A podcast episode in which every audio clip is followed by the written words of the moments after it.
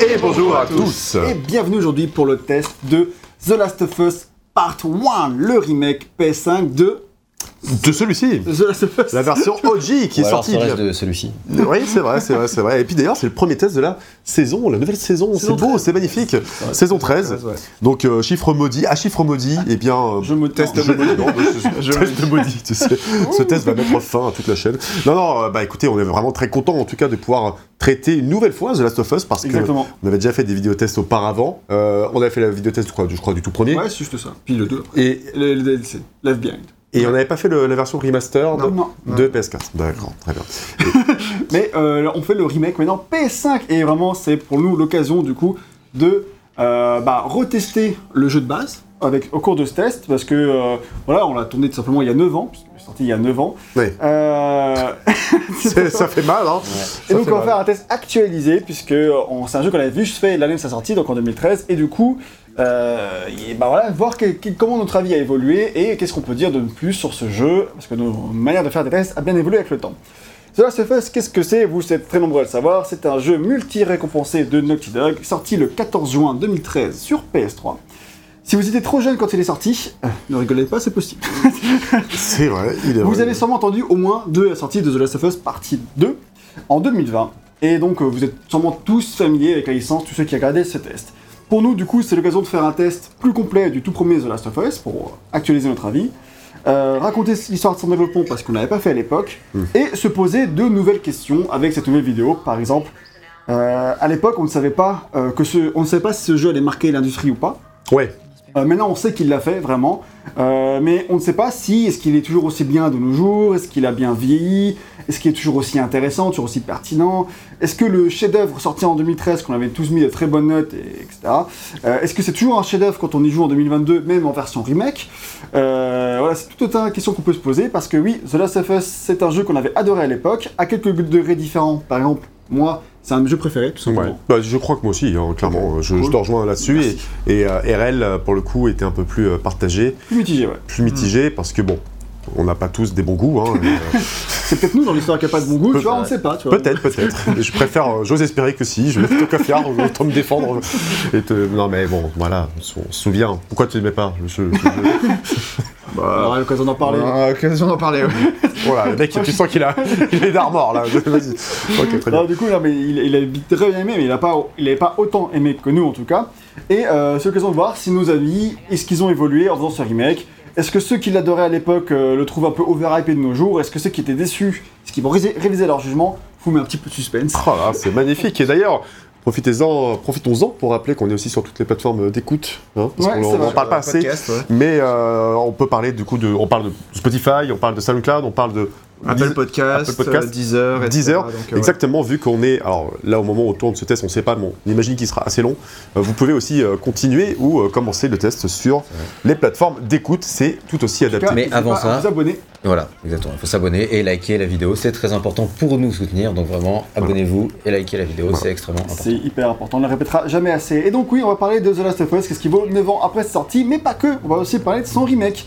Évidemment, on va se demander s'il est réussi ou pas, et on va entrer un peu dans des mini-débats et répondre aux questions que vous vous posez tous. Est-ce que c'était un remake nécessaire? Est-ce qu'il apporte vraiment quelque chose? À qui Est-ce qu'il s'adresse? Est-ce que son prix est une totale arnaque? Voilà, c'est ce qu'on a pu lire euh, ici et là. On va donner notre avis sur tout ça. Son prix de vous 80 avez euros compris. du coup. Son prix de 80 euros. Non, moins 1 centime. 79,99. C'est vrai. Mais c'est vrai que ça a fait, euh, ça a alimenté beaucoup, beaucoup de débats euh, dès l'annonce du jeu et même avant, parce qu'il y a eu beaucoup de rumeurs qui, Ouais, a- qui présageaient un remake euh, d'un jeu qui est sorti il y a à peine 10 ans. Voilà, et Ah, déjà. Un peu moins de 10 ans, ouais, mais ouais. Il y a à peine 10 ans, j'ai dit. Ah, ça marche. D'accord, ouais, ça passe. Ouais. Ah, ouais. À peine, ça veut dire que c'est juste au-dessus de 10 ans. Ah ouais, ouais, merde. Euh, Et ben ça marche pas alors. c'est pas toi qui es journaliste et ben éclaté. On le rappellera jamais. On le rappellera jamais assez.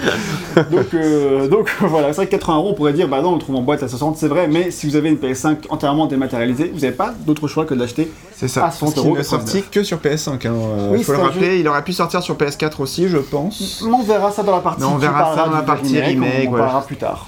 Donc, on va parler, commencer d'abord par la partie développement et s'intéresser au contexte de la création de The Last of Us. C'est parti. Comme vous le savez, c'est un jeu de Naughty Dog, et j'ai écrit un bouquin sur l'histoire de Naughty Dog. On ne le répétera jamais assez. Ah oui. Mais ce livre s'arrête euh, malencontreusement à- avant la création du tout premier Uncharted. Donc il ne, par- il ne parle pas de The Last of Us. Mm. Cependant, comme dirait Dumbledore, pour des, pour des raisons obscures, disons de curiosité personnelle hein, en tout cas, j'ai réalisé tout un tas de recherches très poussées sur la création de The Last of Us, allant jusqu'à regarder toutes les conférences euh, GDC sur le sujet. C'est vraiment très curieux Ah, le juste mec. Hein. Pour moi, quoi, le, le petit Ouais, ouais. kiff perso, King, chacun son King, ne jugez pas. Et grand seigneur, euh, je vous fais un petit résumé de la création de ce jeu, en me basant uniquement sur ce qui est trouvable en ligne. Si jamais j'avais réalisé des interviews exclusives, je ne dévoilerais pas le contenu dans ce test. Ah bon Oh non Ah, c'est nul. Pourquoi Ah, parce que. je, bah, je Il faut bien faire Bon, semblant. mais j'arrête. Ouais, ouais, ouais. Voilà. Donc, euh, donc voilà. En tout cas, c'est un très beau teasing de ta part. Euh, C'est- C'était un Ah, teasing mais nous, on n'aura pas d'informations exclusives, c'est nul. Ah ouais. Oh, Remboursé. bah, il y aura déjà assez de trucs, t'inquiète. D'accord. Ouais. ok. Tu en veux pas plus. Clairement. euh, ouais, tu vas sûrement mettre ça en ligne d'une manière ou d'une autre, parce En- que t'as tes recherches quoi. si jamais, peut-être que ça s'ajoutera au. à la description, Oui. on sait, on sait pas. Pas, ouais. on verra. Donc au tout début, c'était il y a Naughty Dog et Naughty Dog c'est un studio qui est connu pour le, studio- euh, le succès mondial de la licence Crash Bandicoot sur PlayStation 1, puis pour celle de la licence Jack and Daxter sur PS2. Con. Jack qui a eu un peu moins de succès, mais qui a confirmé le talent du studio, ne serait-ce que d'un point de vue technique, mais aussi de mise en scène, début de scénarisation, etc. Ouais. Jack c'était bien pour ça à l'époque, Et on attend toujours le retour. on espère. Et ensuite, la transition vers la PS3 fut une période très compliquée pour Naughty Dog. C'est une période qui a vraiment mis le studio en péril, avec de grandes vagues de démissions, des gens qui étaient en dépression, en burn-out. C'était vraiment la période la plus sombre de l'histoire du studio, qui en est pas à une près. Ouais. Et euh, ils ont vraiment pas été loin de mourir, mettre la clé sur la porte à cette époque-là. C'était vraiment très très chaud la création de Uncharted. D'accord. Et euh, heureusement pour eux, quand le premier Uncharted est sorti en 2007, il y a 15 ans, il n'était pas entièrement convaincant, mais il a eu un beau succès. Il a montré que le studio allait quelque part avec cette licence, et ça a posé les bases pour faire de sa suite Uncharted 2 un succès total. Ouais. Uncharted 2 est sorti en 2009, ça a été un succès phénoménal, multi-récompensé et aussi jeu de l'année, tout ça, tout ça. Oui, Déjà à l'époque, nommé, euh, noté 21 sur 20 par euh, le magazine PSM 3, voilà, et c'était pas le premier 21 sur 20 de l'époque, euh, voilà, on en a fait tout un foin avec euh, Red Dead Redemption 2, mais il y en a eu plusieurs, et euh, Uncharted 2 était, je crois, le deuxième jeu à l'avoir, euh, ce 21 sur 20 C'est beau, euh, ça. dans l'histoire de la presse. Mais tellement bien le 2 en même temps. Excellent. Ouais, bah, C'est un jeu qui a bousculé l'industrie et qui reste encore aujourd'hui une pépite de jeu d'action-aventure, même s'il a un petit peu vieilli dans ses mécaniques cover shooter évidemment. Ça reste un monstre hollywoodien qui impressionne encore de nos jours par sa mise en scène et putain qu'est-ce que j'aimerais un remake de ce jeu. De la même trempe que celui de The Last of Us. Franchement ça me ferait archi plaisir. Et tu verras que quand on abordera la partie développement du remake, il y avait euh, Ouais. des intentions euh, un peu similaires. Donc Uncharted 2 a gagné tous les awards de jeu d'année, etc. C'est le plus gros succès de l'histoire du studio à cette date, en termes de reconnaissance en tout cas. En termes de vente, je sais pas trop par rapport à certains Crash PS1, faudra que je regarde les détails, j'ai pas tout en tête là. Mais on reste sur un succès, succès pardon, phénoménal. Et donc c'est ici que notre histoire commence. Naughty Dog est sur le toit du monde, au top de sa forme, euh, et on les regarde avec plus d'attention que jamais, mais non, on va vraiment faire attention à ce qui va sortir après. Quoi. Après Uncharted 2, c'est la folie. Quoi. Ce Bah. studio, on veut voir ce qu'ils vont faire ensuite. Faut faire un jeu de cartes. Euh, bah non. et donc... euh, il y a eu donc- Uncharted, euh, le jeu de cartes Uncharted, ceci dit. Mais c'est vrai. Pas les mêmes cartes. Mais c'est pas un carte. Ouais, oui. C'est avec des cartes à jouer et c'est pas fait par Naughty Dog. et c'est juste sur mobile. Ah non, c'était sur euh, PS Vita, à la base. Il y a aussi un jeu mobile. mais Uncharted même. Fight for Fortune. Exactement. Ah. D'ailleurs, il a été retiré. Bon, bah, ça. Et donc, peu après la sortie d'Uncharted 2, les présidents du studio euh, ont pris la décision de euh, partager le studio en deux équipes, euh, car ils ont remarqué que de nombreuses personnes qui avaient bossé sur Uncharted 2 n'avaient pas forcément envie de travailler sur Uncharted 3. 3, pardon. Ouais. Alors, pas forcément parce que euh, ça avait l'air d'être nul, non, pas du tout, c'est parce qu'ils avaient envie de s'essayer à de nouvelles choses. Et puisque bah, euh, voilà, c'était un très grand succès, que ça avait l'air d'être bien lancé pour Uncharted 3, ils se sont dit, ok, on peut être dans les bonnes dispositions pour couper le studio en deux et proposer voilà, au, à une autre petite équipe de commencer un projet, pitcher ce qu'ils peuvent faire, etc. et voir qu'est-ce qu'ils vont faire avec ça. Et à la tête de cette équipe, on a placé deux personnes, Bruce Straley et Neil Druckmann. Druckmann. Bruce Straley, qu'est-ce que c'est? C'est Qu'est-ce que euh, c'est? qui est-ce? Euh, Inspectons-le. Euh, Déjà, euh, je me permets juste de dire que la part des interviews que j'ai faites euh, pour le premier livre et euh, Ouais. voilà ouais. Et pour, euh, Euh, pour la curiosité. pour la curiosité, et ben euh, c'est vraiment un premier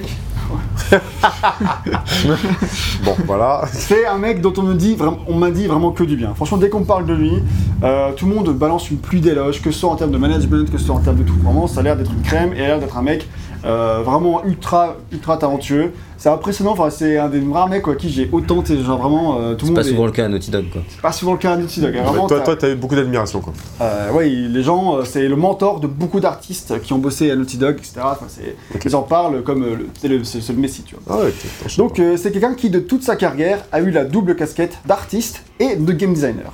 Donc base c'est un ancien de Crystal Dynamics qui a été euh, designer, donc game designer sur le sur Gex Hunter the Gecko, Ah. qui est en fait Gex 2, Donc, le... oui, mais bien le sûr, jeu avec le petit lézard dans, là. dans les années 90. Dans les euh, 90. Crystal Dynamics. Et, euh, et il a été artiste sur Gex 3. Ok. Et ensuite, il a intégré Naughty Dog pendant le développement de Crash Team Racing. Là-bas, il a été texture artiste, il a fait texture de Crash Team Racing. Puis, il a travaillé sur les environnements des trois premiers Jack and Daxter. Les premiers parce que pas Jack X et euh, pas Jack PSP. D'accord. Euh, donc les environnements. Et là encore, pour le livre euh, sur Naughty Dog, on m'a souvent parlé de lui comme un des meilleurs artistes de l'équipe. Et beaucoup se disent que c'est ah, le best, c'est le best. Ok. Sur Uncharted 1, il est co-directeur artistique D'accord. de Uncharted 1. Très bien. Et sur Uncharted 2, il level up de ouf, il devient game director. Alors tu vois, c'est vraiment un shift bizarre parce qu'il est artiste, il devait pas art... enfin il était déjà art director, passe art director à game director. Ah oui, c'est qu'il a... il- oui, il a dû prendre pas mal de responsabilités quand même durant le Ouais, développement. du coup, ça veut euh, dire que c'est lui qui en prend en charge vraiment tout le game design, tout le gameplay, etc. passe- passe à côté. Euh, alors que euh, c'est un artiste à la base. Et lui, il avait déjà fait un peu de design sur euh, Gex, etc. Et euh, à Naughty Dog, on sait que dans les années PS2, PS1, c'était vraiment un studio qui faisait vraiment, euh, qui avait vraiment une- tous les tous les employés avaient plusieurs casquettes, c'est-à-dire qu'ils faisaient tous au-delà de leurs tâches qui étaient confiées à la base. Tu faisais, tu faisais pas que les textures, tu faisais aussi le level design, tu faisais un peu tout. Tu vois. Il se dé- il se décréditait que pour un poste, quoi. Non, à la base, c'était même pas crédité pour des postes. C'est genre, c'était Naughty, Dog- c'était Naughty Dog et t'avais tout le nom par Ah, dans l'équipe. D'accord, ok. Jusqu'à Uncharted.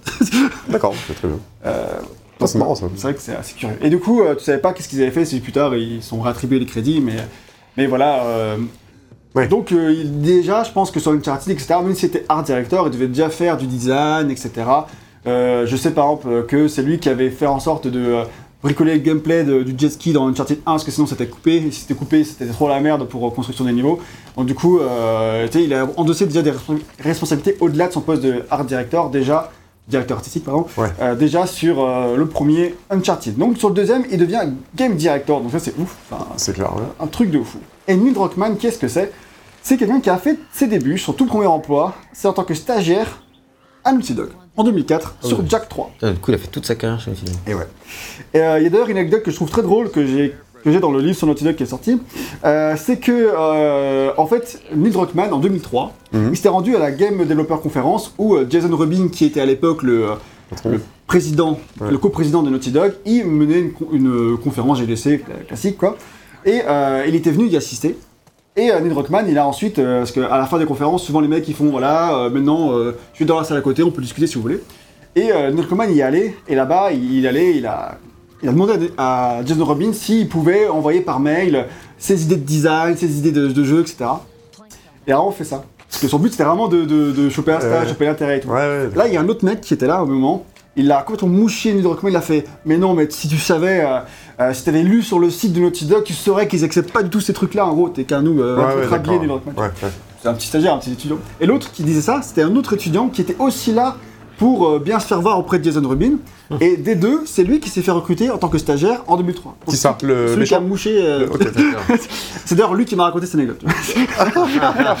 et, et du coup, et, voilà, et à l'époque, avaient la vingtaine, tu vois, ils ont. Ouais, bah ouais. etc. C'est, C'est qui ce mec? il s'appelle euh, Amir Ebrahimi, c'est un programmeur. D'accord. De nos jours, il travaille sur, euh, chez Unity. Et, euh, et du coup, euh, il a... et l'an d'après, euh, Neil Druckmann est embauché en tant que stagiaire lui aussi. et du coup, ils se retrouvent les deux, Ah, ils se reconnaissent, et ils explosent de rire tu sais, de cette anecdote. Ah, ouais. Et, de, et à l'époque, c'était parmi les plus jeunes de l'équipe, donc ils sont devenus meilleurs potes et tout. Ah bon, ça va. Et euh, Ça termine donc, bien comme histoire. C'est une, histoire qui se termine bien. Et à l'époque, euh, dans le coup, Amir, il me raconte que euh, à cette époque-là, Neil Druckmann était complètement euh, obsédé par une idée d'un d'un jeu sur des zombies, etc., inspiré de The Walking Dead, etc. Ouais, bah oui, bien sûr. Déjà, dans les années 2004-2005, ça le travaille, ça travaille, il est, il est déjà là-dedans. euh. Donc voilà, pour l'anecdote, je trouve que c'est un truc qui, qui m'amuse très fort. Hmm. Donc Neil, quand il a été, euh, et pour d'autres anecdotes de ce type, achetez le livre qui est sorti. Jamais. Eh ouais, ouais. Donc, euh, oh, c'est un peu pub, je peux un peu quand même. Ah bah mec, il faut. hein. Hein. Franchement, Voilà. vas-y à fond. Pas tous les jours qu'on fait un jeu de Naughty Dog. Donc, euh... Lire un livre non plus. un livre, encore moins.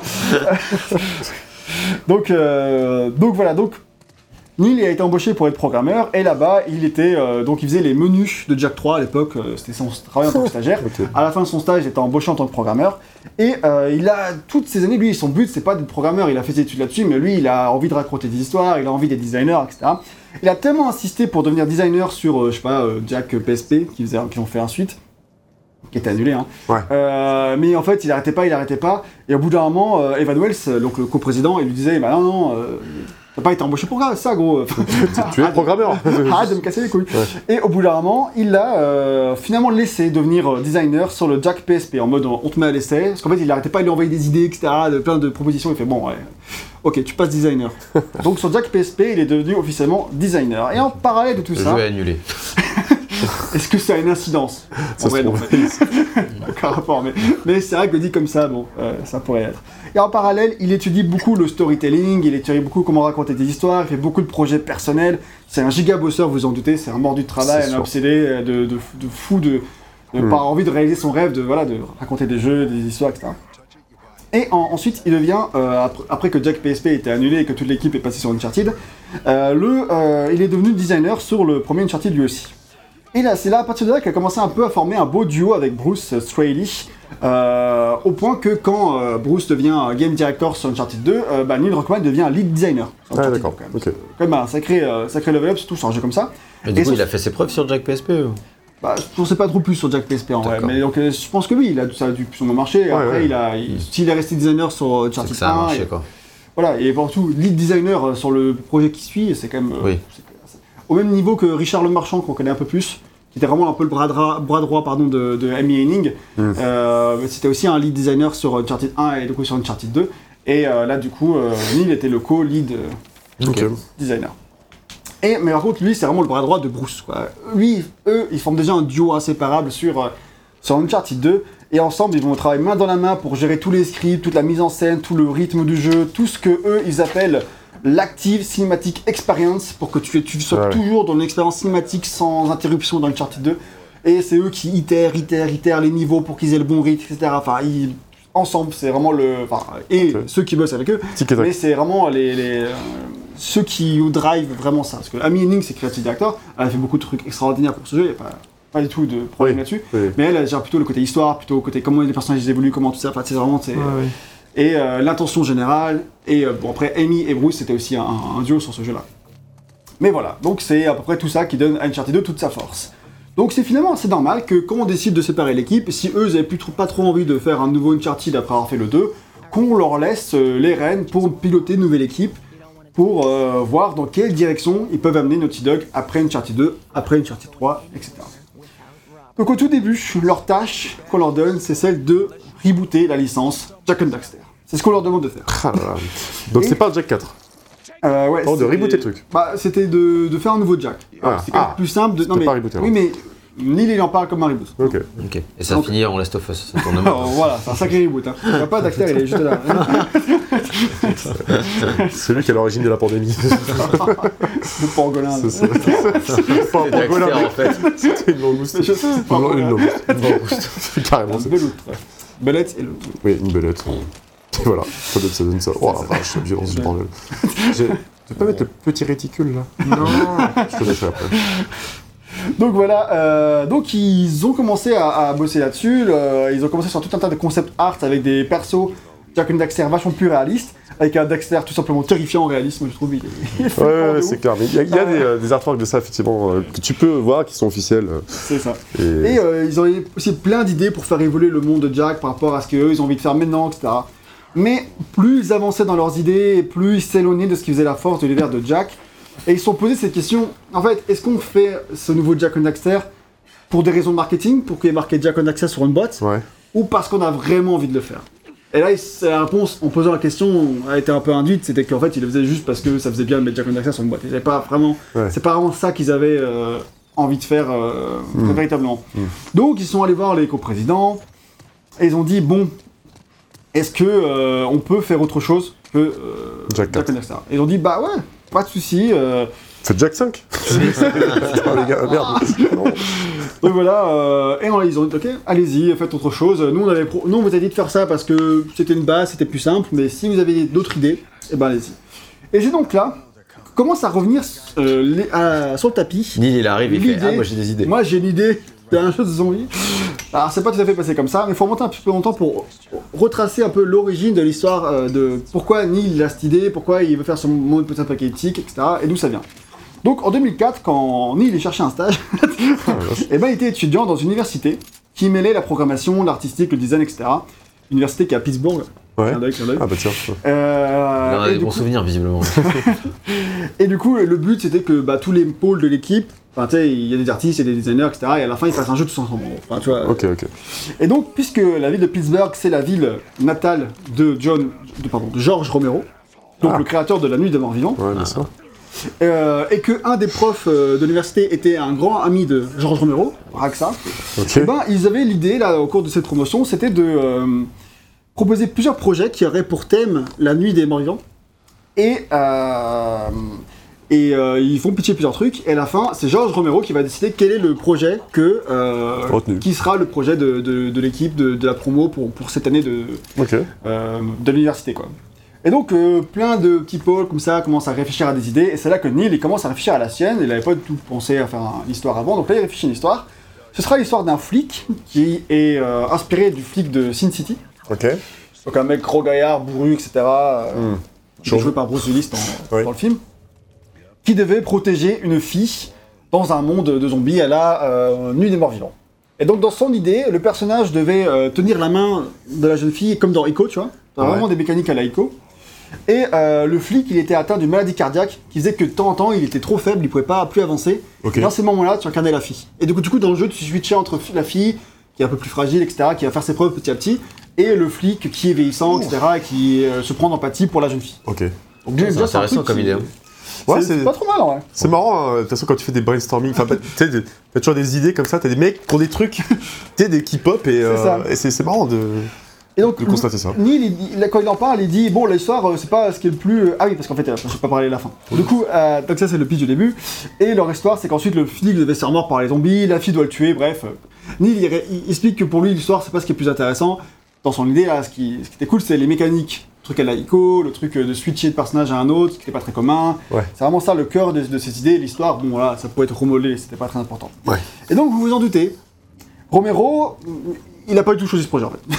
c'est Ouais. pas du tout ça qu'il a choisi. Et du coup, bah, Neil, euh, il est resté un peu euh, avec son idée dans, euh, entre les mains en mode Ok, on a fait autre chose, c'est cool pour la promo, mais cette idée-là, ça lui plaisait bien quand même. Et donc il l'a gardé en tête, c'était un truc qu'il qu'il travaillait, il avait envie de la, de la porter et d'en faire quelque chose. Qui s'était jamais remis de sa défaite Dans son ego, on avait pris tellement un coup. euh. Ah, mais si c'est bien mon idée, je peux vous le prouver, d'accord Jusqu'au bout. Donnez-moi quelques millions et puis je ferai Last of Us. Je pense que c'était une bonne preuve, mais je pense qu'après, c'est pas vraiment une question d'ego, mais je pense que tu sais, c'est pour la blague, mais juste que quand t'as un truc et que t'y crois, t'as envie de. C'est frustrant quand tu le mènes pas. Euh, ouais, je pense qu'à cet âge-là, il y a aussi forcément une question un peu d'ego. Ça peut aussi, pas- ça peut aussi. Pas que, évidemment, mais. Et donc du coup après il a embauché un Naughty Dog et euh, en parallèle de, de ça parce qu'il crunch pas assez à Naughty Dog visiblement, le mec il commence à développer son histoire sous forme de comic book euh, le soir en rentrant chez lui. Ok. Donc Parce ce que comic- déjà, il rentre chez lui, donc. euh. Ah, c'est ça le problème. parce que des rentre- stagiaires, c'est pour ça. C'est ça, parce que s'il rentrait pas chez lui, il n'y aurait pas ce problème. C'est vrai, ça, C'est vrai ça. ça résout beaucoup de problèmes. Oh, violence. Donc du coup il développe un comic qui s'appelle The Turning et il bosse dessus en parallèle de ses projets Naughty Dog. Donc désormais, le, le- ça a un peu changé. Le héros, c'est devenu un criminel qui a perdu sa fille. Et en protégeant une jeune fille, ça, il apprend à se racheter de ses erreurs parce que euh, sa fille était un peu morte à cause de lui, pour, à cause de ses histoires passées. Enfin, j'en sais rien, mais j'imagine que c'est sûrement ses ennemis qui l'ont tué. Enfin, Ouais, ouais, d'accord. Je sais pas le détail, mais... les- On retrouve déjà des bases de Ah. de Last of Us. là. Dans la BD, il fallait protéger la fille, et au bout d'un moment, le mec se fait capturer. Et quand il est capturé, c'est désormais au tour de la fille de sauver le mec à la fin. D'accord. Et euh, ensuite, à la fin, la, la fille devient le personnage principal. Donc Neil, il pitch euh, ce- cette BD à des éditeurs de BD, etc. Et on lui dit non encore. On lui a dit j'aime bien, mais j'adore pas. Donc euh, je dois dire non. Parce que je dois que faire des projets que j'adore. Parce que Ouais, mes sous, ouais. faut les investir dans des trucs auxquels je crois. Ce qui est bien normal. Donc bon, après il devient euh, designer, etc. Euh, lead designer sur Uncharted 2. Donc bref, il a plus trop que ça à foutre. Alors du coup, il laisse ça de côté pendant quelques années. Et là, du coup, c'est le bon moment pour la faire revenir. Mais il, il la revient pas comme ça par hasard, parce que tiens, euh, j'avais ça et tout, mais parce que c'est là, il brainstorm avec Bruce sur qu'est-ce qu'il pourrait faire, etc. Et c'est là qu'ensemble, ou chacun séparément, je sais pas trop, ils regardent ce fameux reportage à la BBC, où ils tombent sur, euh, du coup, l'explication sur qu'est-ce que le cordyceps. Ouais, c'était un documentaire euh, Euh, sur, sur la nature, un truc comme Ouais, ça, je crois. c'est ça. C'est ça, commentaire animalier, la Oui, c'est ça. nature, etc. Oui, on peut- dire animalier du coup. C'est ça, sur le point du champignon cordyceps. Et le champignon cordyceps, c'est un champignon qui s'attaque aux fourmis. Donc il se diffuse par des spores, qui C'est contaminent les fourmis par voie aéroportée. totalement dingue hein, comme truc. hein. Et euh, une fois que La les fourmis nature fait des trucs fous. hein. Ah ouais, non, mais ça, ça, c'est vraiment des trucs les plus fous que j'ai pu voir, quoi. C'est c'est dingue. Vas-y, Et continue. une fois que les fourmis sont contaminées, le champignon se développe dans leur cerveau et modifie leur comportement grâce à des agents chimiques qui la droguent. En fait, elle est complètement shootée, la, chou- la fourmi. Et donc, elle fait agir différemment, elle est un peu plus agressive. Et euh, surtout, elle, euh, elle trouve refuge à un endroit qui est très bon pour que le champignon y pousse. Ouais. Donc, à un endroit humide où il y a beaucoup de soleil, etc. Donc, la fourmi, elle va chercher là, comme ça. Et elle va planter sa tête dans l'arbre ou je sais pas quoi. Ouais, et elle va se mourir. se meurt et elle lui ronge l'intérieur. Le champignon ronge de l- la Le- bestiole de l'intérieur et puis ça, ça se développe et puis ça, En fait, c'est la vie. quoi. qui pousse à travers le crâne de la fourmi. C'est ça, et puis ça déclenche de nouveaux spores. Voilà, exactement. C'est dingue. C'est vraiment, c'est ouf. Et vous pouvez regarder, hein, très simplement, as des, euh, tu tapes euh, Cordyceps sur, euh, sur YouTube et tu as des euh, vidéos accélérées euh, de la progression du Cordyceps et c'est exactement The Last of Us en fait quoi. Enfin, c'est- dans la forêt amazonienne, non? Ouais, je crois. Ah, je sais plus, mais- c'est là où il y a les trucs les plus fous. hein. Ouais, Il y, a Ouais, un du coup, il y a un papillon aussi qui a des fourmis tatouées sur ses ailes aussi. Par par l'évolution. Ah, Ah pour, ouais. euh, Ah, c'est- pour pas se faire bouffer par les fourmis, je sais pas quoi. enfin, Ouais, pour, euh, pour, bon, pour, du- pour duper quoi. Pour se camoufler quoi. Pour duper. C'est ça. Et du coup, eux, ils se sont, euh, enfin en tout cas, Ils ont regardé ça ils, ils ont regardé ça, ouais. Ils ont dit trop bien. Ils se sont dit, ils se sont dit, mais attends, c'est super comme concept de, euh, de jeu vidéo, quoi. Parce que du coup, ça te permet effectivement d'avoir, ouais, d'avoir des zombies qui sont pas des zombies et d'avoir un truc qui a jamais été fait, qui se base sur un fait, euh, sur un fait réel, fascinant. Qui pourrait être un. En fait, dans les faits, dans un peu de science-fiction, etc., ça pourrait être un truc, le champignon pourrait muter un jour Pour et le faire muter un jour, totalement. par exemple. Peut-être la prochaine pandémie. hein. C'est Ah pas- merde. ouais. Tu verrais les humains, ils se baladent, ils se ils se laissent mourir contre un arbre. Heureuse- heure- Heureusement qu'ils n'ont pas le cordyceps en Chine. Oh putain. C'est safe pendant quelques temps. On ne sait jamais, mec. Tu y arriverais bien avec le petit réticule Oh là là, on s'en fout. Non, c'est plus Je vais facile. passer le genre de mode Oui, normal, oui. tu peux. Non, ça va. Je- J'ai j'ai mon ego là qui, qui- qui parle. Comme dirait Neil. une bricole. Et donc Bruce et Neil et Cédric, trop bien. Et si on faisait la même chose chez les humains? On va pas dans la réalité, heureusement, ils sont pas si tarés. Du coup, ils achètent un laboratoire et. Ça part en couille. Umbrella Corporation, c'est parti. Breaking very bad. Après tout, ils ont eu carte blanche de la part de Naughty Dog. Parce qu'ils voulaient. C'est ça. Et ils se discutent d'une manière en fait de lier cette idée-là avec les idées de storytelling qu'ils avaient déjà voulu mettre en place dans Uncharted 2 euh, et qu'ils n'avaient pas forcément voulu mettre, enfin pu mettre parce que par exemple euh, à la base le personnage de Tenzin dans Uncharted 2 qui est le guide tibétain là, Ouais. euh, à la base euh, ça aurait dû être une fille muette etc avec qui il n'y avait pas d'interaction avec euh, ça a un peu changé mais tu sais ils avaient, ils avaient des trucs comme ça qu'ils avaient voulu mettre qui finalement ils ont cut etc donc ils avaient encore ces idées en tête et euh, et c'est devenu genre, euh, voilà, comment lier ça, comment lier les- l'idée Cordyceps avec euh, les idées qu'on avait dans Uncharted 2. Et c'est là que euh, Neil il arrive avec son idée en mode écoute, moi j'avais développé ce projet, etc. Ça peut être intéressant, on peut peut-être en faire un truc. Et ils partent là-dessus. Et la première version du projet se nomme Mankind, Humanité en français. Et ça ressemble pas mal à The Last of Us, franchement. Donc on a cette idée d'une contamination de l'espèce humaine par des champignons qui les transforme plus ou moins en zombies. Bon, voilà. C'est ce qu'on a. C'est ce qu'on a. ouais. Sauf que, et c'est là la différence notable, c'est qu'en fait cette maladie, dans leur première version de l'histoire, elle n'affectait que les femmes. Il n'y avait que des femmes zombies. Et les mecs, euh, c'était ok. T'as oublié le- de parler du moment où il a vu les fils de l'homme, du coup? Là, ça, il n'y a pas d'explication. C'est. Ah, ils, ils en parlent pas. Enfin, j'ai pas à taper cette recherche spécifique, il y a peut-être des réponses, mais on verra. Ouais, ouais, ouais. Ah, les fils Mais- de l'homme, c'est juste un film euh, assez connu quand même. Oui, bah vas-y, on va je t'en parler plus tard, mais vas-y. Ah, t'en parles plus tard Ok. Non, bah, mais c'est. non, mais c'est. Où. euh, en gros, c'est Last of Us. Sauf que, Ouais. sauf que, sauf que les femmes tombent plus enceintes, c'est ça, il me semble. Oui, C'est c'est ça. ça. Et ouais. puis il n'y a pas le Cordyceps aussi, aussi, mais euh, c'est pas tant Last of Us que En ça. Bah, c'est la fin du monde quand même, C'est- parce c'est que. la- Ouais, mais c'est pas euh, post-apocalypse, c'est apocalyptique. Oui, C'est plutôt comme ça. Donc du coup, comme les femmes ne peuvent plus enfanter, euh, ça crée une espèce de, de- de guerre euh, civile totalement absolue où tout le monde pète un plus de câble. futur dans Il n'y a, l'humanité, il quoi. y a- ouais, il y a plus de Bah, futur et c'est t'arrives euh, sur les dernières années de l'humanité et, et du coup c'est vrai qu'on retrouve pas mal de similitudes entre cet univers-là et, et ce genre de- de, de Et à ce moment-là, il y a une euh, femme enceinte. Il y a Voilà. une femme qui tombe enceinte. Et du coup, le but du héros de Fils de l'Homme, c'est de transporter cette femme enceinte à l'autre bout euh, du pays Ouais. pour l'amener vers euh, les résistants, qui sont les poissons dans l'histoire de, de Poisson au Fils de luciole. l'Homme. Ouais. Et euh, voilà, pour euh, faire ensuite, je sais pas, euh, Ouais, c'est enfin. Oui, ça, oui, potentiellement. euh, Non, en gros, c'est clairement Last of Us, mais version enceinte. Mais version euh, différente. Un C'est petit ça. différent, mais euh, ça, euh, C'est j'avoue que juste j'ai pas fait de recherche spécifique sur ce sujet précisément. Mais la version vraiment. euh, donc oui, c'est vrai qu'on pourrait. euh, Enfin, c'est clairement une inspiration je évidente. pense, euh, oui, je- Même s'ils en parlent pas, Voilà, faut, faut quand même. Je euh, pense, tu pas, il y a trop de similitudes pour que ce soit juste un pur hasard. Bah, clairement. Donc du coup, là, dans la première version de l'histoire, c'est que les femmes qui se transforment en zombies. Et euh, du coup, dans ce monde, il y a s'il y a une seule femme, en gros, là, qui, qui ne peut pas être contaminée, donc euh, Ellie, je sais pas si elle son nom à l'époque, mais du coup, Ouais. c'est la seule femme, seule jeune fille qui est pas, qui peut pas se transformer en zombie, et du coup, là, c'est pareil que dans Last of Us, le but c'est de l'amener, etc. Voilà. Donc, euh, cette idée, elle fonctionnait pas. Pourquoi elle fonctionnait pas? Parce qu'en fait, de le propre aveu de Neil, c'était un peu misogyne comme idée, quand même Bah, clairement. faire en sorte que ce soit juste les femmes qui soient euh, des zombies, c'est-à-dire que pendant tout jeu, tu vas tirer des balles dans la tête à des nanas. Ah ouais. Hmm. Quand- dans les Fils de l'Homme, ça avait du sens que ce soit les femmes enceintes. Oui, c'est il, y a un, il y a un rapport, quoi. Alors que quand tu transposes exactement cette formule-là dans la formule de Last of Us, bah ça marche plus. Dommage qu'ils ne soient pas posé la question inverse, parce que t'incarnes que des femmes et tu butes que des hommes zombies, quoi. Ouais. J'imagine que c'était moins vendeur à, l'époque. c'est- ouais, ils du étaient coup. pas encore aussi woke. Ouais, c'est- c'est- c'est- c'est- ça s'aurait fait râler. Hein. Ouais. J'imagine du pas le scandale. Et du coup, en fait, lui, ça s'en est pas rendu compte. Et en fait, euh, il faisait ça, il développait l'histoire comme ça. Et au bout d'un moment, bah, t'avais de plus en plus des collègues femmes qui, qui venaient le. T'as de plus en plus de collègues femmes qui venaient euh, vers Neil, ils disaient écoute, je suis pas à l'aise avec cette idée en vrai. Moi, euh, t'as ce héros là, il met des balles dans la tête à tout plein de meufs dans tout, dans tout le jeu. Ouais, moyen, Ouais, quoi. pas ça ouf quoi. Et au début, peut-être qu'on le dit, oh mais non, enfin t'es sur ça, mais tu dis, ah, peut-être au début tu, for- tu- tu défends peut-être ton idée, tu vois. Ouais. Et à la fin, il s'est rendu compte qu'en vrai, ça apportait rien à son histoire. L'histoire de son jeu, c'était l'histoire d'un mec qui va protéger une nana, etc. avant tout, tu vois. Oh. Que ce soit juste les femmes affectées, ça change rien, Ouais. strictement rien à son histoire, tu vois. Donc Ouais. en fait, il s'est rendu compte qu'en vrai, il s'est fausse route, effectivement, et que, euh, effectivement, bah. On aurait pu partir sur des trucs un peu misogynes, il fait clairement éviter ça. Donc c'est là, il, re- il remercie le fait que à Naughty Dog, on ose, on ose dire quand quelque chose dérange et qu'il n'y a pas de problème de hiérarchie, etc. On dit tout haut ce que tout le monde pense tout bas. Exactement, c'est ce, que, ce que lui raconte. Donc voilà, il change cette idée, et globalement l'idée reste la même, sauf que euh, bah, maintenant il y a les hommes aussi qui sont affectés. Ouais. Euh, donc voilà, ils mettent ça, leur histoire en place.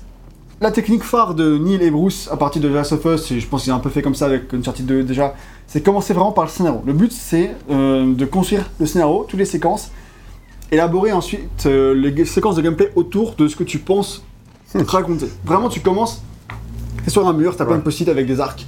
L'histoire, le personnage il doit faire des stars que là, etc. là, il faut que à la fin il y ait ça, donc c'est-à-dire qu'au milieu il faut qu'il y ait ça pour qu'il avance ça. Et ça avec tous les personnages, ça avec toutes les idées de que t'as, ok celui-là il serait plutôt bien. Donc il, crée- il reste vraiment un tableau complet de euh, à quoi va ressembler le jeu. Et après seulement ils commencent vraiment à développer les, vraiment les niveaux, etc. Ouais. Alors je pense qu'ils peuvent commencer à développer des idées de niveau, tu vois, mais ils vont pas trop dans le détail. Et je pense qu'en faisant ça, ils ont vraiment esquivé des erreurs qu'ils ont pu faire dans Uncharted 3, où ils avaient commencé par faire le bateau, avant de savoir ce qu'ils allaient raconter avec le- leur bateau, tu vois. Ouais. Donc, euh, donc vous avez des, des incohérences, etc. Mais eux, ce qu'ils ont fait avec, avec The Last of Us, puis Uncharted 4, et j'imagine que Neil tout seul, il a fait la même avec The Last of Us 2, euh, c'est vraiment commencer par dresser le, un tableau complet d'à quoi va ressembler l'histoire, et ensuite de, de vraiment à- entrer dans le détail de qu'est-ce qu'on va développer comme séquence. Ce qui est, ce qui est vraiment pas, enfin, dans, dans tout le reste du, du- du- de l'industrie du jeu vidéo, c'est vraiment, tu commences d'abord par faire du gameplay, et tu commences déjà par faire tout le, tout les, tous les niveaux, et après tu essaies de les lier avec des Ouais, cinématiques, souvent t'as plein de problèmes comme ça, bah ouais.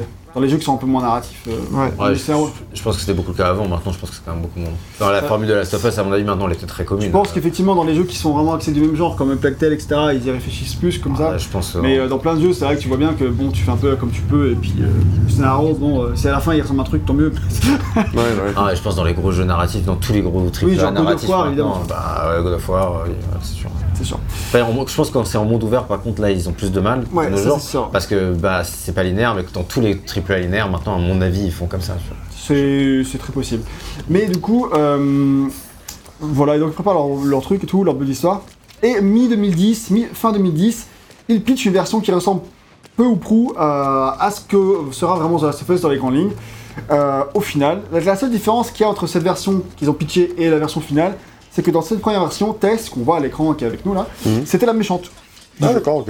Euh, son but c'était de traquer vraiment Joël et Ellie parce qu'en fait euh, euh, le frère de Tess il est mort un peu à cause de euh, de, de, de De Joël, Joël, ouais. pas trop mais en fait c'est pas trop sa faute quand même mais elle le prenait comme quoi c'était sa faute. quand même. Du coup pendant tout le jeu pendant tout le jeu elle traquait euh, Joël pendant toute la durée du, du jeu etc. Némésis, quoi. Et Vraiment euh, et en fait après à la fin ils se sont rendu compte que ça avait pas trop de sens et que c'était pas terrible comme histoire. Ouais. Donc du coup ils ont changé ça Genre vraiment une histoire de vengeance euh, sur tout le jeu, ça marchait pas en fait. Ah, il Non, fallait mais quelqu'un attendre qui traque The quelqu'un Last dans of tout Us le 2. pays. Hein Quelqu'un qui traque les héros qui font déjà une autre quête. Ah ouais. Pendant tout le pays, c'était vraiment eux les seuls méchants que t'allais affronter dans le jeu. D'accord, ok. C'est vrai que c'était bizarre quand même.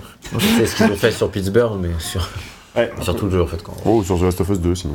Oui, oui, ça peut Ça a plus de sens. Dans... Parce que vu c'est une vie, etc. C'est- vrai.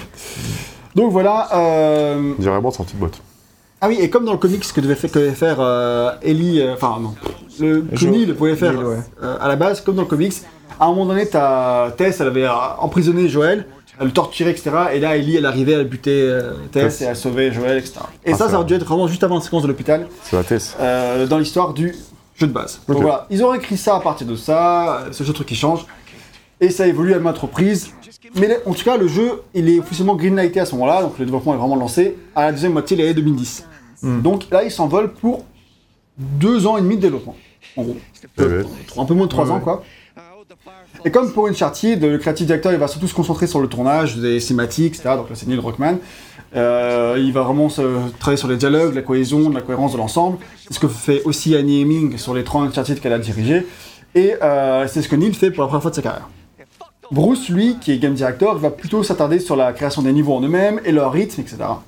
Et c'est le jeu reste vraiment la cohésion de leurs deux visions pour Mm. former un tout euh, qui leur ressemble. il me semble aussi que c'était la première fois que Naughty Dog avait deux jeux, deux gros jeux en développement en, en- en même temps. Du coup, non, parce qu'il. Bah, auparavant, il y avait des projets annulés, des trucs comme ça, mais euh, là, en tout cas, je crois que c'était décidé pour être euh, vraiment fait. la première fois, c'est la- J'avais lu ça, mais Bah, c'est pas exactement, ouais. En vrai, Ok. il en fait plusieurs fois, à chaque fois, c'est- en fait, ça s'est pas très bien passé. bon, bah, en tout cas, c'est la première fois que ça se passe. fait, ils, avaient, ils ont fait euh, Crash Team Racing, ils avaient Jack en développement également. Ok, d'accord. Et du coup, euh, après, ouais, ils sont sortis un peu après, mais du coup, euh, il y avait ça. Ouais, ouais. Puis Jack PSP, et Jack X en même temps qu'Uncharted.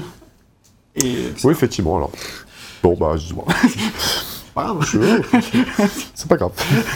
ça arrive. Ça arrive, ça arrive. Bon, bah, je vais y aller.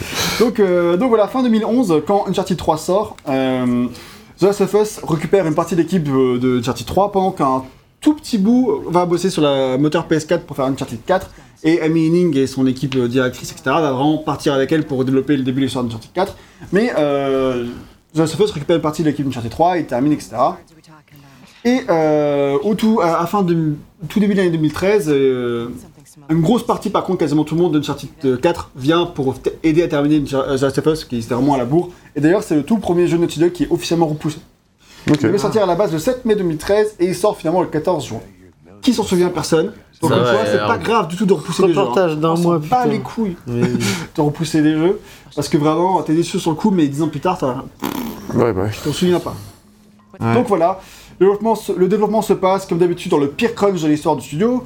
Euh, comme d'habitude, hein, euh, pas de surprise, c'est à chaque fois le pire à chaque jeu qui, qui arrive. Je me rappelle un peu ce que c'est, euh, du coup, peut-être peut qu'il y a des gens qui ne. Ça, le crunch, c'est genre développement hyper intense où tu vas travailler, je sais pas, 100 heures par semaine, tous, les jours, le week-end, jusqu'à 3-4 heures du matin. Avec des Genre, grosses pressions aussi de pression, il faut faire ça, hiérarchie. euh, donc on te promet Mais des primes. tu fais ça ton plein gré parce que. Parce que Parce que, Parce que voilà, t'as envie de faire le meilleur truc, quoi. Voilà. ça. Et, mais pas de souci, parce que dans le making of officiel, ils disent qu'ils adorent. Pour de. Et vraiment, t'as la tête d'un mec complètement. Ouais, ravagé. Fatigué. Ravagé Ouais. par la Je fatigue. pense qu'on peut le mettre est- en insert parce que franchement. C'est pas lui qui le dit, tu vois, mais euh, genre c'est un insert sur quand le mec qui dit le trop bien. Je suis en mode, what? Ouais, j'hallucine. Il permet de mettre des barres chocolatées. c'est sans doute ça. Je pense qu'il y avait le flingue d'un directeur dans le dos. euh. tu dis ça s'il te plaît? Il y avait Tess, passer il y pour avait toi. Tess qui était là. Donc voilà, euh, et c'est tout pour cette partie sur le développement de The Last of Us, mais vous inquiétez pas, je sais que... Euh, euh, je sais que vous voulez plus d'infos, et il y en aura encore un petit peu d'autres dans le test disséminé Ah, ici. Tu régales. Pas de soucis. Et maintenant, Maxi, je te laisse la parole pour nous parler de Oh. la création du remake. Oui, bon, ils se sont dit, on va faire un remake. euh, ouais, ils l'ont fait, donc je te la passe. Bah écoute, euh, oui, euh, c'est vrai que la question d'un remake, elle est, euh, Elle est questionnable. elle est questionnable, exactement. Euh, Quand tu as un jeu qui est sorti donc euh, il y a moins de 10 ans, euh, sur PS3, qui était déjà très beau à l'époque, et qui en plus de ça euh, a été porté après sur PS4 dans une version euh, améliorée, que tu retrouves après sur un, remake. Enfin, ça, c'est pour beaucoup c'est difficilement justifiable et euh, il y a quand même une origine à ce euh, remake là et tout part alors tout ça ces informations là sont pas officielles mais proviennent d'une enquête qui a été mené par euh, Jason Schreier, donc euh, qui euh, déjà était chez Bloomberg, hein, mais sinon qui Ouais. anciennement était chez Kotaku. Bref, en tout cas, c'est un des journalistes les plus réputés, un des insiders les plus fiables de l'industrie quand il balance des infos. Et Bon, qui se bat souvent- plus contre la crunch culture d'ailleurs. En plus, voilà, donc euh, il est, euh, il est pas de droite. Et, euh, mais, et en tout cas, son, son enquête, son enquête est vraiment intéressante. Euh, il a balancé ça il y a quelques temps maintenant, et tout part d'un studio, d'une entité de Sony assez méconnue qui s'appelle Visual Arts Service Group. C'est Là, vous un avez nouveau studio. hein, euh, enfin, qui a Non, il est créé. assez vieux, écrit en 2007. Ah ouais Ah d'accord. a ok. créé, voilà, tu vois, donc visiblement Je créé savais en, en deux- en 2007. C'est juste que la partie qui fera l'équipe qui se chargera de Last of Us a été créée à ce moment-là. Voilà. Et donc, euh, c'est euh, mené par, euh, par, par un- cette équipe-là, je sais pas, d'ailleurs, elle va pas être très très grosse à mon avis, hein, tu vois, c'est une petit, petite Ouais. entité. Euh, elle sert surtout à aider sur euh, les, les artworks, euh, sur les effets, euh, les, les effets graphiques, ce genre de trucs-là, tu vois, elle, elle arrive en soutien sur les studios PlayStation. Donc, c'est pas vraiment, c'est pas vraiment un studio euh, qui fait des jeux à part entière. C'est un studio d'outsourcing, on appelle ça. Voilà, de, support quoi. Un studio de support, exactement. Euh, donc c'est un mec qui s'appelle, je crois, Michael, Michael Momber qui est à la tête du truc, mais j'en suis pas sûr, donc euh, je veux pas affirmer. C'est pour ça que j'en suis pas sûr du coup, hélas. Et euh, c'est cette team-là qui a eu l'idée euh, de faire un remake d'un jeu euh, de Naughty Dog, et ils se sont basés d'ailleurs euh, sur le tout premier Uncharted. C'est vrai que ça fait déjà un peu plus sens à la limite, tu vois, de vouloir faire un remake d'un jeu qui date de 2007, Ouais. euh, Qui a bien besoin d'un remake. qui, a- qui, voilà, qui aurait certainement plus besoin d'un remake que, que The Last of Us. C'est clair. Euh, et puis je pense qu'il y avait aussi peut-être un, un désir, alors là c'est vraiment que mon avis à moi, un désir d'émancipation, de, en tout cas de reconnaissance euh, pour Ouais, euh, pense, cette, hein. cette team-là, quoi, tu vois, qui, euh, qui a pas envie de- juste de faire de l'outsourcing, mais de, de prendre un peu son envol. Et, euh, D'ailleurs, des gens dans cette équipe-là qui se sont dit j'ai envie qu'on fasse nos propres projets, etc., qu'on évolue, que peut-être qu'il y a une partie de notre groupe qui continue de faire le sourcing, mais qu'il y a Ouais. une équipe qui fasse des jeux. et Oui, mais en gros, c'est c'est pas, c'est pas si bête que ça parce que, euh, en fait, euh, le. Enfin, un studio d'outsourcing, il va, il va pas refaire le. Enfin, tu vois, un studio comme, euh, bah, du coup, le Sony Visual Arts, machin truc là, ouais, ouais. euh, il va pas refaire intégralement le jeu, il va pas refaire le level design, il va juste refaire les graphismes, entre guillemets, quoi. Donc, euh, Hmm. les animations, les trucs comme ça. Ce qui paraît pas déconnant, en fait, du coup, de faire un remake. risqué en fait. Oui. Ce qui est moins risqué pour Sony, ce qui est moins risqué pour eux, c'est plus facile à pitcher, on voit très bien potentiel marketing. C'est ça. Bah ouais, Donc en tout cas, on sait pas trop quand commence ce début de, de remake de d'Uncharted, mais euh, c'est euh, apparemment pendant le développement de The Last of Us 2, donc il y a déjà quelques années maintenant. Et puis très vite, ils se sont rendus compte que, euh, bah, que c'était un peu compliqué en fait hein, de faire tout ça dans son Tout seul, ouais. tout seul dans, dans leur coin, euh, et surtout sur des bases qui commençaient euh, réellement à dater Uncharted. Et, et puis ils avaient visiblement pas non plus beaucoup de budget ni de reconnaissance de Sony, donc ils se sont assez rapidement tournés vers, eh bien, vers l'idée de, de refaire le premier The Last of Us, qui pour le coup était beaucoup plus récent, et je pense que les bases étaient, euh, étaient plus faciles à, à- à remanier. Sauf que quand tu refais Uncharted 1, qui est pas le meilleur jeu euh, en lui-même, Ouais. euh, bah en fait, pour le rendre vraiment bien et que ça ait l'intérêt, il faut aller plus loin, je pense, que juste Je pas faire la refonte, etc. juste une refonte Il faut visuelle. en vraiment fait. refaire un vrai changement, etc., bien plus poussé, euh, Mm. etc. C'est c'est sûr, c'est sûr. Et donc, euh, forcément, euh, de, de leur côté, euh, Sony, euh, qui continue de faire The Last of Us 2, euh, qui euh, s'oriente doucement aussi vers la PS5. euh, D'ailleurs, il n'y a pas de version PS5 de The Last of Us 2, il y a eu euh, une, une belle optimisation du jeu. Mais en tout cas, le moteur était quand même euh, hyper performant sur, déjà sur PS4. Euh, et, euh, apparemment, Visual Arts Concept euh, Group, euh, se sont pas très bien entendus avec euh, Sony. Et euh, Sony a préféré, euh, devant le fait accompli, parce qu'il y avait quand même un taf de fait, cette équipe-là a continué à développer pendant euh, quelques temps tout seul ce, ce remake de, de The Last of Us sans vraiment trop savoir quoi en faire.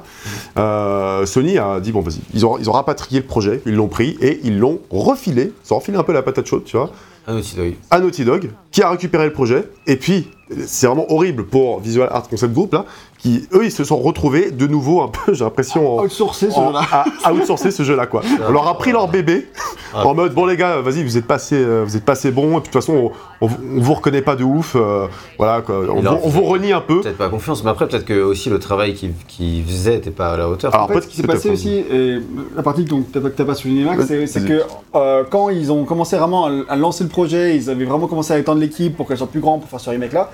À ce moment-là, euh, Sony a dit en fait The Last of Us 2 a grave besoin de vous. Voilà, Ah euh, c'est mort là, vous allez bosser sur The Last of Us 2, il faut aider Naughty Dog. Du coup, ils ont enlevé une grosse partie de l'équipe qui bossait sur le remake. Donc il ne plus beaucoup à le faire. Alors du coup, ils avançaient pas bien vite. Et euh, quelques, euh, quelques mois après la sortie de The Last of Us 2, c'est là en fait, du coup, Mm. ils ont commencé à bosser à fond dessus. Et c'est à ce moment-là qu'il s'est passé ce que tu as dit. C'est Ouais. que du coup, bah, en vrai, ils n'étaient pas en full développement depuis très longtemps. Ils avaient dû bosser à fond dessus 6 mois, grand max. Quoi. Ah ouais. Et c'est à ce moment-là que. des choses quand même. tu vois.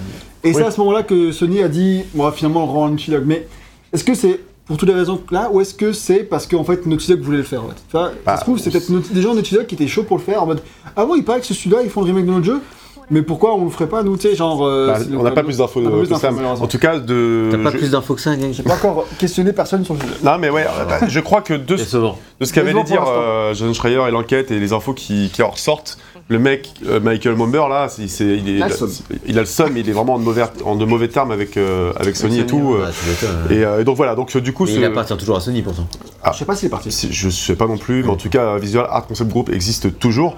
Et d'ailleurs, euh, il il n'y a pas très longtemps, il y avait des offres d'embauche euh, qui ont plus ou moins euh, fait fuiter euh, le remake de The Last of Us Part 1, euh, euh, de The Last of Us avant qu'il soit annoncé. Oui, oui. C'est un- c'est une entité qui existe toujours aujourd'hui, quoi. Et qui a bel et bien continué de travailler sur le remake de The Last of Us. En tant qu'outsourcing. En que, voilà, en tant que support, donc vraiment. Ouais, c'est hyper important aussi les studios d'outsourcing. Ah ouais, c'est. Je dis pas que c'est pas important, mais eux, ils voulaient enfin Ouais. avoir leur, euh, être considérés comme un studio à part, quoi, ils tu vois. voulaient avoir le lead sur un projet. Quoi. Ça, ça fait penser à, à- au studio, enfin au remake de Prince of Persia, Les Sables du Temps, Ah oui. qui, euh, qui était développé en tant que studio lead chez le Ubisoft Pune et Ubisoft euh, Mumbai. Ouais, c'est ça. Euh, donc euh, des studios en Inde qui euh, sont que des studios de sourcing, de QA testing, etc. Et, euh, et c'était leur premier jeu qu'ils développaient en tant que lead. Et bah ça a été repoussé plein de fois, on a vu du gameplay, ça a convaincu personne. ils s'en sont pris plein la gueule. Je euh, pense, je pense que c'est ça aussi. Là, par contre, là, on sait Là, pour clairement l'instant, pourquoi. on sait et que on sait que je pense que Ubi ils s'en foutaient un peu du projet et vu le shitstorm que ça a fait, ils se sont mis à se pencher dessus. Et ils ont laissé du temps, du temps, du temps. Et bah, de toute évidence, on devine que ça n'a jamais été à la hauteur des attentes. Donc, euh, Du coup, le jeu est repassé entre les mains de ses créateurs initiaux, Ouais. Ubisoft Montréal. est-ce qu'ils font de l'outsourcing en Inde? Bah, je pense, parce que du coup, ils doivent quand même avoir une bonne connaissance du projet aussi. euh, Oui, Ouais. ils sont quasi- sur quasiment tous les projets. C'est genre. C'est dur, hein. Ils sont genre 3000 là-bas. c'est- Oh, c'est énorme. c'est- un gros, un truc quoi. Ouais. Donc, euh, donc voilà. Et donc pour Naughty Dog, l'occasion de faire ce remake, c'est pas une mauvaise occasion parce que pour eux, c'est l'opportunité de booster dans le moteur PS5 pendant que le reste de l'équipe bosse sur le multijoueur de The Last of Us qui sortira a priori l'an prochain. Euh, donc euh, multijoueur du 2 et du 1 en même temps. Ça, hop, euh, ce sera un standalone euh, du coup. Standalone, ouais. on sait pas trop quelle formule, pas on sait pas trop si ça sera free to play, Il y, a, y pas mal de rumeurs qui font état effectivement d'un free-to-play, jeu-service euh, avec des microtransactions. Battle ce Royale. qui serait euh, euh, Battle Royale à voir, hein, mais, Bah, mais c'est- potentiellement. S'ils Et, euh, veulent le faire vivre, je pense qu'ils le font vraiment dans cette optique-là. hein. oui, oui, oui, je pense. jours, tu fais plus un jeu multijoueur qui est pas un jeu service. ça Bah, c'est ça, surtout que Sony a, a complètement euh, officialisé son souhait de, de- d'en sortir Ouais, vraiment plus. beaucoup pendant les prochaines années, tu vois. Donc, euh, Non, mais de toute façon, même, ça aurait pas de sens enfin, de juste sortir un jeu multijoueur que tu entretiens pas en mode jeu service pendant des années. euh, Ouais. Tu justifies pas les coûts de développement, tu vois. bon, les gens, beaucoup de rumeurs, de rumeurs disaient que euh, le multijoueur serait directement intégré dans The Last of Us Part, part 1, quoi, Ouais, mais dès sa sortie. Bon, finalement, ça n'a pas été le cas. On sait pas quand est-ce que, qu'il qu'il l'an sortira. prochain, ils ont dit. Ils ont Ah dit, oui, l'an prochain, oui, c'est vrai. ils ont dit qu'ils redonnaient les infos en juin l'an prochain. C'est ça. Donc euh, pas Parce que du coup, effectivement, enfin, un, truc à, un truc à préciser, c'est que euh, The Last of Us 1, euh, le, le jeu original sur PS3, Ouais. il avait un mode multijoueur ouais. qui était vraiment apprécié par, par les fans, etc. Donc, euh, Mode faction. Enfin, le- ouais, c'était le mode faction qui était vraiment. Euh, t'avais tout un truc où ça se suivait sur plusieurs semaines, etc. En gros, t'avais euh, une sorte de. C'est vrai. de des saisons un peu. euh, Ouais, c'était une sorte de, de truc de saison et en gros, bah, t'essayais de survivre le plus longtemps euh, en temps réel euh, possible, quoi, en fait. Et du coup, bah, pour euh, The Last of Us 2, ils étaient en mode, bah non, on n'a pas de mode multijoueur pour The Last of Us 2, mais euh, Ouais, on va faire dû un- être. hein. Il y en avait. il y a- il y a Mais il aurait dû y en avoir un et euh, du coup, euh, ils, ils sont- ils ont dit, bah en fait, on va, le, on, va, on va en faire un jeu à part, quoi, en fait. Ouais, ça a tellement grossi, puis ça met tellement de temps à le faire, alors qu'il donc- depuis deux ans, ça reste Oui, oui. Mais du coup, euh, du coup, ce jeu-là n'a pas, n'a pas de multijoueur non plus. Mais, euh, mais pour le coup, euh, bah, en fait, ça va, ça va être euh, bah, pareil. Enfin, enfin, en gros, c'est pas un remake complet parce que t'as pas le multijoueur qui, est- qui est intégré comme euh, le remake. Bah, de toute façon, du- comme dans les. Comme la. la comme le remaster, ouais. Internet Collection qui avait pas de multijoueur. C'est vrai. donc euh, et en même temps, en plus de ça, du multijoueur, on sait aussi qu'ils sont sur d'autres projets. Au moins un autre projet nous l'a annoncé, donc euh, voilà, on verra. En tout cas, ça va permettre de développer tranquillement ça. Euh, pendant que le reste est affairé à d'autres d'autres choses. Donc c'est pas du temps perdu Ouais, c'est euh, pour Naughty Dog, loin de là. C'est pas, ils font pas ça à la place, ils feraient autre chose. Non, ils font ça en parallèle. Ouais, c'est ça. ça les aide techniquement, etc. Donc c'est Oui, oui, parce qu'en gros, c'est c'est- c'est une studio. itération euh, plus avancée du moteur de The Last of Us 2, du coup. C'est ça, c'est ça, c'est juste l'introduction tranquille vers la PS5. Et donc ce remake, il a été piloté par deux personnes. D'abord, c'est piloté en tant que creative director par Sean Excaig. Je sais pas trop comment ça se prononce. Escaig. Excaig, c'était déjà le creative director sur Uncharted création. Lost Legacy. Ah. Et euh, ensuite, il a quitté Naughty Dog pour devenir le creative director de Marvel's Avengers. Oh putain. Ah, voilà. Crystal Dynamics, gros succès, comme chez Las. Ouais. Demi-tour. C'est ironique. Bah, Et ouais, après, il, est- il a quitté, alors, six mois après la sortie de Marvel. Avengers, il a quitté Crystal Dynamics pour rejoindre Naughty Dog Ah. en tant que creative director sur le remake. Donc on peut Ah. estimer que Naughty Dog a pu reprendre le projet aux alentours de avril 2021 quand lui est retourné. Ok. C'est une estimation. Ah. Et donc du coup, et le game director, c'est Matthew Gallant, qui était game designer sur The Last of Us, Uncharted 4 et The Last of Us 2, donc une belle promotion pour lui. Beaucoup d'anciens du premier sont retournés dessus, comme par exemple euh, Eric Pangelinan, qui, est le- qui était le directeur artistique d'original. Il est revenu en tant que. Directeur artistique sur le remake, ce qui est vachement cool. Ouais, c'est clair. Et euh, le développement s'inscrit dans une grande refonte de Naughty Dog, Ouais. qui fait suite à la sortie de The Last of Us 2 Ouais. et les multiples scandales qu'il y a eu sur leurs conditions de travail. Et euh, de ce qu'on sait, officiellement, on- on- entre les murs, on sait pas trop, tu vois, mais dans les- ce qu'on dit, c'est que Naughty Dog a beaucoup évolué. Ils sont maintenant genre 600, 700, c'est un- vraiment beaucoup poussé parce que c'était moins que ça pour The Last of Us 2. Ah ouais. Et tous leurs managers suivent des formations pour être de bons managers, etc. Et l'objectif de The Last of Us Remake euh, en termes de gestion de projet, c'était zéro crunch. Et c'est ce qu'ils disent. Ils ont fait zéro crunch. Ce serait Après- vraiment le premier jeu vraiment de l'histoire de Naughty Dog en plus de 35 ans d'existence. Après, est-ce que c'est pas. euh, C'est un projet pas non plus aussi big. c'est ça, beaucoup plus facile de pas Bah faire oui. de crunch sur un. C'est clair. Mais sur The Last of Us Remastered, Il y avait du crunch. Non, mais D'accord, mais c'était 4 quoi. J'ai Ah entendu une rumeur. moi j'ai rien entendu. Après, voilà. Je sais pas si mes sources sont fiables. mais en tout cas, c'est ce qu'on m'a dit. Bon, voilà. Et, euh, mais, mais là, en vrai, pour revenir sur, euh, sur le fait de faire un remake, bah, s'ils ont bien planifié euh, dans, le temps, là on remake ça, là on remake ça, là on remake ça, vu que c'est uniquement, enfin quasiment uniquement un remake visuel, on en parlera je pense, forcément c'est beaucoup plus facile à appréhender si tu sais si t'es dans les temps ou pas, et tu sais, enfin la date de sortie, l'a annoncé vraiment juste avant la sortie aussi, ça se trouve en interne, il a, été- ça a été repoussé plusieurs fois, on sait pas. Mais en tout cas, s'ils ont un bon planning de production sur un remake, c'est beaucoup plus facile Ouais, mais de un bon pays de production, c'est une première sur Naughty Dog. Donc Faut bien commencer quelque Ouais, ouais, part. hein. est quand même sur Mais que- en tout cas, c'est c'est bien. Faut, enfin, je sais pas s'il faut les féliciter. En tout cas, c'est faut- c'est cool C'est pour faut les, les équipes. encourager. Faut les encourager. ouais. Mais euh, je pense qu'on verra ça sur plutôt Last of Us Part 3. Ça, on verra sur les suites, etc. Là, Enfin, sur le prochain ouais. jeu, on va dire. Voilà, c'est Ouais. ça. Je pense que là, ce sera. ce Ne sera serait-ce que sur le multijoueur, qu'est-ce qu'ils diront Enfin, en tout cas, ils communiqueront pas. On verra s'ils communiquent dessus. Parce qu'ils vont pas communiquer sur le Fakey Crunch. Par contre, ils vont communiquer sur Fakey Crunch pas. Donc on Et verra. encore, le multijoueur, c'est encore un, sujet, un truc particulier. Quoi. Ouais, mais bon, déjà, on verra euh, Ouais. qu'est-ce qu'il en sera. Et voilà euh, pour ce qui est du développement du jeu original et du jeu remake. On peut passer maintenant au jeu en lui-même après une heure de test. C'est parti, donc euh, du coup, il est temps de parler du jeu, on va parler de son scénario. Et on a un peu parlé déjà dans la partie de développement. Mais ça raconte quoi, The Last of Us? Eh ben, c'est l'histoire de l'épidémie du Cordyceps, un champignon qui mute dans le cerveau des humains, blablabla, et qui les transforme en zombies, qu'on va appeler pour l'occasion des infectés et pas des zombies. La nuance est claqueurs, importance. C'est pas tous Ah des non, claqueurs. claqueur, c'est C'est un petit. Oui, c'est vrai. c'est une variante. C'est les infectés niveau 2. Autant pour moi. 3, je crois. même. Ouais, niveau 3. Et donc la nuance est importante car techniquement le champignon est un parasite et donc l'humain qui est à l'intérieur il est pas mort cliniquement, hein. il est encore en vie, hein. c'est Eh pas oui. mort vivant. Eh oui, c'est vrai. Cliniquement tu es en vie, Bah oui. C'est un vivant vivant. c'est un vivant C'est vivant. juste, il contrôle pas, il contrôle pas ce qui se passe. Tu es l'hôte d'un parasite. Un vivant fou. Et est-ce que c'est là toute la question philosophique est derrière? Est-ce que c'est est-ce qu'il y a toujours une part de lui qui peut-être est conscient que ça En fait, vu que le cordyceps il se met dans le cerveau, Ouais. bah il te reste plus grand chose. Enfin, il y a même plus rien de, de l'être humain quoi. Il se met dans le système nerveux. Donc en fait, c'est pour ça qu'il peut diriger. euh, Ouais, c'est ça, il appuie sur des boutons quand même. Bah ça, il appuie sur des boutons et puis derrière le cordyceps a, a, a, bou- a bouffé euh, totalement euh, toute la partie humaine qui est dans le cerveau des, des gens. Enfin, en tout cas, c'est ce qu'ils disent. Et mais même s'ils ont aucune preuve scientifique que c'est le cas. Donc moi je dis vaut mieux être un zombie de Resident Evil à choisir. Franchement, euh, Euh, tu penses t'es mort au moins. Au moins, t'es. bah, euh, Ouais, au moins t'es mort quoi. bah, t'es pas vraiment mort, t'as juste un, t'as un vi- t'as- t'es malade, t'as un virus. Non mais dans euh, dans Tu meurs. Resident Evil tu es vraiment mort, tu Ouais. es mort et tu reviens. Ah bon? Oui, c'est ça. T'es mort. Ok, d'accord, d'accord. Bah non, bah, je sais pas, en vrai, t'es juste infecté avec un virus donc. euh, Alors, euh, bah, pour moi, t'es ça juste dépend, malade, les en fait, Tyrans, machin, etc. Qui, oui, Ah. ça dépend lesquels. Question se pose en fait, hein. Un vrai mort et puis vivant, c'est- Et puis Wesker, hein, est-ce qu'il est mort Oh non, mais lui, il est increvable surtout. Et les, pla- et les plagas alors Et les plagas. Bah oui, pour moi, ils, sont, ils ont une conscience. Ils parlaient, ils parlaient tout. Mais c'est encore autre chose, les plagas. Bon, c'est un beau débat, hein, en tout cas. On Euh, est parti. allez. Donc l'épidémie commence en septembre 2013 et on assiste euh, d'ailleurs à ça lors du prologue du jeu. Vous faisiez Mais- quoi, vous, en septembre 2013 En septembre quoi Bah, je crois qu'on lançait On tournait- la saison. euh, Tournez la rétrospective Metal Gear Solid. On lançait la saison 4. Merde. Ouais, on, on pensait qu'on aurait 10 000 abonnés dans l'année. 7 ans plus tard. bah, on pense toujours qu'on aura 10 millions de Comme quoi, on n'a pas changé. Et donc ça c'est le prologue et le vrai scénario commence 20 ans plus tard, c'est là où on a commencé dans le début du, du- de, ce, de ce test, Euh, à l'été 2033. Ah, on pourrait même aller dans le métro.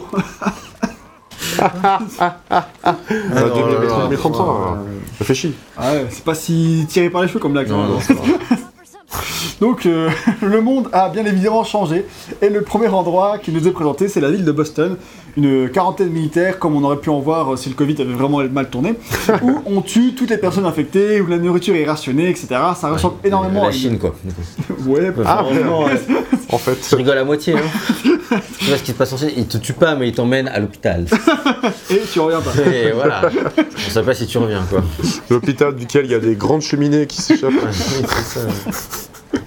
Mais ouais, ouais, ouais, je vois. euh, Et donc ça ressemble beaucoup à une dicta- Et- dictature totalitaire, C'est vrai, mais en attendant, c'est le, le- le- un des seuls recoins de, du pays où, ça va un peu quoi. où ça va au, ouais, au final, où ça va un peu et t'as la présence de l'État officiel, quoi. Ouais, c'est C'est vrai que- ce qu'il en reste, hein, parce que c'est vraiment, ils font un peu genre quoi. Ah ouais, c'est clair, on sait pas trop ce qui se passe. hein. Donc, euh, donc voilà, effectivement, tu te dis en même temps, avec une telle pandémie, c'est un peu chaud enfin, de faire euh, mieux que ça. Enfin, c'est c'est quand même compliqué, il faut bien que les gens y mangent, faut quand même rationner, il a pas beaucoup de bouffe.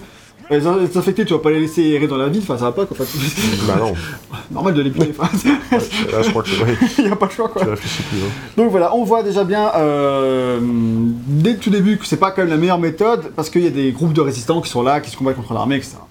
Nous, dans ce petit bordel, on incarne Joël, qui euh, est quelqu'un dont on ne sait pas grand chose à la base, si ce n'est qu'il vivait une petite vie tranquille avant que l'épidémie ne commence, et que depuis, il a bien changé.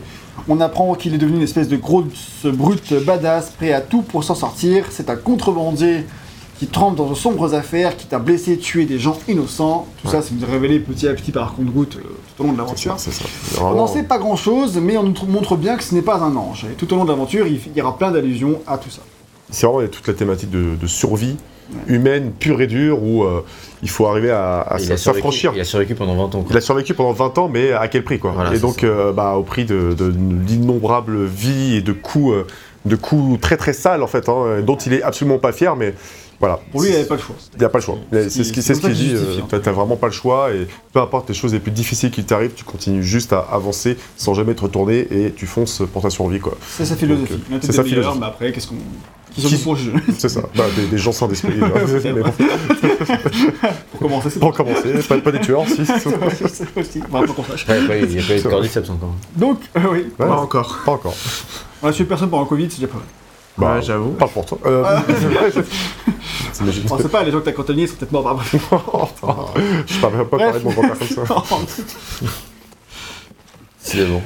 Ouais, Donc la trame de départ, euh, c'est que Joël et sa comparse, euh, voire euh, plus que pote, on sait pas trop, euh, Tess, qu'on voit à l'écran toujours, doivent récupérer des armes qui leur appartiennent, mais qui ont été vendues, enfin qui ont été volées, pardon, puis vendues à un groupe de résistants nommé les Lucioles. Ou les Fireflies, Attention, je vais me tromper pendant tout le jeu, ton test, alors autant dire Firefly suicide, comme ça vous savez. Oh, euh, tu peux dire Luciole Oui, mais je peux me tromper, donc je préfère préciser d'abord. Bon, d'accord. C'est la version anglaise, vu qu'on a fait le jeu en anglais. Ouais, j'ai plus l'habitude d'entendre Fireflies, mais après, je vais essayer de dire Luciole, je promets rien, mais j'essaie. D'accord. Donc, euh, donc les Lucioles, ils sont en mode, bah non, en fait, euh, certes, on te les a volés à la base, mais nous, on les a achetés, donc on va pas te les rendre comme ça, quand même. Enfin, euh, voilà. Ouais, bon, il y a une, une vieille embrouille, quoi. Donc voilà, ils disent, euh, par contre, ok, on peut te les rendre, si tu acceptes de faire un petit deal avec nous, on a une mission pour toi, tu l'as fait, on te donne des armes, même plus que ce que tu avais la Une mission de contrebande, du coup. Ça va aller. Une mission contrebande, et cette mission, c'est d'escorter une jeune fille de 14 ans, Ellie, qui est avec nous d'ailleurs euh, à l'écran, Eh oui, euh, je, je lis. je lis. jusqu'à un, jusqu'à un, un bâtiment du centre-ville de Boston, loin de la zone de quarantaine, et donc en plein milieu de, en plein terrain infecté. Voilà. Il y a plein de c'est zombies par ici, etc. interdite. C'est interdit, si la milice te trouve, ils tirent dessus, comme on a pu le voir à l'écran. Et ce que Joël Tess ont l'habitude de faire, ils ont souvent l'habitude d'y aller, donc euh, voilà, c'est pas très grave, ils y vont, c'est easy. C'est un, jeu- c'est un job facile. Sauf que ça tourne mal. On apprend assez vite que Ellie n'est pas une fille comme les autres, elle a été mordue, mais elle ne On se l'a on l'a vu dans la cinématique On l'a vu dans euh, la juste cinématique. avant, là. Ils viennent de l'apprendre. Hmm. Donc elle a été mordue, mais elle se transforme même pas. Elle est immunisée face à l'infection. On ne sait pas pour quelle raison. C'est juste le cas. Et les Lucioles veulent l'escorter jusqu'à leur base à l'autre bout du pays, dans l'espoir de développer un vaccin. Maintenant, on sait que c'est plus compliqué que ça, mais bon, on va dire que dans les Ouais. que euh, c'était possible. Et en plus, ils peuvent avoir la 5G avec, donc tout le bénéf. Euh, Franchement, nickel. En fait- T'as dit quoi La 5G. ils Ah, peuvent c'est pas ce que j'ai compris. En fait, c'est tout simplement dans l'idée, ils veulent comprendre comment c'est possible euh, Voilà. que le qu'elle n'ait pas été infectée par le cordyceps et essayer de reproduire ce qui s'est passé. Exactement. Voilà, parce qu'actuellement, toutes les tentatives, parce que ça, c'est dans ce monde-là, ils ont essayé de faire. des Ouais, ça fait 20 ils ont ans, quoi. essayé- Ouais, Ça fait ça 20 fait ans 20 qu'ils ont essayé de faire des trucs et qu'en fait, ça a été que des échecs. Ils ont jamais réussi à trouver un, un traitement ou euh, Mm. un vaccin contre le cordyceps. Bah, le truc, c'est quand t'as plus de tuto YouTube, c'est plus quoi faire. quoi.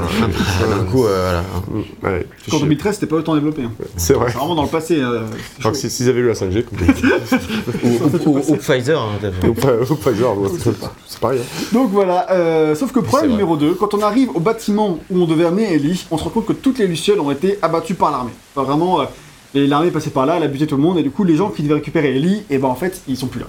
Dommage. Donc commence alors une quête un peu différente. re- différente. Joël, lui, veut rentrer et s'en battre les couilles, mais Tess, euh, en quête de rédemption pour toutes les erreurs qu'elle a pu faire dans son passé, elle est bouleversée de découvrir qu'Ellie est immunisée, qu'en fait, il y a un espoir. Ça, Ouais. ça- c'est un truc qui la traverse, qui la, qui la- enfin, qui ch- la change, en fait, il y a un truc qui se passe. Quand elle découvre ça, ça... Il se passe un truc.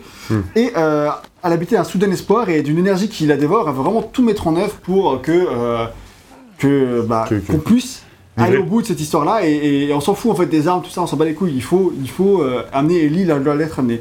Et donc elle va convaincre Joël de poursuivre son voyage, au moins jusqu'au jusqu'à chez le frère de, de- de Joël, Ouais. Tommy, qui Ouais. est un ancien membre des Lucioles, Tommy, qu'on reverra dans The Last of Us 2. Et là, le grand road trip commence. Et vous vous en doutez, déjà parce que vous connaissez sans doute le jeu, hein.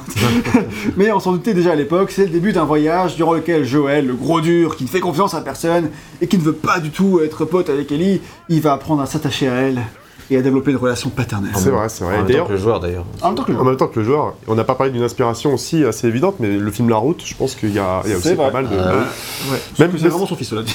Sauf que c'est vraiment son fils et qu'on est dans un univers euh, encore plus post-apo, j'ai l'impression, dans, dans La Route. Mais euh, ouais, en fait, attends, il y a aussi La des Route, similarités. hein. la route, il n'y a pas de euh, nucléaire ou quoi de C'est zombie, je crois, non? Non, il n'y sais a pas. de zombie, il n'y a pas Ah de. On sait- pas ce qui s'est passé. Je crois que c'est. Ouais. Dans la route, en fait, tout le principe, c'est que tu sais la fin du monde, mais tu sais pas exactement. Oui, ouais, d'accord, d'accord, d'accord. Bon, du coup, c'est assez similaire à The Last of Ouais, Us en termes de cruauté et de survie, Oui, oui, quoi. clairement. C'est vrai que c'est inspiration également. J'ai pas pensé, mais c'est c'est vrai. Et donc, Ah. Donc le- ce qui se passe du côté de Joël, ça va être aussi un peu l'inverse du côté d'Ellie, qui cherche des modèles un peu parentaux, pas forcément parentaux d'ailleurs, mais des modèles tout simplement pour se construire en fait. Elle a besoin de, de modèles pour grandir, c'est une ado quoi, tout simplement. Et euh, donc voilà, au début elle sera très méfiante, mais évidemment ça va évoluer. En fait ça, euh, on pourrait dire ah c'est du spoil, non c'est pas du spoil. Quand tu lances le jeu, tu sais qu'il y, aura- tu sais qu'il y aura, il y aura ça, c'est écrit sur la jaquette presque. Ouais, et puis, et puis c'est un jeu qui est sorti en 2013, quoi, aussi, donc. euh, Oui, non mais je veux bon. dire c'est un peu le, Non, mais c'est pas une excuse. quoi, Mais voilà. Même en c'est- 2013. C'est pas une ça- excuse, ouais, ça bon, au bout d'un moment, euh, voilà. Si. Bon. Ah mais je spoil, on peut spoiler rien d'important, c'est vraiment les bases du. Moi, laissez-moi vous spoiler. Alors, à la fin. eh ben, Donc, euh, le pitch est assez simpliste, mais en vrai, le. le- ouais, d'ailleurs, c'est là que je voulais parler du fait que c'était l'inspiration des fils de l'homme, mais fait donc c'est bon. Ah. Euh, et ce côté relation père-fille, etc. En plus, on l'avait déjà vu dans le jeu vidéo assez récemment, à l'époque où le jeu est sorti. T'avais The Walking Dead qui est sorti quelques mois avant, avec euh, le jeu Telltale, avec euh, Lee et Clémentine. Bien sûr. Euh, vraiment assez similaire en fait, c'est fou. Lee et Ellie, d'ailleurs, c'est marrant. Et ça reste. Lee et Lee. Lee et Ellie. Et t'avais Bioshock Infinite? Aussi avec Elisabeth. Elisabeth. Ellie, Putain, mais il y a un délire là. 2013, tout Donc euh, c'était une grande année pour les jeux un peu de cette Et puis le, le spectacle de Ah ouais, Elise les- Moon. c'est évidemment sensible. Yes. et donc bref, donc, ce truc de relation partenariale, il y avait beaucoup ça à l'époque. Et même de nos jours, euh, ça reste une inspiration pour tout ça. Ça reste une- même, ça a été une grande inspiration euh, au cinéma. Par exemple, le film Logan, clairement euh, 100% inspiré de of Us. Produit par Stanley. Ça fait- Euh, Euh, non, voilà. Mais genre même, euh, t'as même un film de zombies avec euh, Schwarzenegger où il a protégé une gamine. Ah ouais ouais, il s'appelle Maggie, un truc comme ça. Ouais, c'est ça. Ah mais t'as- c'était vraiment c'est une inspiration. euh, ouais. C'est pas bon film, cela dit. mais- Ouais. J'ai pas vu, mais il paraît. Ok, ok. Ça Donc voilà, le succès de of Us influencera beaucoup de choses euh, dans le jeu vidéo et ailleurs, etc. Donc c'est vraiment une relation un peu, un peu typique, on connaît un peu le, le style. Quoi. Mais le plus important, c'est pas à quel point le pitch il est original ou pas. Le plus important, c'est de savoir s'il fonctionne. Et en vrai, il fonctionne. C'est vrai, il fonctionne même très très bien. Alors ceux Ça qui va. voudront annoncer, mettre des nuances, ils en mettront plus tard. Donc là, on va d'abord expliquer à pourquoi, pourquoi ça marche et on va parler de la narration. Et on va commencer peut-être un choix un peu étonnant, mais quand j'ai commencé à vouloir écrire euh, cette fiche sur comment j'allais organiser tout ça, quand j'ai commencé à vraiment vouloir parler du scénario, je me suis rendu compte qu'il fallait, je trouve, pour que ça fasse puissance dans, ma, constru- dans, ma, dans mon plan, commencer à parler de la narration par le gameplay.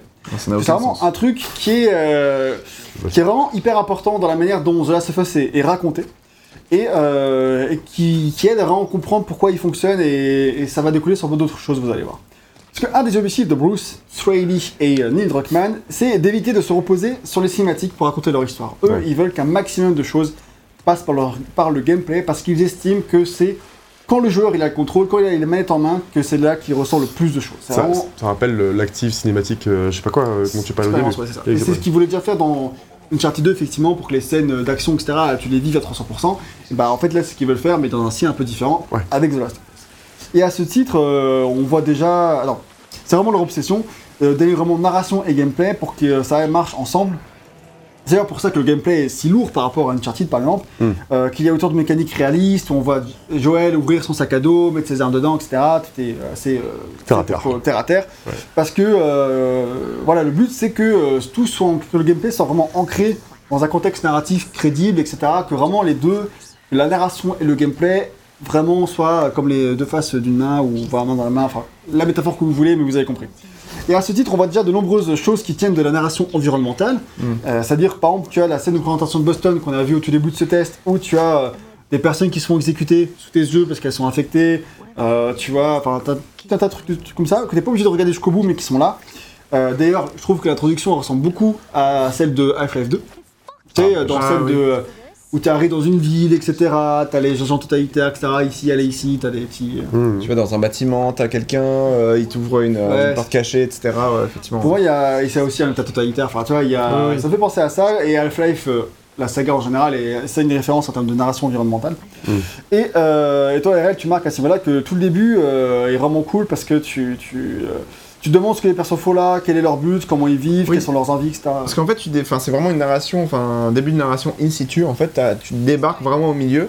T'expliques pas le truc, on t'explique pas. Enfin, en gros, t'as as une partie générique où on va t'expliquer, en gros, la pand- enfin, comment la pandémie s'est répandue. Ouais, c'est ça. Euh, donc pendant le générique, t'as as, des voix off de, de, de, enfin, de, de gouvernement, de, bulletins de nouvelles, etc. Mais euh, derrière, sur euh, Joël, euh, qu'est-ce qu'il fait là euh, Pourquoi est-ce qu'il, enfin, qu'est-ce qu'il fait euh, quel, est son but dans, dans la vie, etc. Comment est-ce qu'il survit euh, Comment est-ce qu'il, Ouais. comment est-ce qu'il vit tout court en fait Euh, Ça, c'était pas du tout expliqué en fait. Et t'essaies de, ra- euh, enfin, de, de- Tu raccroches les wagons. tu raccroches un peu les wagons effectivement au fur et à mesure. Euh, et euh, du coup, euh, tu, tu comprends, tu commences à comprendre euh, en fait du coup comment, enfin, euh, enfin, en gros tout, le- tout le truc avec les armes, comment est-ce que tu les, euh, tu les, euh, enfin, que, que, que Joël fait, de la, fait du trafic d'armes, etc., etc. Tu vois, donc il y a plein de trucs en fait que tu découvres pièce par pièce, brique après brique en fait, qui, est- qui, est, qui est assez intéressant. Euh, et voilà, C'est pour la partie. ce que je vais dire. Pour l'instant, ouais, c'est pas c'est bien. Et donc du coup, quand tu vas dans ce bad là-dedans, tu vois plein de tags sur les murs qui te... Alors, au début du jeu, mais partout, à plein de nom- à de nombreuses reprises dans, dans, dans, dans le gameplay, où tu... Dans le jeu, je veux dire, en général, tu vas voir des tags qui retracent un peu des, des trucs, ce qui s'est passé ici et là. Par exemple, plus tard, à Pittsburgh, tu auras plein de traces sur les révolutions passées dans la ville, etc. Sur comment la ville, elle a évolué. En fait, t'as beaucoup... Le jeu a vraiment joué sur cette narration environnementale pour te faire comprendre ce qui s'est passé, sans passer par des lignes de dialogue forcément, sans Bah, passer par Comme des... ici aussi, le même là d'ailleurs, Ouais. avec les buildings qui sont écrasés aussi, on t'explique, on pourquoi. Bon, c'est juste que bah, en fait ils ont bombardé, euh, c'est pas les buildings qui sont écroulés, ils ont bombardé pour essayer de réduire l'infection et donc ça a tout détruit. Donc en fait t'as vraiment même dans les, les trucs les plus simples comme ça, quand il se fait traverser certains environnements, ça permet de comprendre ce qui s'est passé en fait. Et après, quand tu vas te ba- regarder par là-bas, tu vas voir la ville en quarantaine, euh, t'as vu dessus. Avec les, ba- les, les barricades, Ouais, et tout Ça, comme ça, tu- ça, etc. ça, ça t'aide à comprendre vraiment euh, l'univers, etc. Et ça, euh, t'as ça t- vraiment tout le jeu avec un nombre de détails euh, vraiment euh, hallucinant euh, de Mm. A à Z pour t'aider à comprendre comment le, le Ah, le monde ciel derrière et tout. Voilà.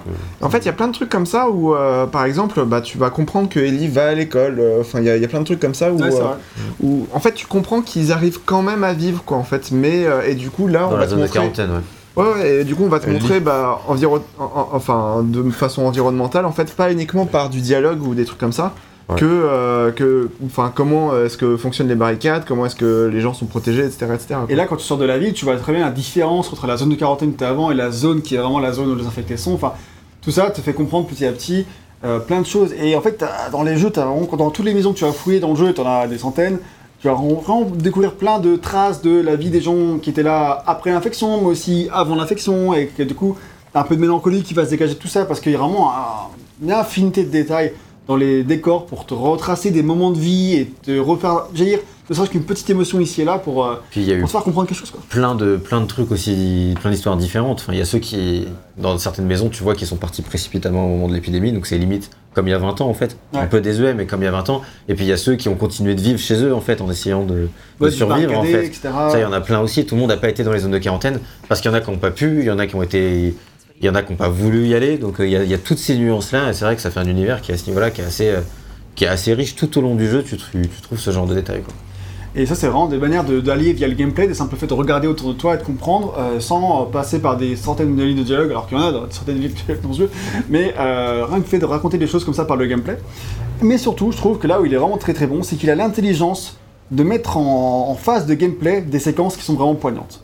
Par exemple, la scène d'introduction, le prologue, qui te fait très intelligemment passer d'un personnage à l'autre, pour te faire passer par des émotions euh, par, qui, Ça- ça étaient- reste- Toujours une masterclass absolue, je trouve. qui euh, était déjà brillant à, à l'époque et qui encore de nos jours te fout une Parce que claque. c'est Toujours une une claque. de mes plus grosses claques euh, Ouais. de l'histoire euh, Du jeu vidéo euh, Ouais, clairement. Sans aucun doute. hein. Je, je sais pas si vous avez fonctionné comme ça, mais moi, tout du long, euh, jusqu'à jusqu'au remake, quand euh, je voulais présenter un peu le jeu, le jeu vidéo, l'art du jeu vidéo à quelqu'un, Les gens ils étaient en connaissait mode Ah, toi tu joues aux jeux vidéo Oui, euh, voilà, euh, Call of, ni, ni, ni. Tu joues à Call of, tu- Et je joue aussi à Call of d'ailleurs, euh, c'est aussi poignant d'ailleurs. Pas pour les mêmes raisons. Euh, voilà, mais en tout cas, voilà, je, je montrais l'introduction euh, de The Last of Us, et généralement, ça fait mouche. Là, Ah, moi, ils font genre Ah oui les gens ils font Ah oui, mais je préfère Call of. Merde. Ah, c'est c'est vraiment incroyable. Même là dans le remake, du coup, moi ça faisait, je l'avais pas fait depuis 9 ans, hein, cette scène. Ah, Ouais. bolos. Et, euh, et c'est toujours, même en sachant, ça fonctionne toujours aussi bien. Mais quand tu le connaissais pas du tout, que tu la découvrais vraiment, ah, c'est quand même vraiment euh, Ah, c'est c'est pour- extrêmement impressionnant en fait. très impressionnant et t'as vraiment une montée en tension et euh, une ambiance qui est parfaitement calibrée, euh, tant d'un point de vue sonore que euh, colorimétrique où tu sais, ça, ça, de plus en plus.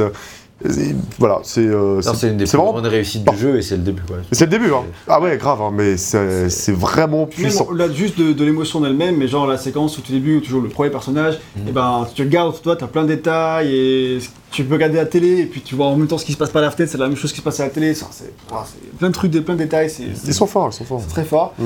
Et d'autres exemples au-delà du prologue, tu as par exemple une séquence, juste pour ceux qui connaissent un peu le jeu, juste après les séquences de l'hiver, donc euh, juste à, voilà, à la fin de l'hiver, le chapitre qui est après, il y a un truc qui a changé avec, euh, avec Ellie. où un petit- elle, agit un peu différente et, euh, différemment, et du coup, euh, les actions que tu as fait mille fois dans le jeu, là, elle fait pas de la même manière, et du coup, tu sens vraiment dans le gameplay la différence, tu sens vraiment l'émotion qui est vraiment très différente à ce moment-là, et toi, en tant que joueur, vu que tu le vis avec manette en main, en fait, tu comprends du coup, tu essaies de te mettre à la place d'Ellie, tu essaies de te mettre à la place de Joël, comment il va réagir, etc. Tu vois, et plein de manières très intelligentes comme ça de, de te mettre en situation, de te faire vivre toi-même les, les, ce qui se passe. Em- empathique, je pense, Ouais, euh, ça, du jeu. Et t'as évidemment la scène juste avant l'épilogue, hein, euh, qui est assez lourde de conséquences, où tu l'as fait manette en main, et c'est pas rien de faire ça manette en main. Euh, là, Bah. je suis assez, vraiment assez flou, on en parlera plus tard dans une partie spoiler, peut-être. Peut-être. Et aussi, euh, voilà, pour un autre détail qui est peut-être un peu plus surprenant, mais genre, t'as une séquence où, où tu vas récupérer Ellie qui s'est barrée, tu la retrouves. Donc, je voyais, tous ceux qui ont fait le jeu, vous voyez qu'elle sait, je pense. Ellie, elle s'en va et tu la retrouves dans une maison. Et euh, juste après avoir dialogué avec euh, Ellie, euh, il y a une séquence de gameplay, une séquence de combat. Mm. Et moi, je me suis demandé, en fait, mais pourquoi, quel intérêt de mettre une séquence de combat ici? C'était pas du tout l'émotion que tu avais avant. T'étais en train, bah, c'était une scène émotionnelle euh, dans une cinématique, et après tu te tapes. Je me suis dit, c'est bizarre, hein, ça dénote un peu avec l'émotion. Mais en fait, moi, je trouve que c'est. J'y ai réfléchi, et en, même en jouant, et je l'ai ressenti, c'est que c'est malin d'avoir une scène d'action là, même si c'est pas, c'est pas ce dont j'avais envie sur le moment. Mais en fait, quand tu joues cette séquence, déjà tu peux la jouer un peu roleplay, en mode tu défonces tout, t'es énervé, t'es joué, tu joues Ouais. roleplay, euh, tu défonces les mecs parce que bon, euh, Ouais, faut que tu te défoules après ce qui vient de t'arriver. Et euh, mais même au-delà de ça, sans faire ça, en fait, je pense, je trouve que avoir une séquence de gameplay entre la première cinématique et celle qui va résoudre la cinématique et la cinématique d'après, en fait, ça te fait euh, décanter toi-même en tant que joueur euh, ce qui s'est passé dans la cinématique. Et pendant que tu combats, tu vas y repenser, tu vas. C'est la gestion du rythme. C'est- Et du coup, toi, euh, en fait, tu peux te mettre à la place de Joël, parce que toi, tu, tu joues, mais tu penses aussi à ce qui vient de se passer. Et euh, du coup, c'est un peu comme si Joël, il pensait lui-même à ce qui vient de se passer. Et du coup, ça fait que la décision qui viendra ensuite, c'est plus sens que s'il n'y avait pas eu de séquence de combat entre les deux. Enfin, parce que sinon, s'il y avait juste eu une cinématique et ensuite l'autre, on aurait trouvé ça peut-être un peu facile, tu vois. Rapide. Et un peu rapide, ouais. Et du coup, vu qu'il y a ça, En fait, t'as joué un truc et je trouve que, enfin, t'as plein d'idées comme ça. Où de toute façon, c'est pas fait au hasard parce que Bruce Riley, je sais qu'il est, il, il- il est toujours avec les équipes, il fait jouer plein, de- il joue tout le temps les niveaux avec tout le monde. Ils font tuer ça à plein de playtests. De toute façon, tout, rien n'est fait au hasard. hein. Si ils ont mis un truc, c'est parce que ça marchait mieux comme ça et pas autrement. Tu vois. Bah. Ils ont fait euh, tout tester. Donc voilà, enfin, si vous voulez réagir à ça, par exemple, Bah, moi, ça, ça rejoint un, un truc que j'ai sur ce jeu qui est euh, sa maîtrise du rythme. Je sais pas si c'est là maintenant que tu veux en parler ou Non, plus non, on tard. parlera du rythme plus tard. Plus tard, bon, voilà. Mais du coup, euh, en tout cas, quand on en parlera, c'est clairement un exemple de, de maîtrise, de maîtrise du rythme Mm. et de à travers le gameplay et la narration. Vous voulez nuancer, hein, Euh, non, non, mais enfin. si vous regardez, j'ai l'impression que monde est mon accord. Non, non, pas encore. Euh, non, non, mais en gros, enfin, effectivement, le, le, le, le- le- enfin, le- le- la, la narration, elle est bien, elle est bien maîtrisée, etc. C'est juste qu'il y a certains passages où, effectivement, bah, moi, ça m'a un peu, enfin, ça m'a un peu sorti du truc, mais pour, euh, pour d'autres raisons, en fait. Je sais pas si on en parle maintenant ou si on en parle plus tard, mais, euh, mais en gros, euh, bah, typiquement, la, la séquence de la maison, euh, en gros, tu, enfin. Ça, Le début ça, ça fait euh, non non non du de la de la fin Ouais, dans dans le- l'orange. de- deux tiers euh, Tu retrouves Ellie cherches Ellie, etc., tu vas la retrouver, et bah à ce moment-là, genre, tu peux te dire, bon bah, en fait, tu y vas à fond, tu vas chercher Ellie, etc., euh, tu te dépêches, etc. Mais en fait, euh, bah, vu que tu t'es tapé genre 7-8 heures de, euh, de, de, de, fou- de fouillage de maison en permanence, et bah là, euh, genre, euh, moi j'avais aucune urgence en fait à aller chercher Ellie, quoi. J'étais en mode, bon bah, je vais d'abord fouiller la maison dans, dans les moindres pièces, etc. C'est ta de- faute ça. oui, c'est de ma faute, mais c'est juste que moi, en tant que, non, mais en tant que joueur, t'as ce réflexe-là de, euh, bah, en fait, tu vas fouiller la maison avant de, de faire la suite du truc, quoi, en fait. Et du coup, moi, ça m'a, enfin, c'est, pas un truc qui est hyper grave ou quoi que ce soit, c'est juste que sur le moment, ça m'a un petit peu sorti. J'étais en mode, bah, en je fait, je vais prendre mon temps, quoi. Après, dans ces séquences-là, je trouve qu'ils sont assez intelligents pour. euh, ok, tu peux quand même fouiller un peu la maison, mais il n'y a rien à trouver, quoi. En fait, Si, si, il y avait quand même pas mal de trucs à trouver. Parce hein. qu'en fait, tu peux y aller après le combat aussi. Oui, oui, mais bon, après ça tu le sais pas forcément parce que des fois, euh, enfin, tu. Il y a plein de trucs où euh, tu, tu, tu, tu- passes directement à la suite euh, sans avoir l'opportunité de fouiller. Donc t'es en mode, bah je vais fouiller le plus tôt possible, comme ça je vais éviter de rater des, ressources essentielles pour, pour la suite de Le l'aventure. bon tu vois. réflexe de joueur. C'est ça. Et donc, ouais, bah, à part ces petites nuances-là qui, bon, qui peuvent se comprendre effectivement, bah, en- voilà, c'est en fait, le jeu il est rempli de, petites idées comme ça qui viennent changer un peu la rythmique classique du jeu pour t'amener vraiment des, moments qui changent tout, manette en main, qui te font ressortir des trucs supplémentaires vraiment euh, que si tu ne les avais pas joués, euh, eh ben, t'aurais pas eu la même émotion. Et ça, il t'en a souvent dans le jeu, on va faire un listing, on n'est pas là pour ça. Mais ça permet de faire le parallèle avec autre chose, et ça, c'est la relation avec Ellie. Parce que la relation avec Ellie, elle se fait tout au long du gameplay, véritablement. Ellie et Joël, on l'a dit, ils vont évoluer, leur relation va évoluer tout au long du jeu.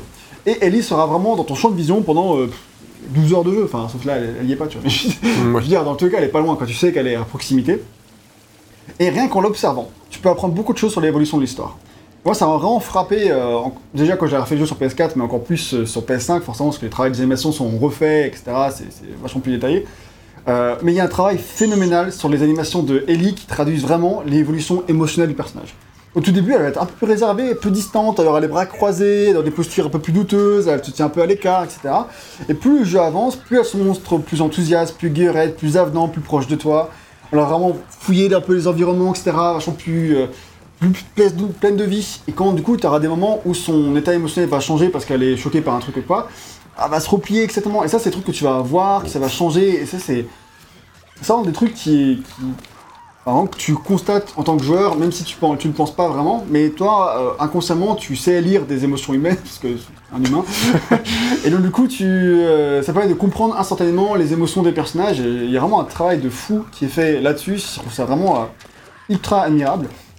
Oui, parce Et que on- généralement t'as euh, les mêmes animations de marche Ah, en fait pendant, pendant, pendant tout le jeu et euh, ça, ça évolue pas forcément, quoi, effectivement. Exactement. Euh, surtout à cette époque-là, de nos jours, peut-être un peu plus, tu vois, mais. Oui, oui. Mais, euh, mais voilà.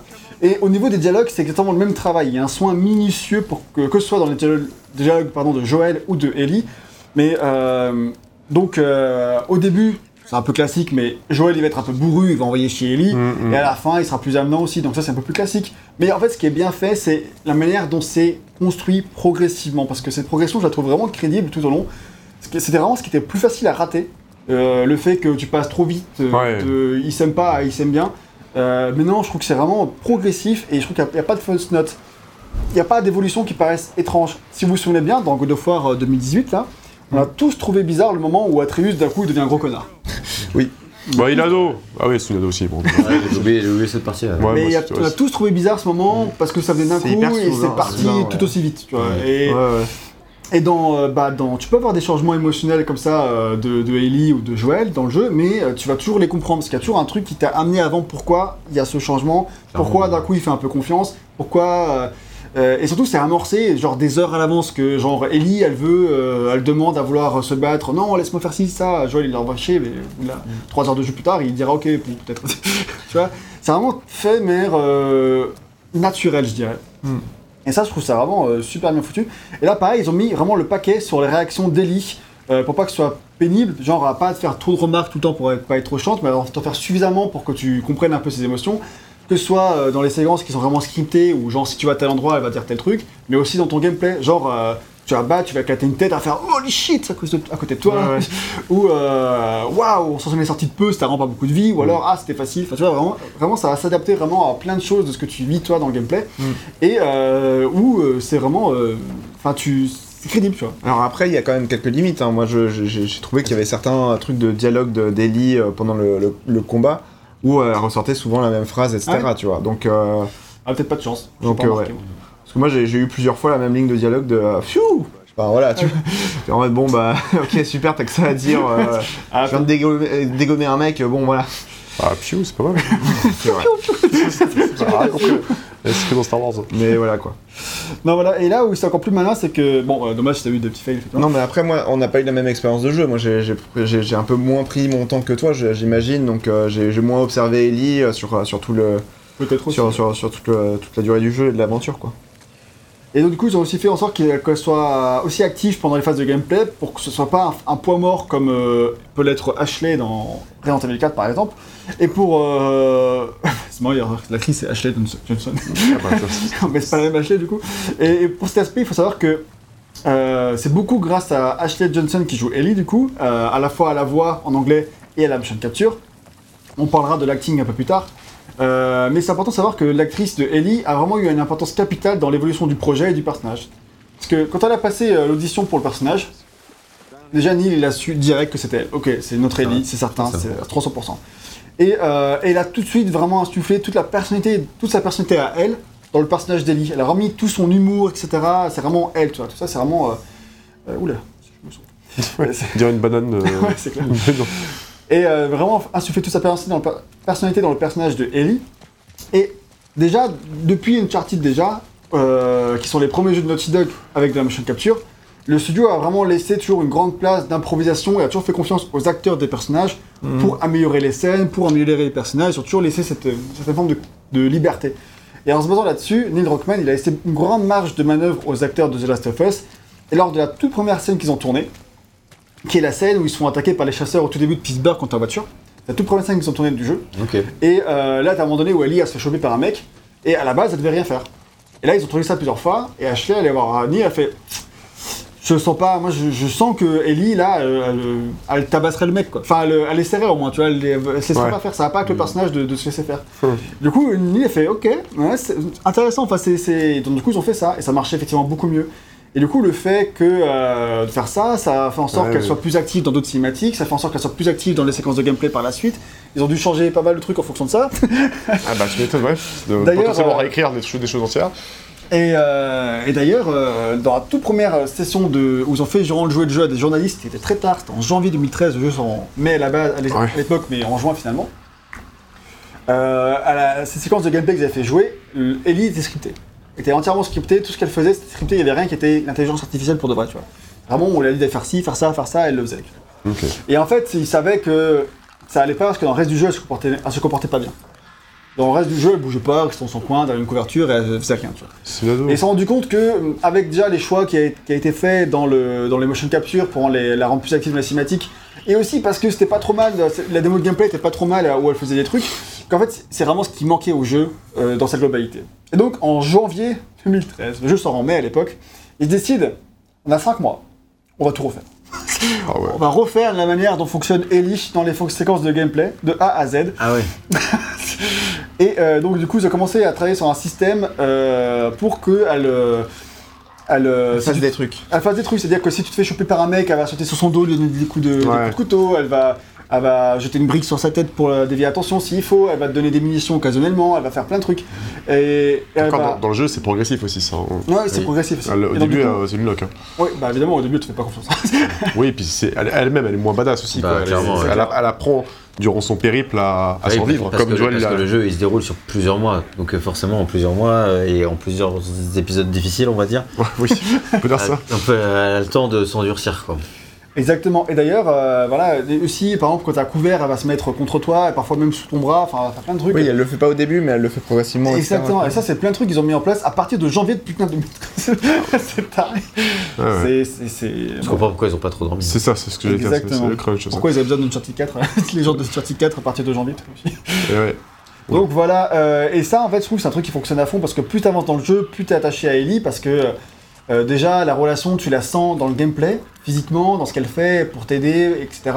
Dans les lignes de dialogue où ça change, dans les animations, c'est vraiment tout ça est progressif et il n'y a pas aucun moment où tu te dis c'est bizarre.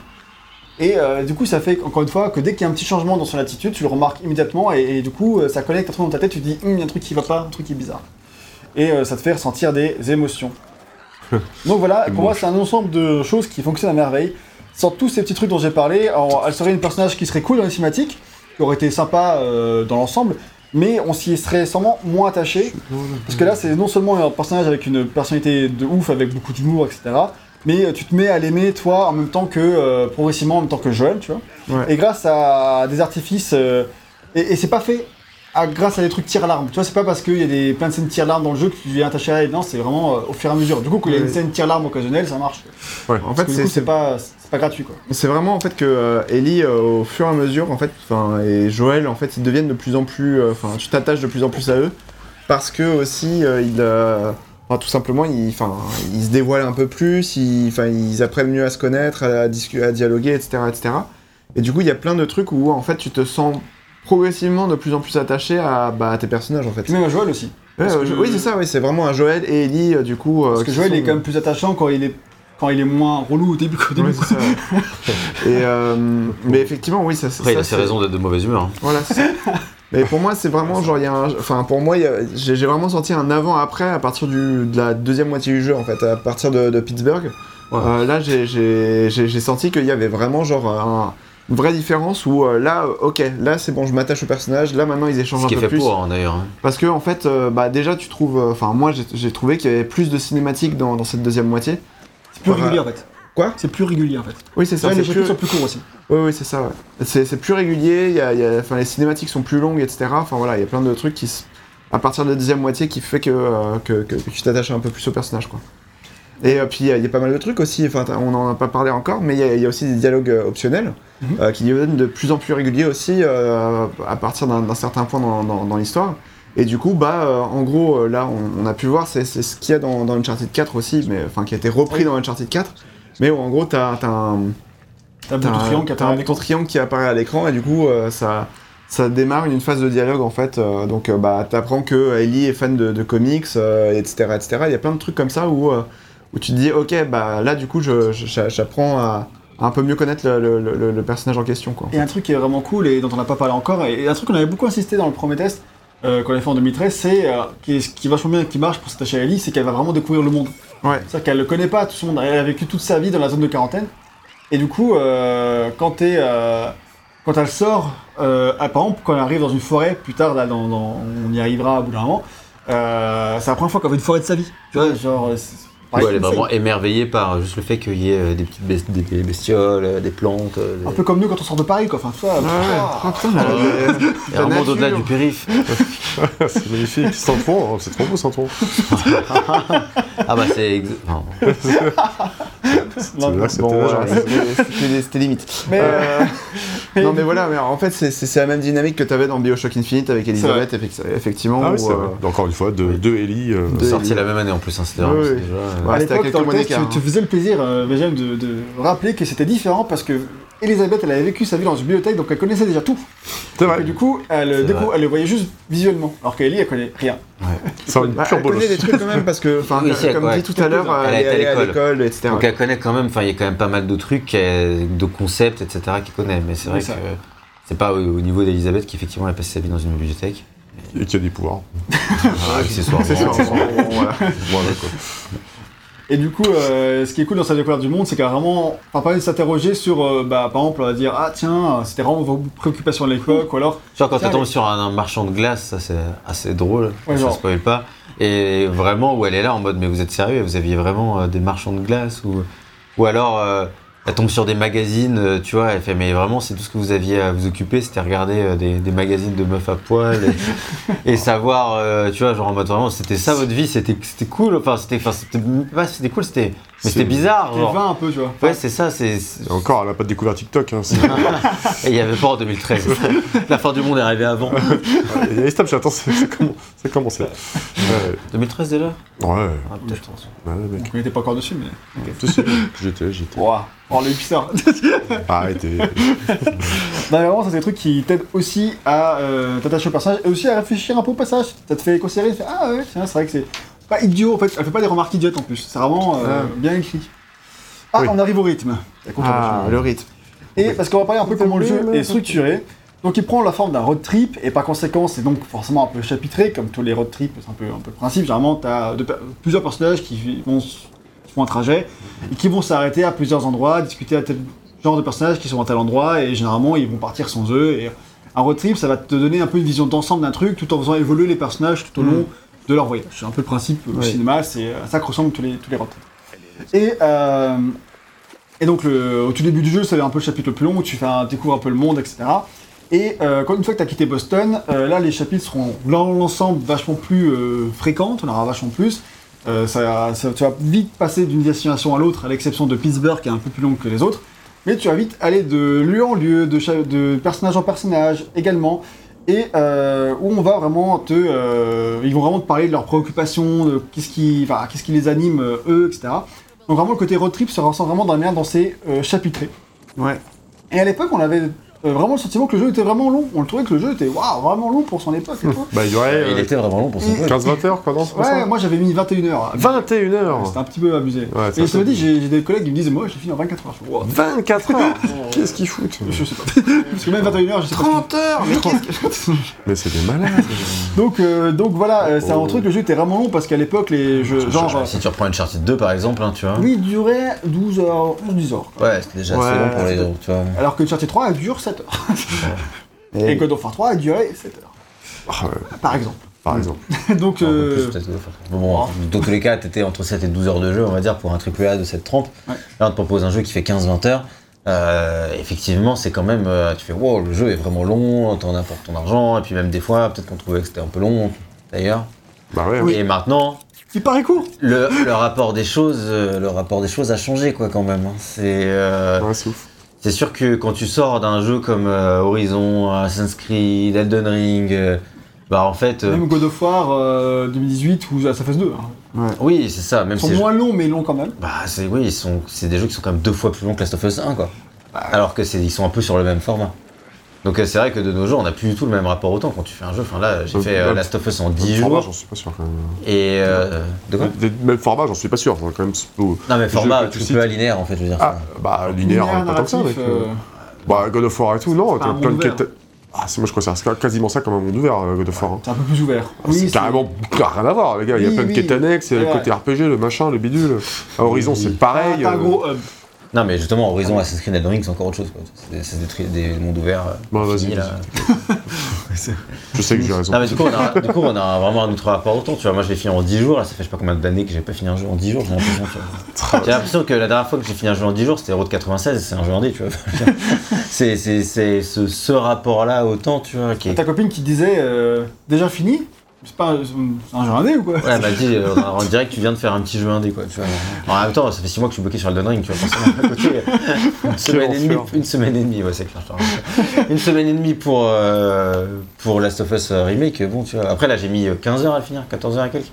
Donc, euh, c'est quand même assez rapide, entre guillemets, mais ça se fait vraiment très très bien, quoi. C'est pour ça que de nos jours, vraiment, 14 heures, t'as l'impression que ça passe vraiment euh, très vite. Ce qui fait que des chapitres qui paraissaient longs à l'époque, voire trop longs, ou certains euh, le bon temps, bah il y a des chapitres qui me paraissent parfois trop courts dans, dans- quand tu le refais là, Ah et d'autres qui me paraissent pas forcément trop courts, mais où j'aurais bien vu un ou deux trucs en plus, et euh, des chapitres qui paraissent trop longs, qui me paraissent de la bonne durée, nickel. Et euh, alors que c'était pas du tout Ouais, ça. Pittsburgh m'avait semblé beaucoup trop long à l'époque, et là je trouve que c'est vraiment à la limite. Quoi. Pour moi, il aurait pas fallu que ça dure plus, parce qu'il était quand même arrivé à la limite de ce qu'il voulait Ouais, raconter, que ce soit en termes de gameplay ou en termes de narration. Ouais. Donc je trouve qu'il était quand même vraiment à la limite, mais, ça, mais je trouve que ça passe. Tu vois. Là, Moi, alors qu'à l'époque, euh, ça m'avait vraiment saoulé. Moi, à l'époque, ça m'avait pas du tout marqué. Enfin, vraiment, euh, le, le- le côté Pittsburgh trop long, etc., c'est que en, en faisant le test, en fait, et en confrontant, euh, bah, en confrontant nos avis, bah, du coup, euh, je, me suis rendu compte qu'il y en avait plein qui étaient traumatisés par la longueur du truc. Effectivement, là, quand je suis arrivé à Pittsburgh, bah, j'étais. euh, Et du coup, là, en arrivant à Pittsburgh, en fait, je, je me suis vraiment retrouvé, euh, genre, à me dire, ah ouais, bah, c'est quand même un peu long, quoi. J'aime- Enfin, Plus long que le Skylar. c'est c'est- c'est- c'est plus long que, en fait, toutes les, toutes les autres villes, en fait. Et le, le, C'est le chapitre le- le plus long du jeu. oui, c'est ça, c'est clairement le chapitre le plus long du jeu. Et, euh, et en fait, enfin, juste pour rebondir sur ce que tu tu disais tout à l'heure sur le, sur le côté road trip, euh, moi, il y, a y y une limite en fait que, que, que j'ai trouvé en fait en refaisant le jeu, parce que moi, je l'avais fait qu'une fois en 2013 et je l'ai pas refait depuis. Ouais. Euh, là, en refaisant le jeu, en refaisant le jeu via le, via le remake, euh, je me suis rendu compte qu'effectivement, bah, le côté road trip, moi, je l'ai pas ressenti en fait. Ah ouais Parce qu'il n'y a pas les, euh, les, les, les- les passages où euh, il se passe rien en fait, où il y a des, des moments un petit peu de flottement, où, euh, où en gros bah, t'es entre deux villes, etc. C'est vraiment hyper. euh, Enfin, tu l'as peut-être une fois, tu vois, mais tu le ressens pas vraiment. Tu, tu ressens pas le côté vraiment genre euh, bah, voyage en fait. Genre, euh, moi ce que j'ai ressenti c'était Ah bon t'arrives dans une ville, euh, t'essaies de, de te frayer un chemin, et puis. Enfin, du en coup, général dans tout le jeu ou juste à Pittsburgh non, dans, dans, dans le jeu en général. Genre, t'arrives dans une ville, tu, tu te ferais un chemin à travers la ville pour euh, pouvoir en sortir. Et euh, bah, après, derrière, c'est genre ellipse, bam, tu te retrouves dans une autre ville. C'est, en Euh, fait, c'est les éléments dans le jeu, tu les peux- éléments importants en fait, de Oui. l'histoire. Et du ça, coup, ouais. les éléments non importants de l'histoire, ils sont en Ouais, ellipse, c'est ça, ouais. Et du coup, moi, je trouve ça un petit peu dommage. Et c'est pour ça que, à l'époque, euh, sur, le, sur le test du, du, du 1 en 2013, euh, j'avais dit que, euh, en fait, je- je- j'appréciais beaucoup plus. Alors, j'avais dit l'univers, mais euh, j'appréciais beaucoup plus euh, l'ambiance de Need for Speed The Run. Où Oula, il l'a vraiment... ressorti. Je l'ai ressorti, voilà, L'audace, l'audace. dix ans plus ans tard. plus tard, il est toujours là, Need for Speed The Run. Non, parce que Need for Speed The. Run, tu vois, par exemple, je l'ai refait il y, a, il y a deux ou trois ans, un truc comme ça. Et euh, vraiment, t'as le côté vraiment road trip. c'est parce quoi que... le jeu? C'est un Need for Speed où tu traverses les États-Unis d'est en ouest ou Oui, parce l'inverse que personne C'est sait ça, ce que c'est. en Voilà, exactement, parce que tout le monde a oublié le jeu euh, Bien 9 sûr, ans plus tard. toi, euh, Voilà, exactement. 12 ans plus tard. 11 ans. Je sais plus 2011. quand est-ce que. Ouais, 2011, ouais, peut-être. Bref, en tout cas, euh, du coup, en fait, t'as, t'as- enfin, dans Need for Speed The Run, t'as vraiment le côté, bon, ok, il y a des passages où tu te fais un peu chier, etc., où t'as euh, vraiment juste de la course, euh, des timings en ligne droite, etc., quoi. Et où t'as pas forcément d'événements, tu vois, t'as des moments où t'as des, un- des trucs un petit peu plus tendus parce que t'as des tempêtes de neige, etc., etc., mais t'as quand même des moments un petit peu de contemplation, de. Enfin voilà, de voyage, quoi. Et là, en fait, j'étais un peu déçu, en fait, en refaisant ça, de ne pas retrouver ce, ce- ce côté-là, en fait. Après, ça va avec le fait que dans beaucoup de jeux, on critique euh, le fameux coup de mou de milieu de soirée, là, où euh, tu te fais justement un peu chier. Et justement, dans Last of Us, euh, moi je l'ai refait là, effectivement, je trouvais qu'il n'y a aucun moment où vraiment tu t'ennuies, quoi. Non, c'est ça, ouais. C'est euh, c'est- le, En fait- le rythme est vraiment ouf dans le sens où tu vas avoir d'un coup le jeu va te mettre une baffe et puis après hop t'as un moment calme mais qui est quand même important pour l'histoire Oui, c'est ça. ouais. et après boum il te remet t'as peine de ton te remettre il te remet une claque et après t'as de nouveau un moment calme et à ce niveau là il est vraiment très très bon pour te Ah non, non, clairement, oui. Généralement, chaque début de chapitre commence toujours par une petite séquence d'exploration où vraiment il se passe rien. Ouais. Ou euh, après, tu vois, c'est un, c'est un petit peu. euh, Enfin, tu connais un peu la rengaine à la fin du jeu, t'as compris que ça se passe sur un jeu un peu comme ça, tu vois. Mais euh, c'est vrai que quand t'arrives à l'université par exemple, euh, bah, si tu veux perdre ton temps vraiment à explorer, un peu regarder partout, les petits détails, etc., tu peux, tu peux vraiment avoir un petit côté calme, etc. Mais après, c'est vrai que tu vas pas parcourir des distances toi-même euh, C'est ça. ouais. sur euh, 300 km et. Enfin, j'ai envie de dire,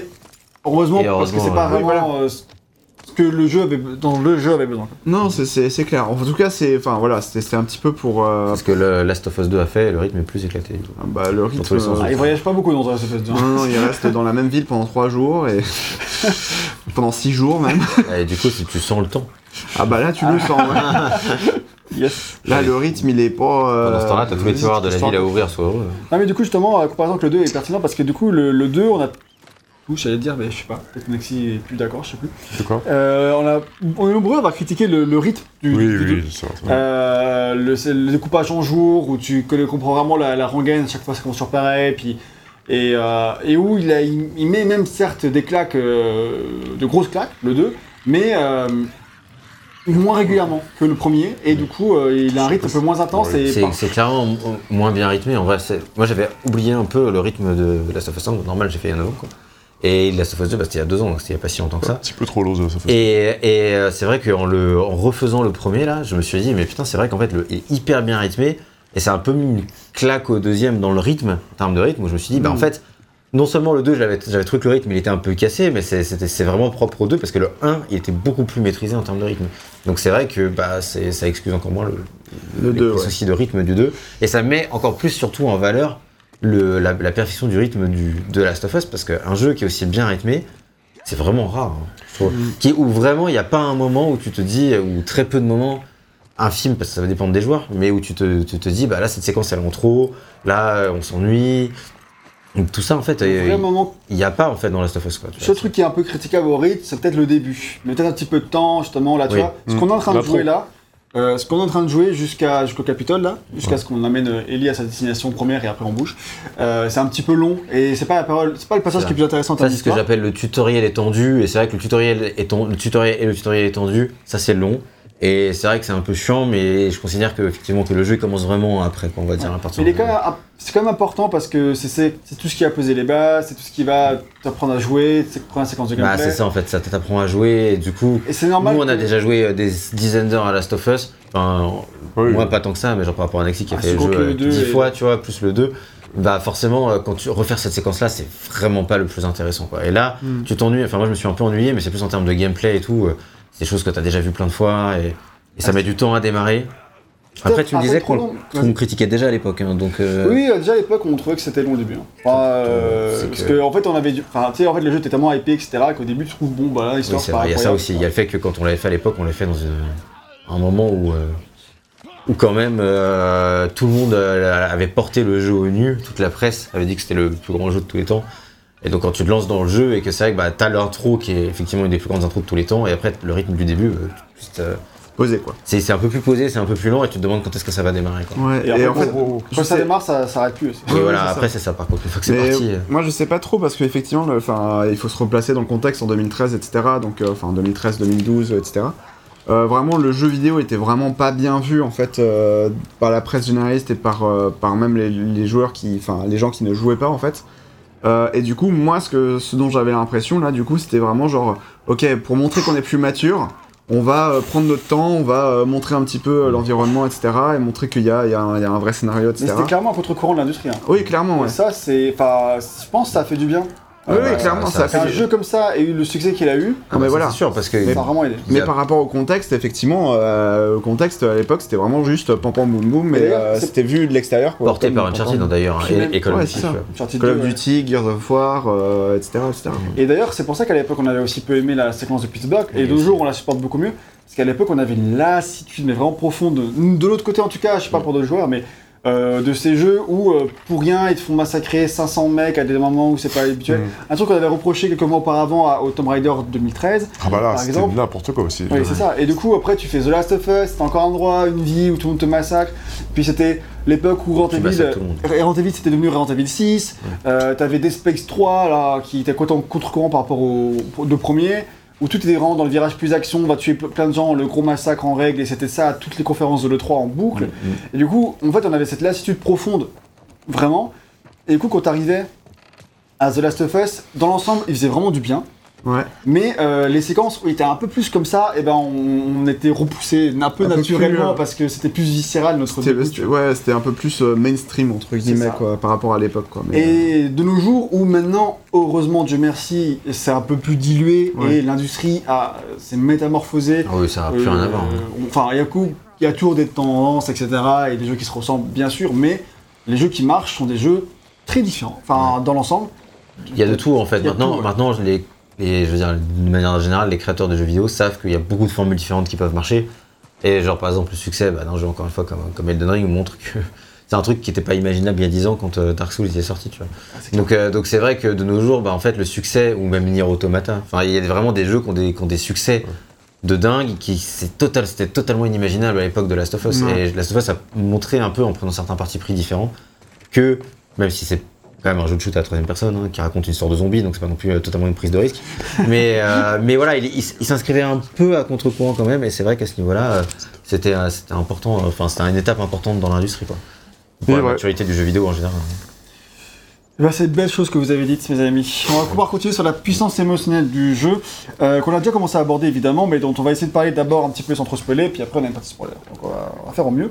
Et euh, donc du coup, euh, pouah, ce jeu quand tu euh, le connais, t'as beau le connaître, il faut quand même de sacrés mandales quand même, franchement. Et le refaire, c'est particulier parce que il y a des choses qui n'ont plus l'effet de surprise de l'époque, genre Ouais. euh, le prologue ou je sais pas quoi, ou la fin.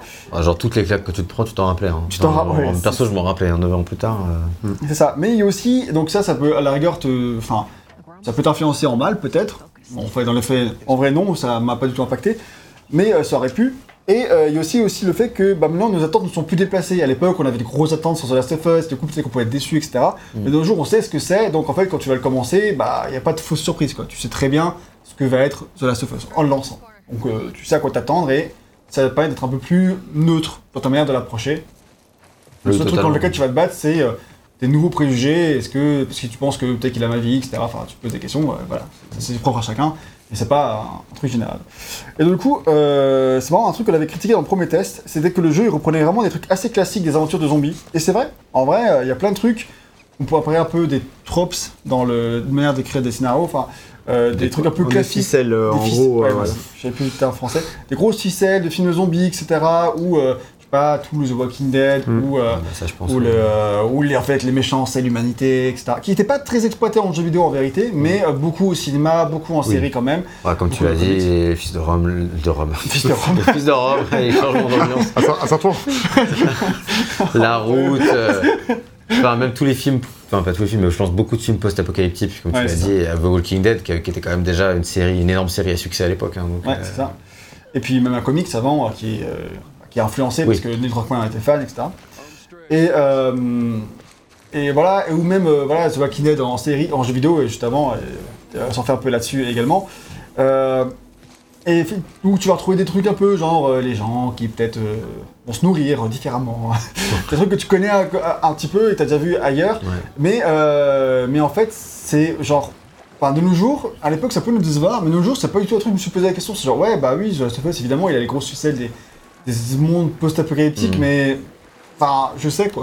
En fait, je pense que c'est pas, enfin, comme tu disais, ça fait partie des attentes que tu pouvais avoir, ou quand tout le monde te dit que ce jeu il va révolutionner ton existence, bah tu as des attentes qui sont démesurées en fait. Peut-être. ouais. Et alors que maintenant tu sais très bien ce que c'est Last of Us, et en fait on est plus à même de peut-être de l'apprécier pour ce qu'il propose, plutôt que de s'imaginer des trucs où on sait très bien que ça va pas y être, tu vois. Enfin, je veux dire, où. Je skip euh, la Oui, cinématique tu- ouais, Oui, je pense que c'est bien de skipper la cinématique. Franchement, ouais, c'est petit. Ah, on regarde, pour être sûr.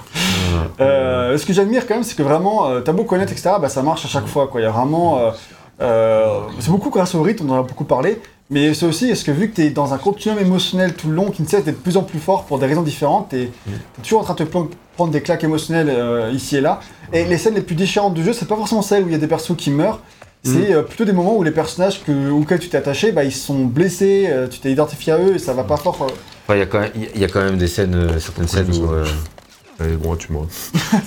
Il y a quand même des scènes Vas-y, comme vas-y. Il y a quand même des scènes- certaines scènes où euh, c'est les persos qui meurent. euh, Oui, il peut y avoir ça aussi, mais c'est- pas que ces scènes-là qui Non, sont c'est pas que ces scènes-là, je pense. C'est mieux de dire que c'est pas que ces scènes-là, parce que c'est aussi ces scènes-là, franchement. euh, Oui, bah oui, clairement, ça, ça joue. Et euh, toi, euh, ah oui, puis moi je trouve que la force émo- émotionnelle d'abord, elle est décuplée vraiment par le remake, parce qu'en fait, euh, les émotions des personnages sont complètement ouf, sur les visages, etc. Ouais. Quand j'ai refait le jeu sur PS4 en version remastered juste avant The Last of Us 2, donc il y a un petit peu plus de deux ans, bah, j'avais été, en vrai, un peu moins ému par le jeu. Ok. Euh, pas, tu vois, je connaissais, etc. C'est la première fois que je le faisais. Et euh, un petit peu moins. Je voyais toujours sa qualité, etc. Mais en fait, il y avait tellement de petits défauts graphiques, etc. que je voyais, parce que Mm. le jeu a pris un petit coup de vue en vrai quand même. Euh, qui du coup, bah, j'avais tellement un souvenir où c'était le plus beau jeu de son époque, que du coup, euh, C'est exactement ce que je me disais. C'était le plus beau jeu jamais fait à l'époque. Ah. Et euh, euh, quand il avait été présenté aussi à l'E3, je crois que c'était l'E3 2011, il me semble, non, c'était euh, la première fois qu'elle montré, c'était euh, décembre 2011. Ouais, ouais. et après c'était E3. il y avait une E3, à l'E3 du coup, voilà. Euh, il y avait une séquence de gameplay que euh, je trouvais fascinante Ouais. et que la plupart de- de- du public estimait bullshité, tu vois, parce qu'il y avait tellement d'interactions avec Ouais. euh, le, Le décor, ouais. décor, les combats étaient tellement cinématographiques, il y avait tellement de, de belles animations euh, qu'on se disait, bon, vas-y, c'est du, fake, tu vois. C'est scripté, etc. C'est scripté, et le jeu est sorti tel quel, et depuis, j'apprends quand même à- à me dire que c'est, on peut faire des dingueries, quoi. Voilà. C'est clair. Pourtant, Et, il y a euh, Ubisoft qui a fait la même chose avec The Division, Watch Dogs, Voilà, que là c'était vraiment Comme quoi. pas tout le monde quoi. Et euh, mais du coup, euh, c'était le plus beau jeu de son époque et pourtant, euh, quand j'ai refait la version remake, enfin remaster dans 2020, j'étais en mode, oh, ça a quand même pris un coup de vieux et du coup, je sais pas, ça a un peu joué sur mon émotion bizarrement de manière où que tu, que tu mesures pas. Peut-être qu'il y avait d'autres raisons, je sais pas, le Covid, Ouais. en mode euh, apocalypse zombie, bon. Ouais, c'est pas forcément le bon moment pour faire la Stuff aussi. Peut-être pas. Ça fait pas Ouais, tu l'as non. pendant le confinement? Bah non, mais juste avant The Last of Us 2 quoi, Ah oui, bah ouais. forcément. Entre Et- les deux confinements. C'est ça. Et du coup, euh, lesquels Un et deux.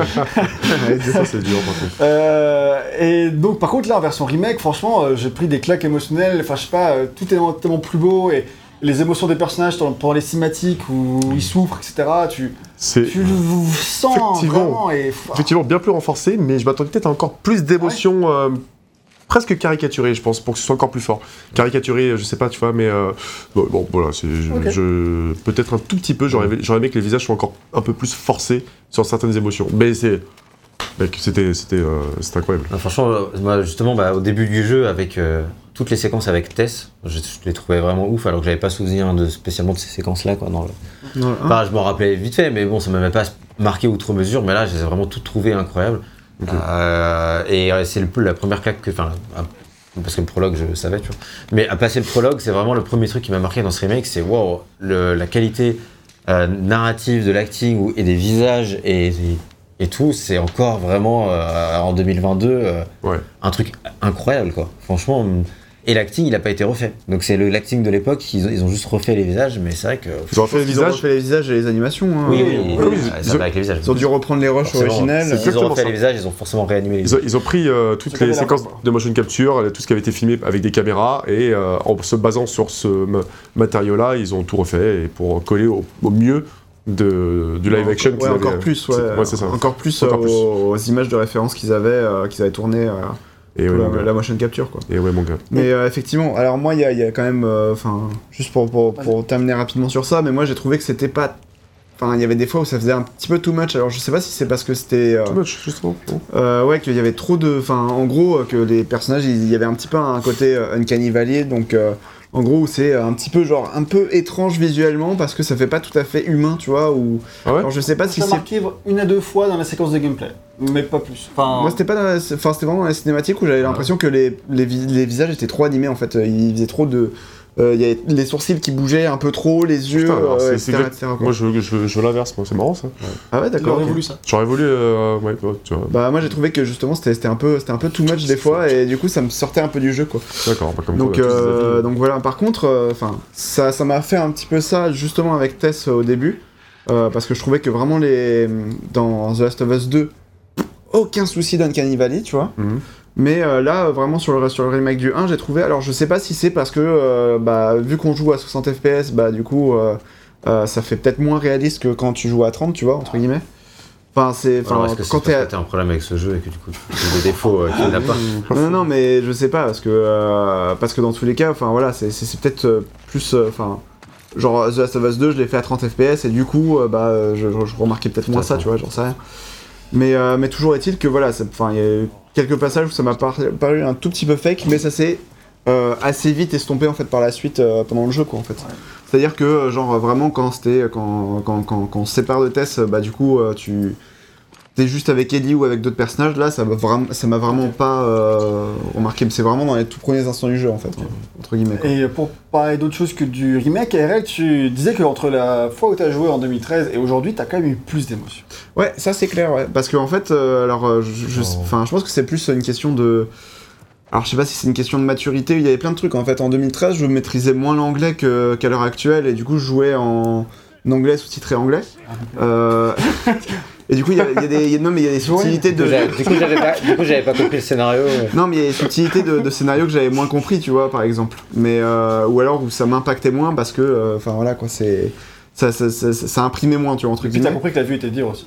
Quoi? Depuis, tu as compris que la vie était dure. C'est ça, voilà. En fait, c'est ça. T'as c'est mûri. que- non, mais c'est que depuis, bah, j'ai vécu des deuils, j'ai vécu des, des trucs comme ça, etc. Et du coup, Ouais, bah, euh, en fait, rien Wow. que ça, ça change ton, ton, ta, ta perception sur les choses, quoi. Je me suis retrouvé à être un peu plus émotif sur certaines scènes C'est sûr. euh, que, euh, que, bah, qu'il y a 9 ans, quoi, en fait, tout simplement. Ça, c'est c'est entièrement personnel, mais je, je, je t'en Mais rejoins. C'est tout à fait personnel, C'est effectivement. pour ça qu'il y a des, des jeux qui c'est te bonne parlent chose plus du coup, mais Non, mais voilà, et tu vois, je, tellement dur que maintenant je, suis- je comprends Non, mieux. mais le voilà, c'est c'est bien, mais pas bien.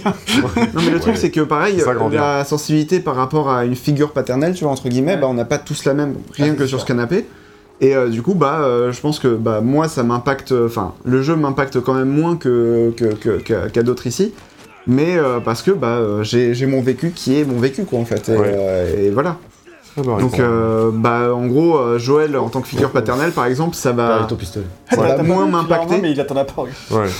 ça va moins impacter par exemple que, euh, que, que d'autres personnes quoi. Donc, euh, donc voilà, en fait c'est c'est vraiment une question de sensibilité. Faut pas se dire que euh, euh, ce jeu va forcément vous, euh, vous, vous mettre une claque émotive, euh, euh, enfin selon en fait votre vécu à vous quoi en fait. Oh, oh. Enfin, ceci dit, il a quand même un énorme potentiel émotif, donc il y a quand Mais il a quand même un énorme potentiel émotif. euh, Probabilistiquement, il va quand même te mettre une claque émotive. Mais c'est vrai qu'il y a des trucs qui vont plus ou moins résonner en toi, et ça Ouais, c'est comme c'est tout. euh, c'est- comme tout, ouais. hein. Mais, mais c'est vrai. Mais c'est voilà. comme le Uncharted 4 qui avait beaucoup plus parlé à Gag et à moi qu'à d'autres, par exemple. Ouais, moi je m'étais vraiment fait chier quoi. Mais refais-le maintenant que t'as mûri. ah bah non, je l'ai refait il y a pas si longtemps mec. Hein. Ah, il faut qu'il. Je l'ai fait il y a un an et franchement euh, j'ai Bah, toujours t'as trouvé peut-être ça changé, chiant. t'as- t'as peut-être changé depuis. du coup. Ça, il faudra qu'il vive 5 ans avec une meuf et, ap- et après rejoindre Uncharted 4. Ouais, bon, ouais, Et voilà, il y a le temps du coup. il Voilà. ouais. C'est Mais parti. c'est le thème de Uncharted 4, c'est pas ma faute. Rendez-vous Bah, dans. C'est vrai. Et la violence, 10 ans, c'est le ouais. thème de Last of Us. Donc on est dedans. Ça ne change pas. Ça tire à balles réelles. Ouais, tu, peux, tu peux courir euh, là. Oui, de- je sais. Ah, mais il veut tous les buter par. Ah d'accord. Non, pas là, je. Non, mais je comprends, hein, bute-les. hein. Je sais pas si ça me régale, moi, donc bon. Ouais. Chacun ses. Et euh, RL, je te garde sous la main, euh, etc. Parce que toi, tu disais qu'au tout début, tu avais un petit peu de mal à t'attacher à Joël pour les raisons qu'on a déjà un petit peu évoquées, mais je sais pas si vous voulez y revenir. Toi, tu demandais, par exemple, euh, tu trouvais que le, le jeu, sais, il te montre euh, Joël dans le prologue et il te montre Joël après, mais tu connais pas assez bien Joël dans le prologue, tu sais pas trop quel Ouais, genre de ça, père ouais. c'était, etc. Et, et pour toi, il manque un petit peu des informations. Ouais, pour moi, en fait, c'est c'est vraiment genre euh, juste t'as pas, t'as, t'as- t'as pas, tu vois pas visuellement ou euh, ou scénaristiquement, etc. Parce que Joël, tu le vois à peine dans le prologue.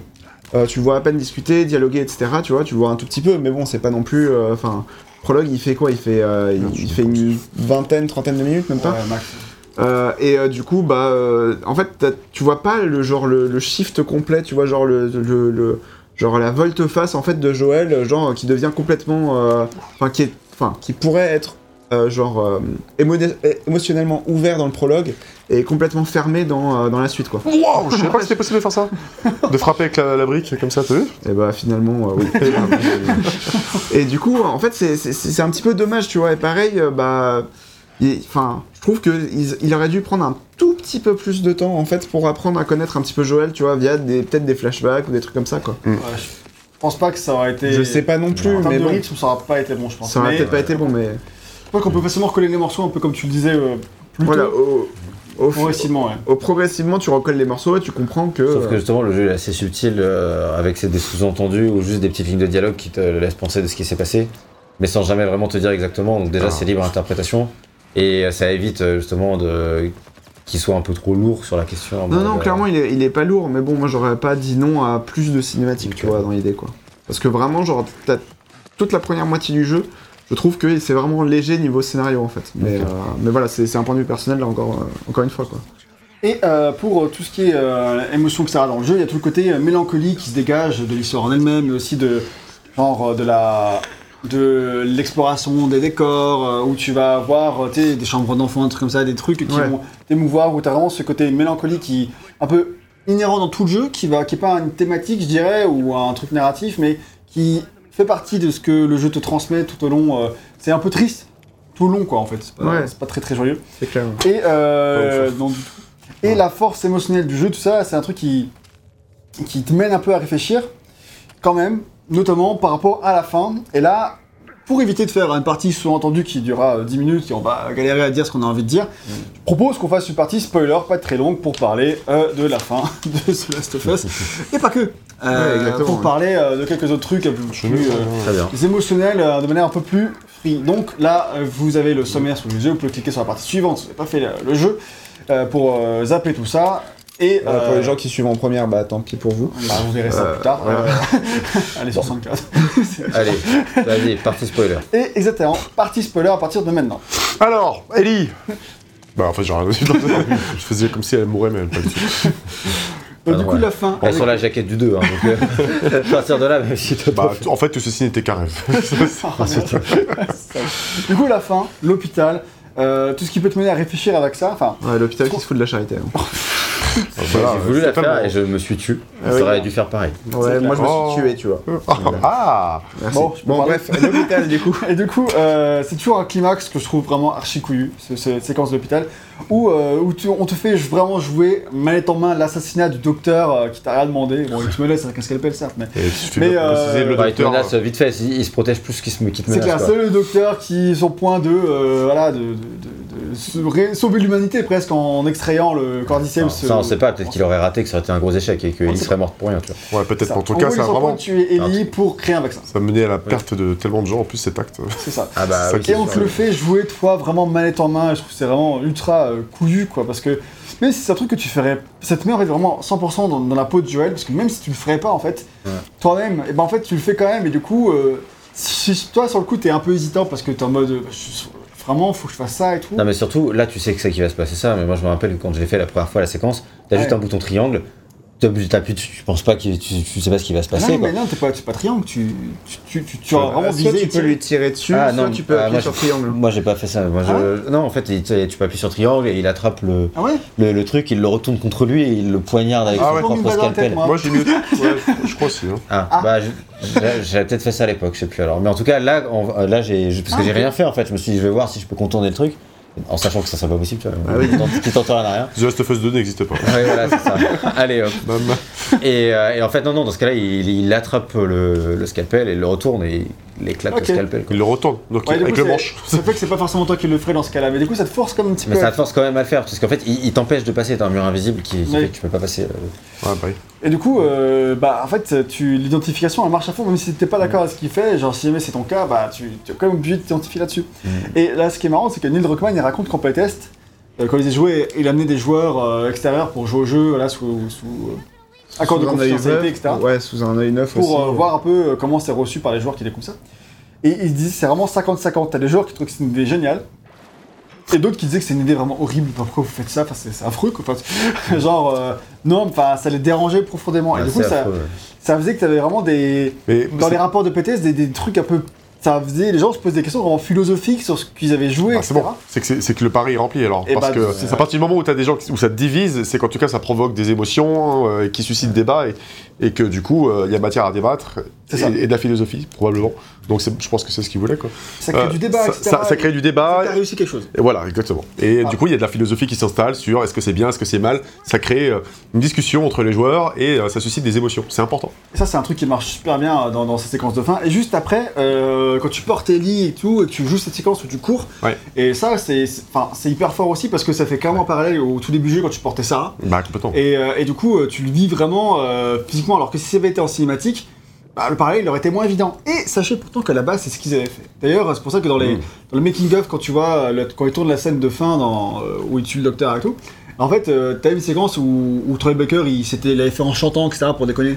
On Ah a ouais. tous vu ce, ce truc-là où il, il avait Ouais. fait en chantant pour, pour déconner. Tous sauf moi, du coup. Ah, euh, merde, tu connais pas ce truc là Non, je crois pas. Mais c'est bon, je regarderai les tests. Ouais, ça- Et, c'est juste qu'ils avaient refait plein de fois la scène et à un moment, bah, les acteurs ils étaient un petit peu en mode euh, bon, on va faire un petit truc euh, sympa, Rigolo. etc. En fait, c'était Troy Baker, il voulait surprendre la crise de Marlène, tu vois. Et Mm. bref. Et du coup, en fait, Marlène n'est pas du tout là dans la séquence où tu tues le docteur. Mais à la base, elle l'était. Du coup, en cinématique, tu tues le docteur, ensuite tu tues Marlène, et ensuite il partait en courant en cinématique. Ok. Et tu jouais pas tout ça. Et c'est un designer qui s'appelle Peter Field, qui arrêtait pas de venir voir Neil Druckmann tous les jours en mode Neil, faut que ça jouable ça. Faut, faut pas, non. En cinématique, non. Faut, faut qu'on le joue. Et Neil, Il voulait pas au début, Neil mais il, il avait déjà tourné la cinématique. Ah oui. Ah, bah, Alors il disait non, je- bah, c'est déjà tourné quoi, on peut pas. Enfin, Mm.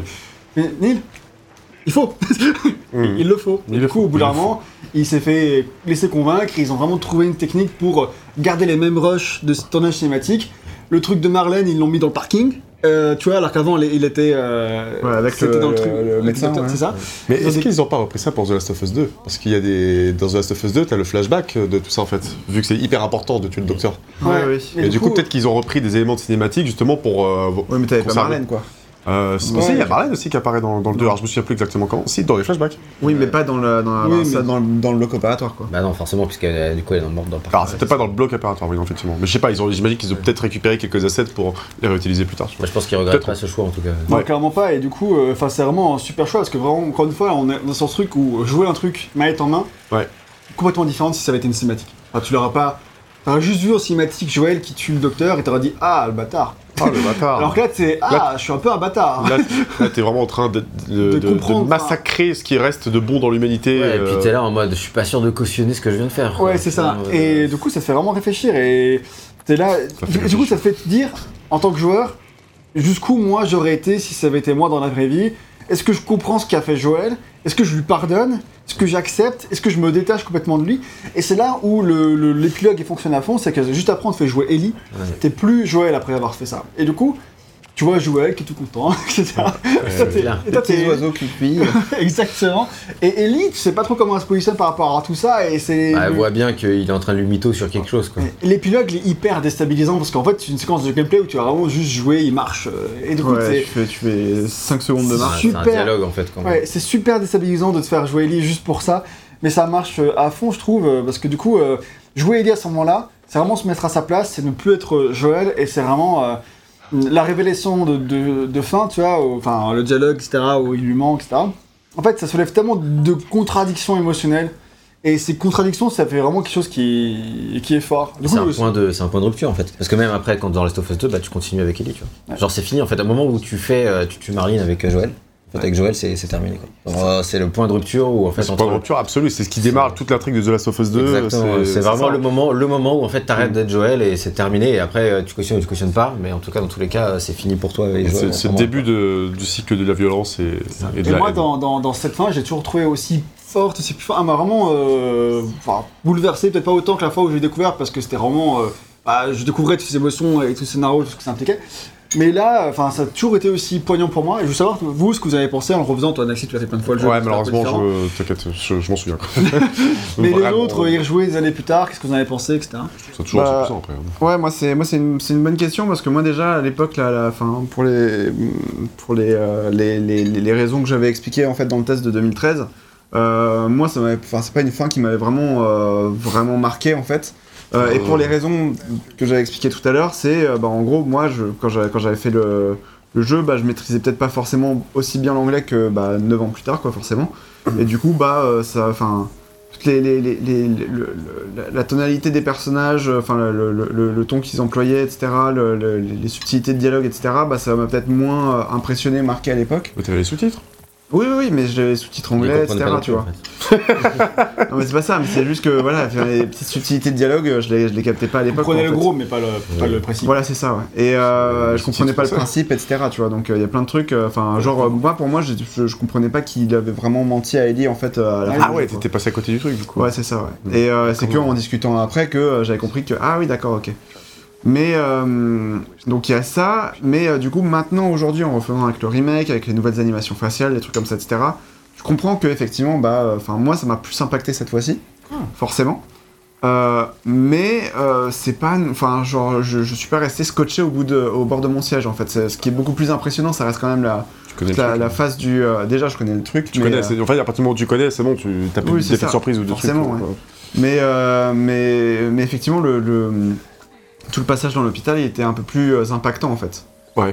Euh, et tout ce qui se passe après, etc. Enfin, il y a plein de trucs comme ça où ça, ça a mieux marché en fait sur mon mois de 2022 que sur le mois de 2013, quoi, en fait. Ok. Donc, euh, donc voilà. Et toi, Benjamin? Hum, moi, je dirais que je pense que je l'ai préféré peut-être euh, cette fois-là, parce qu'en fait, encore une fois, le, quand j'ai fait le jeu en 2013, et c'est vrai que c'est difficile, en tout cas maintenant j'arrive un peu mieux, mais à l'époque c'était très difficile, et que même maintenant ça peut encore rester difficile parfois, tu sais, de, de décorréler vraiment à 100% tes attentes de ce qu'on t'a dit. Et. Non, mais oui. Ah, je voulais pas te lancer là-dessus. Alors, ça- on part déjà d'un truc suffisamment douloureux, la fin de la Stop Us, on peut parler de la connerie. hein. Bref, euh, voilà, on l'a tué. Je voulais pas te poignarder dans le dos. Non, mais- et en fait, c'est vrai que quand on avait regardé toutes les, toutes les reviews de Last of Us à l'époque, tout le monde disait que c'était la, la meilleure fin de tous les temps. Tu vois. Et Bah, en un sens, non mais je veux dire, en un sens, moi je, com- je comprends totalement ce qu'ils ont voulu dire. Sauf qu'en fait, ça, ça met tes attentes à un niveau qui est inatteignable. Ouais, en ouais. fait, tu, tu ne peux pas atteindre un. Tu te mets à attendre des choses qui sont impossibles. Et en fait, quand tu es dans cette perspective-là, en fait, peu importe ce qui se passe, sauf vraiment exception, euh, ça sera forcément décevant, tu vois. D'ailleurs, Bioshock Infinite, ça a déçu beaucoup de gens pour la même raison. Pareil, il y a des gens qui disaient que la fin était incroyable et tout. Moi, je suis d'accord, mais, bah, mais Ouais. ça peut décevoir pour cette même raison qui est qu'en fait, euh, euh, bah, tu t'attends peut-être à, à quelque chose qui est juste pas faisable. Et là, c'est vrai, c'est vrai que c'est enfin, en la connaissant, même en la connaissant, c'est vrai que c'est hyper impactant. Et tu, tu, elle est intelligente, elle est humaine et encore, comme tu l'as dit, Yann, tu- subtil. et c'est subtil, et tu te poses subtil. la question de est-ce que moi j'aurais fait pareil ou pas, tu vois. Et la réponse c'est peut-être oui en fait, tu vois. Tu. Et puis cette, sub- cette subtilité, ce dernier jeu de regard à la C'est fin, ça. Où euh, tu tu sais, Joël il voit très bien que. qu'elle se doute. qu'elle se doute. Et se dit, est-ce qu'elle décide quand même d'y croire euh, pour s'épargner ou est-ce qu'elle elle y croit vraiment pas jusqu'au bout tu vois, C'est ça. Et d'ailleurs, dans, vraiment la dans- réflexion. Dans, Last of Us 2, tu tu t'apprends très rapidement qu'effectivement, elle ne croyait pas, tu vois, Voilà. et que ça va continuer dans cette intrigue-là où, effectivement, de toute façon, son excuse, elle est vraiment bidon. Quand tu la revois, c'est- il lui dit, ouais, en fait, il y en avait plein, des gens comme toi. Y ça, tient pas, ça tient pas deux secondes, quoi. Tu Et après, dans- bah, justement, dans le 2, elle fait euh, Alors, du coup, tu m'avais dit qu'elle avait plein.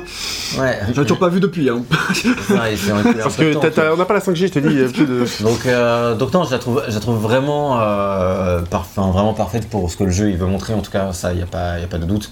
Après, il faut pas en attendre euh, à Monts et Monts et Merveilles, mais de toute façon, Merveilles, si vous êtes dans la partie spoiler, vous avez déjà vu voilà, cette fin probablement. Donc, Ça, ça reste une écriture ultra intelligente c'est et, ça, surtout qui et, se couillu. et couillu, cl- clairement, et qui suffisait à elle-même à l'époque. C'est pour ça que. Surtout, c'est très différent de toutes les fins que t'as dans les jeux vidéo habituels. Et en fait, c'est Ouais, ça, c'est ça aussi où les, je pense que les, les reviews à l'époque, c'était genre c'est la meilleure fin de tous les temps. Parce que t'es pas habitué à avoir des, des fins de ce style-là dans les jeux. Généralement, c'est genre t'as tué tous les méchants, c'est la fin, allez, un petit bisou et c'est fini. Ouais, tu vois, tous les fins d'Uncharted, quoi. tu vois. C'est clair. Le mec, Et, il a, il a- il a juste fait un génocide tranquille. mais Même, même- même par rapport au. Enfin, vu qu'on est dans la partie spoiler, il n'y a, y a pas de boss de fin non plus, quoi, en fait. Enfin, le seul. euh, Enfin, en gros, le seul boss de fin, c'est David. Que, C'est que, Joël. que- Non, mais.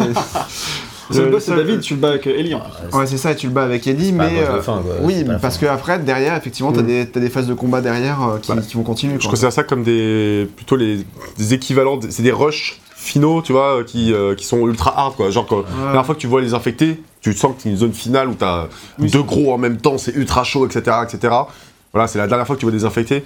Et après, bah, l'hôpital, ça reste euh, un dernière fois que tu simili vois boss des- de fin dans le sens où t'as des mecs armés jusqu'aux dents et t'en as plein partout et que euh, et qu'ils ont Ouais, des nouvelles armes, etc. Tu vois, c'est pas un, un élément unique euh, en, en la personne d'un boss, mais plutôt euh, une Ouais, séquence C'est vrai boss. que quoi. toute cette séquence finale, là, t'es constamment en train de te poser la question de, de ce que tu fais, quoi. Tu dis en même temps, euh, bah, à sa place de Joël, bah, je sais pas, je- probablement je ferais la même chose en plus parce que c'est hyper dur. Il, peut, il a même pas pu lui dire au revoir, tu vois. Ouais, c'est juste, il, il s'est fait assommer et puis il se réveille, on lui fait non, tu la reverras plus jamais, c'est terminé.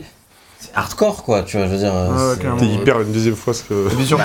Bah, euh, ça, et, et tu- à sa place, bah, tu comprends. En plus, euh, c'est c'est hyper égoïste, mais tu peux pas t'empêcher de ne pas le comprendre. Enfin, tu vois, Là où c'est un, là où c'est un petit peu forcé, c'est qu'ils en rajoutent un peu avec le petit soldat qui arrête pas de foutre des coups de crosse à, à Joël et qui fait monter la pression en mode Ouais. Oh, encore une fois, ça dégénère quoi. C'est clair, oui.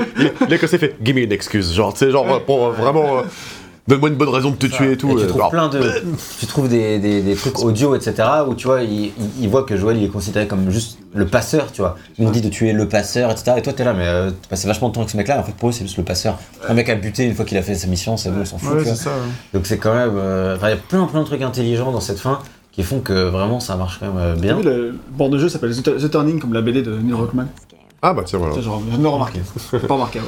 Enfin voilà. Et, euh, et là où tu vois par exemple dans, dans, dans Last of Us 2 c'est un peu moins, enfin nous on pensait que c'était un peu moins ambigu, mais en Ouais. fait ça, ça l'est parce que les Ouais. gens étaient quand même pas d'accord. Oui. Mais dans Last of Us 2 il y a quand même un, C'est turning. un parti pris euh, par rapport à Ellie où là bah là tu vois c'est beaucoup plus ambigu je trouve. Euh, Ok. Ah ouais, clairement. Je suis, je suis assez d'accord. Et en plus, d'ailleurs, beaucoup de gens se sont demandé comment interpréter la fin, euh, qu'est-ce qu'il voulait dire par là. Et Neil a donné son interprétation officielle à lui, et après, il, il dit consciemment, enfin, il l'a dit en 2014, tu vois, donc, euh, depuis il y a The Last of Us 2, tu vois, donc c'est un peu plus clair. Mais, mais euh, à l'époque, il a dit c'est mon interprétation, c'est pas forcément la vôtre, tu vois, chacun son truc. Et lui disait que le OK qu'a dit Ellie à la fin quand euh, lui demande est-ce que t'as menti, etc., il dit non, non, je te jure, c'est passé comme ça, Mm. et elle répond OK, et le jeu se termine comme ça. Ouais. Et du coup, pour lui, ça veut dire que Ellie, elle a fait ses preuves pendant tout le jeu, qu'elle comprend que Joël est en train de la mitonner grave, et qu'elle accepte que. Euh, euh, pardon, elle accepte que qu'elle peut plus se reposer sur lui, que avant de se détacher de Joël qu'elle peut plus lui faire confiance. C'est pour lui, c'est vraiment ça que ça veut dire à la fin, c'est qu'elle comprend que qu'elle est toujours en recherche de figures paternelles en- ou euh, en général pas forcément un père, euh, mais genre des, Mm. humains, des, des adultes sur lesquels se reposer. Et en parallèle, euh, elle fait ses preuves pendant tout le jeu, c'est elle qui a tué David, etc. Mm. Et, euh, et à la fin, elle comprend que, bah non, on peut pas, en fait, on peut pas se fier à, à Joël, etc. Et pour lui, c'est vraiment ça, à la fin, elle trouve son indépendance, et ça devient vraiment elle, l'héroïne à partir de ce moment-là, précisément. Et, bon. euh, On a envie d'en faire le 2. Exactement. Et du coup, c'est intéressant de faire le parallèle avec le, le 2 parce que justement, moi j'ai toujours compris la fin un peu comme ça, peut-être pas aussi à ce point, mais du coup, ça fait que puisque je comprenais la fin comme ça, j'ai jamais compris pourquoi elle était autant dans une quête de vengeance, euh, Ellie. Bah, parce que malgré tout. je euh, sais, voilà. je- c'est- les humains sont plus compliqués euh, que ça. On est plein de contradictions. Elle lui en veut sans, Si, sans sans et la fin, à la fin, enfin, on, Oui. on va peut-être pas spoiler Last of Us 2 alors Oui, qu'on est voilà. dans la partie spoiler de Last of Us 1, mais, mais, euh, mais voilà, la- au début de Last of Us 2, on peut se poser ces questions-là, mais au cours de l'aventure, et surtout notamment dans le dernier tiers, il y a des, des flashbacks qui apportent des éléments de réponse par rapport à ça, et finalement, ça fait sens. Quoi. Ouais, puis au Exact. final, ils ont chacun euh, tout donné euh, pour euh, sauver la vie de l'un et de l'autre, et que ça, c'est le genre d'expérience comme on dit, qui juste qui te qui te marque à vie, et même si tu tu t'en veux à quelqu'un, à cette personne-là, pour euh, pour un fait euh, divers et variés, euh, c'est pas grave quoi. Peu importe, ça reste ancré en toi et, euh, et les liens sont trop forts et trop trop profonds. C'est ce qui est exactement euh, pour ça qu'elle a le seum. Et d'ailleurs, à propos du 2, euh, refaire le 1, Mm. franchement, ça m'a fait remarquer tout plein de parallèles qu'il y a avec le 2. En fait, genre, euh, En fait, elle parle souvent du, elle parle à un moment donné du fait qu'elle aurait voulu être astronaute, ou elle parle Ouais. du fait qu'elle aime les dinosaures, c'est dans, le- dans Ouais, le ouais. DLC, Ouais. ou elle parle, euh, enfin, ou alors euh, Joël lui dit qu'il aimerait lui apprendre la guitare, enfin plein de trucs en fait que tu vas retrouver dans le 2 et qui sont, alors quand tu refais le 1 après avoir fait le 2, tu es genre ah ça Ouais. ça ça, c'est vrai. ouais. et c'est un truc assez assez chouette que j'ai bien aimé retrouver quoi, Bah le fait ouais. d'apprendre à nager, etc. Ils ont le souci du détail, euh, de toute façon. Un peu comme Rockstar. Exactement. Ils sont Et euh, voilà, donc ça c'est juste pour la fin, mais sur les autres points du jeu on en a déjà parlé, mais le prologue, franchement, ça reste un truc de, de ouf. euh, Ouais, ouais, c'est on en a clair. déjà suffisamment parlé. Puis euh, il y, a, il y a des, des séquences aussi. séquence, voilà. Pure Genre, et dure, Quand, euh. quand Joël il dit à Ellie que c'est pas son père, etc. Enfin, ça c'est Ça, un truc oui. qui tape toujours aussi fort. Quoi. Puis avec des, des protagonistes, euh, tous les protagonistes que tu rencontres, euh, on a bien sûr Henri et, Ça, mais Henri, et Sam, ça c'est genre. tu- Alors- je pense que personne ne pouvait se douter que ça partirait en couille à ce moment-là la Bah, première fois. Et voilà, RL est justement, pas d'accord. Je suis pas d'accord avec ça parce que effectivement. non mais en fait le truc, c'est- j'en ai discuté avec d'autres personnes au boulot etc. Et euh, du coup effectivement bah il y en a plein, ils s'attendaient à ça parce que bah tu te, re- tu te retrouves avec à trop peu beau. près. Non mais tu te retrouves avec la même configuration que euh, Joël et Ellie, donc euh, avec, euh, Ouais. avec un adulte entre guillemets et, euh, et un enfant. Et euh, bah en fait tu te dis bah enfin moi je, je- déjà genre je pars du postulat c'est un jeu de zombies machin truc et tout. Euh, je suis en mode bah en fait il y a plein de gens qui, qui crèvent ou alors euh, ils vont pas finir euh, vont- ils vont pas finir euh, en bon état quoi. Hmm. Et là vraiment avec Sam et Henri j'étais en mode bah ok c'est juste la caution en fait euh, émotionnelle de euh, on va te faire ressentir des émotions etc. Parce que moi du coup je me suis pas spécialement oui je sais j'ai fait une fausse manip Mm. mais euh, je me suis pas senti spécialement euh, genre euh. je me suis pas je me suis pas spécialement attaché à eux parce que j'étais vraiment en mode ok euh, ils sont juste là pour euh, crever dans, dans, dans, dans une heure Après là euh, tu l'as fait en sachant, sinon c'est un peu oui différent. là oui maintenant mais Alors, déjà je... me souviens qu'à l'époque Ouais, déjà oui, oui, non, mais oui. bien sûr, tu t'en doutes comme Tu tous les doutes. personnages que Bah tu voilà. rencontres, mais il y a une En différence fait, c'est pas entre. se douter que ça va arriver un jour et, Et le quand est-ce que comment. ça va arriver, c'est quel ça. moment. Et là, ça arrive vraiment, méga ça. brutalement et salement. Mais évidemment, tu vois bien que le jeu, il est pas, il est assez pessimiste globalement dans C'est l'ensemble. vois. hardcore de ouf la manière dont ça se passe. Même là, même là en le sachant, ça va refoutu une mandale. Parce qu'en fait, c'est en fait, c'est tellement. euh, ça se passe tellement quand tout va bien. Alors, du coup, on te montre que ça va pas, mais vraiment juste quelques secondes avant, et du coup, tu sais que ça va mal finir. Et même, ouais. même- Mais tu t'attends pas à ce que ça finisse aussi vite. Genre 20 secondes plus tard, c'est terminé. Et puis vois. que le mec il se suicide quoi. Enfin, je veux dire, franchement. Ouais, non, euh, c'est hardcore. Non, c'est vraiment, c'est Tu vois, même si on s'y attend, tu vois, c'est la partie du truc où, ouais, tu peux peut-être t'y attendre, mais c'est pas. En fait, du coup, le problème de, de, de, de- de RL, c'est que vu qu'ils s'a- s'entendaient, même à l'époque, visiblement, à ce qu'ils vont peut-être mourir, et bah, du coup, il s'est pas attaché à eux. Moi, je trouve qu'ils sont attachants quand même, parce que, en fait, ce qui est cool. ah bah là c'est je que- me suis quand même attaché à eux euh, Ah, dans le bah, remake mais c'est juste que bon euh, Il leur a fallu 9 ans pour s'attache. Tu dis à ta peau, il se En fait, ce qui est cool, ce qui est bien aimé, c'est vraiment le côté, euh, tu sais, quand tu joues avec eux, où moment ils se séparent, et puis euh, Ellie elle est avec Henri, toi t'es avec Sam. Ça, je trouve que ça marche. euh, ça, super marche bien Ça effectivement marche. En tout cas, si, bah, non, mais j'aimerais juste, euh, Ah. avant, Enfin, avant, avant la fin de la partie spoil, que euh, toute cette puissance émotionnelle qui se dégage de The Last of Us 1, Je crois que c'est pour ça que The Last of Us 2, euh, malgré ses petits défauts de rythme et tout, c'est mon jeu euh, préféré, je pense, en termes d'histoire, parce que ça m'a tellement impacté quand Joël. Quand il y a la séquence de Joël, il, fait, il se fout de ma gueule. Arrête de commenter ce qui se passe ouais, ok, d'accord. non mais voilà, juste j'ai eu un attachement mais euh, tellement profond pour ces deux personnages et pour Joël, tu vois. Surtout que moi qui ai refait The Last of Us plein de fois, etc. Que les événements de The Last of Us 2 m'ont traumatisé, mec. Mais vraiment, et c'est la première fois qu'un jeu me, me- me fait du mal comme ça. Et du coup, euh, qui me plonge, qui m'engage aussi bien dans son récit de haine et de colère. Et ça, moi j'ai été client, mais à 200% dans The Last of Us 2.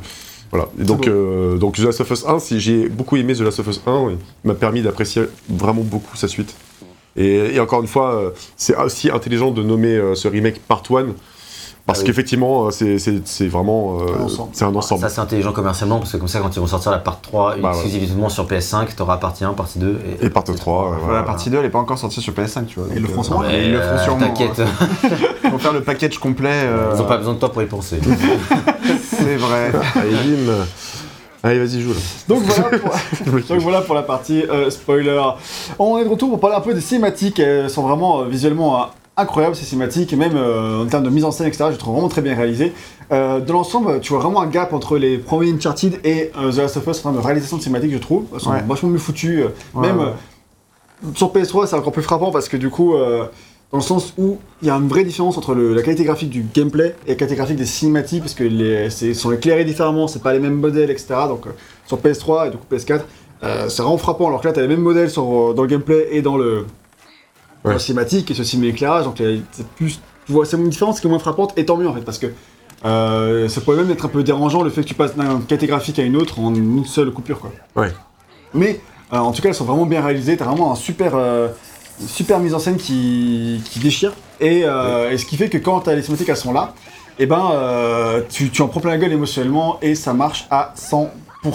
Ouais, il y a quelques plans de, de, de- de- vraiment de cinématiques qui sont euh, vraiment bien foutus, quoi, en fait. Enfin, j'ai été impressionné de voir que euh, ça, ça fonctionnait euh, particulièrement bien, quoi, en fait. Toi, il y a un truc, je suis pas sûr que t'es fan, mais tu, tu as noté qu'effectivement, il y a. Mais par contre, oui, il y a, il y a- il y a- il y a le kink de Neil Druckmann, en fait. Euh, le king kink de, de Neil Druckmann, c'est vraiment genre dès que t'as un truc un petit peu impactant visuellement, genre bah, un personnage qui meurt ou alors euh, Mhm. Euh, ou des trucs comme ça, Le héros qui se fait taper. ou un héros qui se fait assommer. qui se fait assommer ou un truc comme Cut ça. noir. T'as un cut vers le noir. euh, Et euh, 5 secondes de silence avec juste la musique. Mais ça, c'est très Breaking Bad. hein. Ah ouais Fou- ah bah, c'est entièrement Breaking Bad et Better Call Saul. Chaque fin d'épisode, il se termine toujours comme ça, dans Breaking Bad et euh, Better Call Saul. Donc euh, c'est un truc à la Vince Gilligan euh, pur et dur, et ça marche très bien en vrai. Je sais pas si Breaking Bad était euh, sorti avant ou après. Oui, oui, largement avant. Il s'est fait terminer euh, en même temps que. Il s'est fait terminer. Non, Breaking Bad s'est terminé en 2013 comme. euh, Voilà, ça a commencé en 2007-2008, je crois. Ouais, c'est ça. Et, mais du coup, en fait, attention, c'est pas un truc qui est exclusif à Neil, c'est juste Non, qu'il kiffe. Donc euh, il le fait, tu l'as encore dans Uncharted 4, tu l'as encore dans euh, Us 2. Enfin, c'est c'est vrai que c'est un peu son truc, mais je trouve que ça marche bien. Euh, Ça marche très bien. ouais. dans, dans Last of Us 2, je crois que c'est le cas, et ça te met. En fait, le noir et après tu t'as le silence, ça fait genre waouh Ah, Oui, c'est ça. T'es soufflé en fait. Ouais. En fait, ça, ça marche, euh, ça, ça marche bien dans, dans le 1, tu vois, euh, surtout à l'époque. Mais euh, ça Euh, marche. maintenant, hein. Enfin, dans le 2, en fait, euh, au bout d'un moment, ça ça m'a un peu lassé parce que c'était vraiment. ça C'était le troisième jeu où j'avais droit à ça. Et bon, Troisième avec euh, quel Uncharted 4. Ah, Uncharted Ah, 4. Uncharted 4 Ah, ça, je me souviens plus pour Uncharted 4. Je le refasse aussi, ça fait En tout longtemps. cas, là, ouais. c'est sûr que ça marche très bien. ouais. Et euh, mais ouais, les cinématiques dans l'ensemble, elles sont vraiment ouf, euh, surtout dans le remake, comme on a déjà parlé un peu pour les animations faciales, etc. Là, ça déchire, c'est vraiment une très très grande qualité. Et euh, en tout, il y a 1h34 de cinématiques dans le jeu. C'est beaucoup, moi, j'aurais pas dit qu'il y avait autant, mais Ah c'est ouais. ce qui est le, c'est le runtime qu'ils avaient à l'époque, Ok. enfin qu'ils ont partagé, euh, etc. Et à l'époque, on voyait, enfin, comme je, ça, je- dans le camp. Donc voilà, euh, je peux dire un truc à dire juste sur les cinématiques, avant que je parle des acteurs. Mm, Ouais. Je pense que tu peux. Euh, moi, il y avait juste un truc. euh, Enfin, c'est juste que à l'époque, alors euh, ça, ça je m'en suis rappelé en fait en, en revoyant les comparatifs avant-après entre la PS3 et la PS5. Mais euh, vraiment, à l'époque, je me souviens qu'il y avait pas mal de cinématiques où je- tu voyais rien en fait. Genre euh, où Ah ouais c'était ça, hyper sombre, etc. Ah oui, euh, et Le genre filtre t'avais- bleu un peu et tout. bah, t'avais même pas genre t'avais très peu d'éclairage, etc. Les, les visages étaient vraiment pas mis en avant. Là, ils le sont beaucoup plus en fait dans la version euh, remake. Euh, C'est-à-dire que t'as vraiment des, éclairages qui sont naturels, qui viennent des fenêtres et des trucs comme ça, etc. Et là, tu vois beaucoup plus les visages, les actions des personnages, etc. Alors que vraiment, c'était genre. euh, il fait nuit et tu vois rien. C'était ça à l'époque, il, y a- il y a- il y a 9 ans, quoi. Donc là, c'est vraiment une réussite de ce côté-là parce que du coup, ça, permet vraiment de, voir un peu mieux, enfin même beaucoup mieux les, les animations faciales et autres en fait. Et rien que ça, c'est cool. Et il y a effectivement quelques plans, comme je disais tout à l'heure, qui m'ont un peu euh, genre où j'étais en mode ah c'est bien réalisé franchement c'est Ouais, il y a sympa quoi. vraiment de super trucs. Hein. Il y a Ouais. des cinématiques un peu plus classiques parce que voilà, t'as pas trop le choix, mais euh, vis-à-vis de la technique de l'époque surtout. Mm. Mais euh, vraiment, euh, enfin, c'est une très bonne réalisation quoi. Ça marche, euh, Ouais, ça marche euh, fond. vraiment bien. Et euh, donc voilà pour les acteurs, j'ai juste parlé de, euh, de Ellie et de Joel tout simplement. Mais donc euh, Ellie, je l'ai dit tout à l'heure, elle est jouée par Ashley Johnson. Ouais. Elle était vraiment pas du tout connue avant. Elle a été enfant actrice dans une série Ouais. quand elle était vraiment toute gamine. Et après ça, elle a fait plein de mini-rôles ici et là, mais vraiment rien de ouf. Euh, en tant qu'actrice euh, voix, elle a été un personnage de Ben 10. Ah, mais quand même. Euh, donc, mais clairement, son heure de gloire, ça arrive avec The Last of Us. Et comme je l'ai dit précédemment, Neil, il a vraiment flashé sur son interprétation de Ellie. Et tout ce qu'elle a apporté au personnage, c'est elle qui a apporté vraiment tout l'humour, euh, y a eu plein d'idées, genre le fait d'apprendre à siffler, des trucs comme ça, c'est plein de trucs qui lui venaient, elle, et que ça se rajoutait au script, etc. Ouais. Elle a vraiment apporté un truc euh, de fou. Et c'est vraiment parce que c'est vraiment pareil que pour l'acteur euh, d'Atreus dans God of War. Ils ont Ouais. d'abord trouvé le sidekick, Ouais. et à partir de là, ils ont recruté l'acteur du héros principal. Ah, putain, c'est vraiment marrant, ça, hein. l'inverse, mais Ah ouais. et là, du coup, ils- parce que d'abord, ils ont trouvé Ellie, et à partir de là, ils ont fait tous les, euh, tous les séquences d'audition euh, de Joël avec l'actrice de Ellie pour euh, vérifier qu'il y a bien une alchimie entre les deux personnages, parce que c'était évidemment ultra important pour toutes Ah, bah, c'est ça. ouais. Et Par donc, exemple, euh, un exemple de, de- de- de personnages principaux qui ne s'entendaient absolument pas en dehors de- du tournage. euh, c'est euh, les deux personnages principaux de, de- de X-Files. Apparemment, ils se Ah ouais détestaient, mais genre. euh, non, non, ils puissance, souvent ensemble et tout. Oui, bah, ils ont des, ils ont des histoires. euh. Ouais, mais bon, enfin voilà, en tout cas, euh, ce sont des histoires. Mais en tout cas, ouais, je sais, je sais qu'à un moment, ils vraiment, ils s'appréciaient euh, vraiment pas du tout et euh, ils faisaient vraiment semblant en fait pendant, pendant les tournages, quoi. Donc, C'est euh, un, truc qui est super important en fait dans, bah, dans, un, dans, un, dans un binôme, dans un duo comme ça. Ah, quoi, bah ouais. Euh, C'est là que tu vois les bons acteurs du coup. Si ça se voit pas dans le tournage, c'est que ça. ils jouent bien. euh, mais voilà. Ok. Ok, et donc du coup, euh, pour le- euh, l'actrice de, du coup de Ellie, euh, pour le remake et la version même euh, de- dans The Last of Us 2, euh, c'est vraiment davantage calqué sur son visage par rapport euh, au jeu d'origine. Parce que le, le jeu d'origine, à l'époque, on disait tous qu'elle ressemblait beaucoup à Ellen Page. Alors Ouais, en ouais, fait, en fait, il y a- Page. non mais en Elliot gros, à, l'époque. effectivement, il y avait tout un truc parce que t'avais euh, Beyond Two Souls qui était en, en voie de sortir, euh, je crois, en novembre 2013 du coup. Ouais, très. Et euh, du coup, euh, et du coup, euh, bah effectivement, t'avais Ellen, Ellen Page, euh, enfin Elliot Page du coup euh, à l'époque, Ellen Page euh, à l'époque, en tout cas. tu vois. voilà, euh, qui, euh, bah, qui jouait juste, justement dans Beyond Two Souls. Et à un moment là, il y, a- il y a eu tout un tollé où euh, en gros t'avais tous les joueurs qui étaient en mode, bah ça ressemble quand même un peu à Ellen Page là dans The Last of Us, euh, c'est pas terrible. Et du coup, euh, Ellen Page à l'époque avait vraiment fait euh, tout un truc de, euh, faut changer le modèle 3D, etc. Et du coup, entre l'annonce et euh, le jeu final. euh, le modèle déjà 3D de d'Ellie en fait a, a changé quoi en fait. Un petit peu, ouais. Un tout petit peu, ouais. Et, euh, et du coup, là, effectivement, il a encore été amélioré, euh, je pense, pour plus correspondre à ce qu'il y a dans les flashbacks de Oui. The Last of Us 2. Et du coup, elle ressemble vachement plus à Ashley, quoi. Ouais. C'est comme si elle a 14 ans, quoi. en vrai, elle a... l'actrice, elle a genre 30, 35 ans, tu vois, quand Ouais, elle ouais. tourne ça, et du coup, au début, elle avait- elle avait peur de pas coller au personnage parce qu'elle a pas du tout 14 ans. Mm. Mais euh, en lisant les, les scènes, elle s'est vraiment rendu compte que le personnage était incroyable et qu'il fallait vraiment qu'elle le joue. C'est ce Ouais, qu'elle- ce raconte. Stylé. Et euh, pour, pour Joël, c'est Troy Baker qui l'incarne. De nos jours, il est très connu, mais à l'époque, il n'était pas du tout. Ouais Euh, il ça- était très peu, ouais, effectivement. Ouais, c'est ça. Avant tout, c'est un doubleur d'animé. Il a fait beaucoup de voix aux elfes dans beaucoup de jeux. Euh, un des ses premiers un peu rôles un peu plus grands, c'est le rôle de Snow dans Final Fantasy XIII et ses suites. Donc c'est un sidekick mais qui est un peu là dans tout le jeu, j'ai Ouais, l'impression. ouais. Et euh, ça devait être un de ses plus grands rôles dans le jeu vidéo à l'époque. Mais il a eu un gain de popularité au début des années 2010 de manière générale parce que d'un coup il, il était nulle part et d'un coup il était partout. Ouais. Et notamment Ouais. en 2013, la même année est sorti bah, Le jeu Infinite où il incarne le personnage principal. Booker DeWitt. Et aussi sorti Batman Arkham Origins où il incarne le Joker. Booker DeWitt. ouais. Et The Ouais, Joker. Où il incarne Booker Ouais. DeWitt. Booker DeWitt. Grosse année pour lui. euh. Grosse année Il avait aussi été dans le, dans le remaster de, euh, de Silent Hill 2, où il jouait euh, Ah oui, du coup, le personnage principal. Booker Euh, DeWitt. Parce qu'ils avaient refait, en, en gros, ils, ils voulaient. trop fait les voix, ça. Ils avaient refait, enfin Konami avait Ah ouais demandé à refaire toutes les voix de Silent Hill 2 et 3, Ouais, tu parce que c'était la- collection euh, Silent Ouais. Hill 2 et 3. Bon, ils avaient refait les voix parce qu'ils voulaient pas que. Enfin, les acteurs. Repayer les acteurs. Ils voulaient pas repayer les acteurs pour leur performance d'il y a, euh, d'il y a, euh, 10 ans. 10 ans auparavant. Du coup, ils ont préféré payer Troy Baker. Bah, Ce qui ça, sûrement pas du tout qui était bah, qui était sûrement beaucoup moins cher à l'époque. hein. Bah, du coup, ce qui s'est passé, c'est qu'il y a eu. euh, Us, donc. euh, Mais du coup, il y a eu tout un tollé en fait, et du coup, euh, au final, dans la collection HD, quand elle, est sorti- quand elle a fini par sortir, vu qu'il y a eu tout ce tollé là, et bah t'avais le choix entre la voix de Troy Baker et la voix originale de, de je sais plus comment il s'appelle, le personnage Euh, principal de Silent Hill 2. Booker DeWitt. Booker DeWitt. Mais voilà.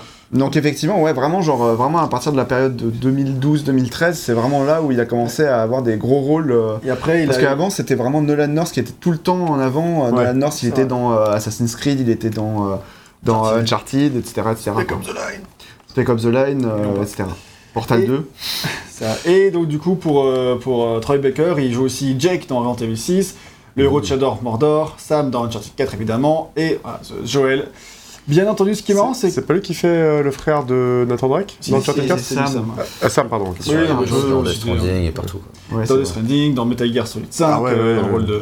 Booker DeWitt un rôle de slot, etc. Ouais. Et effectivement, partout. Ce qui est marrant, c'est que quand Neil l'a vu arriver en, en audition, euh, au début, il n'y croyait pas du tout à ce gars-là. Il l'a vu arriver, il a fait oula. Parce qu'en fait, Troy Baker, c'est un grand beau gosse, tu vois. Genre, il est, il est grand, il a, vraiment une allure de. de Je pense que grand beau gosse, ça le définit. Blond, beau gosse, ouais. Enfin, c'est vraiment le, le mec. euh, Tête de suédois un peu. Ouais, complètement une tête de Suédois. Tous les Suédois sont beaux gosses, hein, je veux dire. euh, Ah bah ouais, clairement j'y suis allé, c'est vrai. Non, c'est vrai. T'es allé voir les mecs euh, suédois Bah, ça te pose un problème. Je fais ce que jaloux tu veux. hein. Je t'emmène la prochaine fois. si tu veux. Bon, ok. Et donc, du coup, et puis soudain, ils sont mis à jouer avec Ashley. Et du coup, euh, et là, ils ont entendu sa voix et ont fait Ah, ok, la voix du mec, quoi. Genre, il a une voix vraiment incroyable. Une Et voix il- d'outre-tombe. Vraiment une voix, enfin. Une voix de Suédois, gros, quoi. quoi. Une voix, une Rock, voix, euh, euh, avec un rocailleuse, ouais. avec un, un truc. euh, ils ont fait Ah ouais, en fait, le mec, il a pas du tout la voix de sa tête, quoi. En fait, il, a, il a juste un gros cancer, mais bon. euh, il sur la fin. on Et il a l'alchimie avec l'actrice de Ellie, c'est tout ce qu'on lui demande. hein. Ouais, on ne demande pas plus. Et évidemment, il correspond à 300% au rôle, il est brillant dans le personnage, et vraiment, c'est un excellent acteur qui a largement fait ses preuves depuis. Oui. Et euh, le duo qui forme avec euh, Ashley est top du top. C'est bon, on a fini sur scénario, on peut parler au game design, on va accélérer un Ouais. petit peu les amis. Ouais, mais la, la VF est cool aussi. Hein. Les deux acteurs qui incarnent. euh, question. Vite fait, on parle de l'FBI un jour ou? Et à la fin. Ok. Et donc du coup, euh, pour le game design, euh, côté game design, on a le jeu qui, c'est un peu un jeu d'action-aventure à la Uncharted, mais en version vachement plus euh, grounded, ils appellent ça. C'est-à-dire, euh, on enlève le côté over the top et à la place, on met... Ah, arrête de faire ça. D'accord. J'attendais une réaction. Donc, Il n'y a plus le côté over the top. de Et à la place, on a un truc vraiment terre à terre où on insère plein de mécaniques de survie à base de craft, à base de ressources euh, limitées, etc. Une approche qui de nos jours ne paraît pas forcément si originale que ça, mais je tiens à rappeler qu'à l'époque, un jeu comme ça, ça était vraiment par rapport à la- au standard, on en a un peu parlé tout à l'heure, où on était vraiment à l'époque euh, Hero 6, Dead Space 3, etc. Et euh, là, vraiment, les... on a vraiment la tendance de gros jeux d'action. Et là, on a un côté, ok, non, ça va être des mécaniques old school, il va falloir compter ses munitions, il va falloir recharger sa vie, elle se rechargera pas automatiquement, t'auras pas d'autorégène, etc.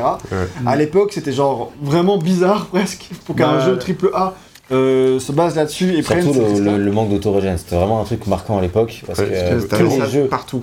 tous les jeux avaient adopté l'autorégène et limite on partait du principe, enfin non pas nous mais les créateurs partaient du principe que pour avoir un jeu d'action à succès de nos jours, t'étais obligé d'avoir l'autorégène parce que euh, les trucs, le régène manuel c'était chiant, c'était lourd, c'était un truc des années 90 quoi. Alors il y, il avait quand même un jeu qui faisait exception à l'époque, c'était euh, c'était Resistance 3. Je savais que t'allais le dire.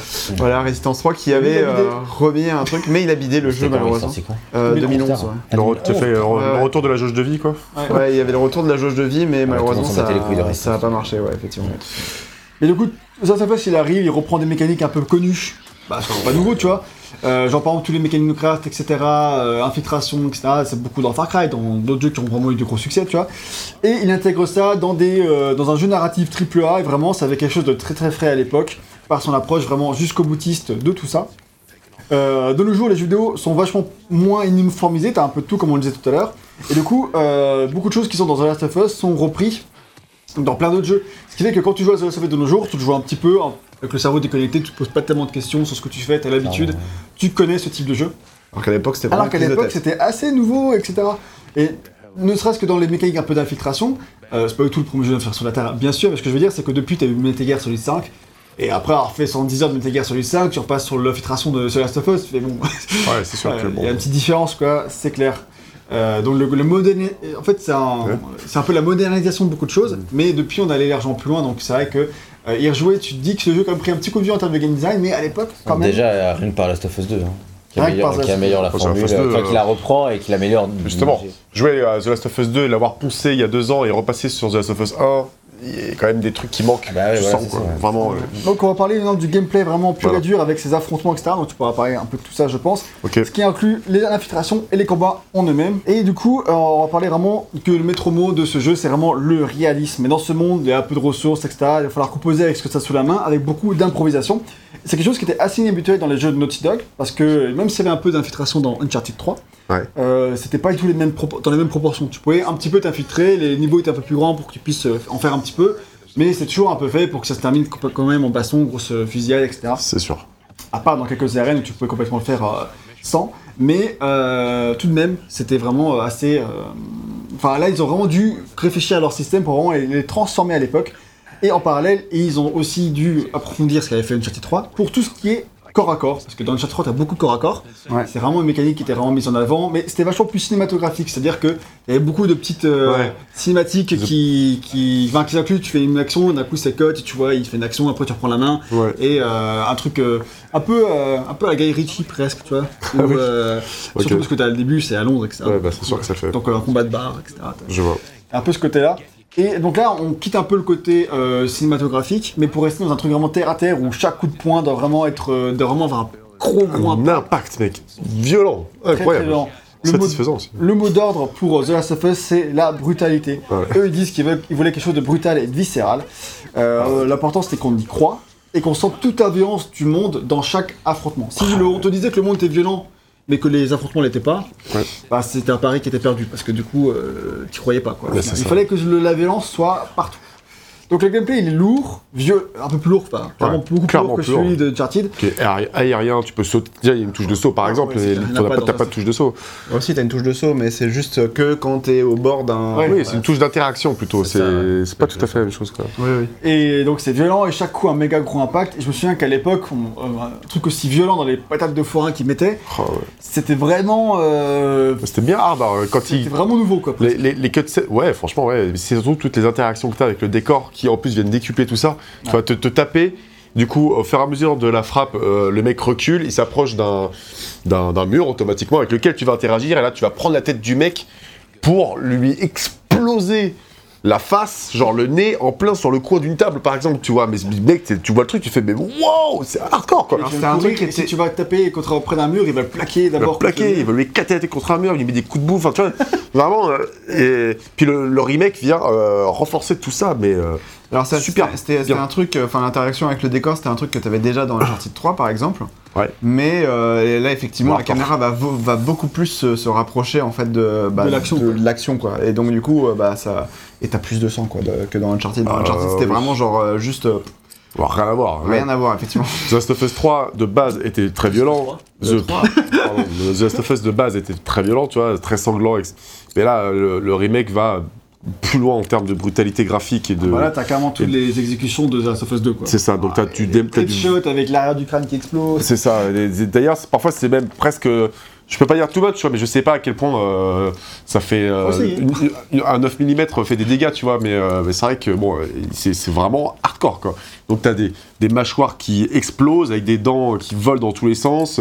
T'as du démembrement à fond. Quand tu jettes une, une grenade, enfin, les mecs ils volent en morceaux. Et puis, puis t'as vraiment, je sais pas si on a vu tout à l'heure, les mecs ont vraiment le sens du détail, mais quand tu mets, tu flingues un gars, quand t'as vraiment le sang qui s'écoule de la balle et qui vient Ouais. se déposer partout par terre de manière très réaliste. C'est très flippant. qui était déjà fait de, à fond dans, pour le, le jeu de base. Sur PS3, Pour le jeu de base technique et la, la, la coulée de sang, c'était vraiment un truc sur lequel ils avaient déjà tra- travaillé. Bah, je pense que du coup, ils l'ont peut-être encore optimisé. Ouais, je pense euh, qu'ils ont pris The Last of Us The Last of Us 2 parce que The Last of Us 2 c'était presque affolant ce souci du détail du gore tu vois franchement mais bon ça fait partie du thème en fait du thème narratif tu vois Tout Donc le truc de The Last of Us 2, euh, où la question que je me pose, c'est vraiment euh, les pauvres développeurs qui ont dû euh, Ah bah, bosser sur ça. tu fais des cauchemars au bout d'un moment, je pense. Bah ouais, mais t'es obligé. Hein. Déjà, en vrai, non mais je veux dire, t'es obligé d'aller te documenter sur le sur le web, je pense. Et c'est pareil pour Rockstar parce qu'ils sont très très forts aussi Rockstar dans ce délire-là. Pour pour voir comment comment faire un ragdoll le plus réaliste possible. Donc le ragdoll, la chute des corps, tu vois. Et là, ils, ils arrivent à un niveau de réalisme qui est euh, qui est affolant. Donc je pense que tu vas voir les vidéos sur internet, pas forcément légales, tu vas voir les, les vidéos de caméras de surveillance de mecs euh, qui se défendent et qui butent des gens.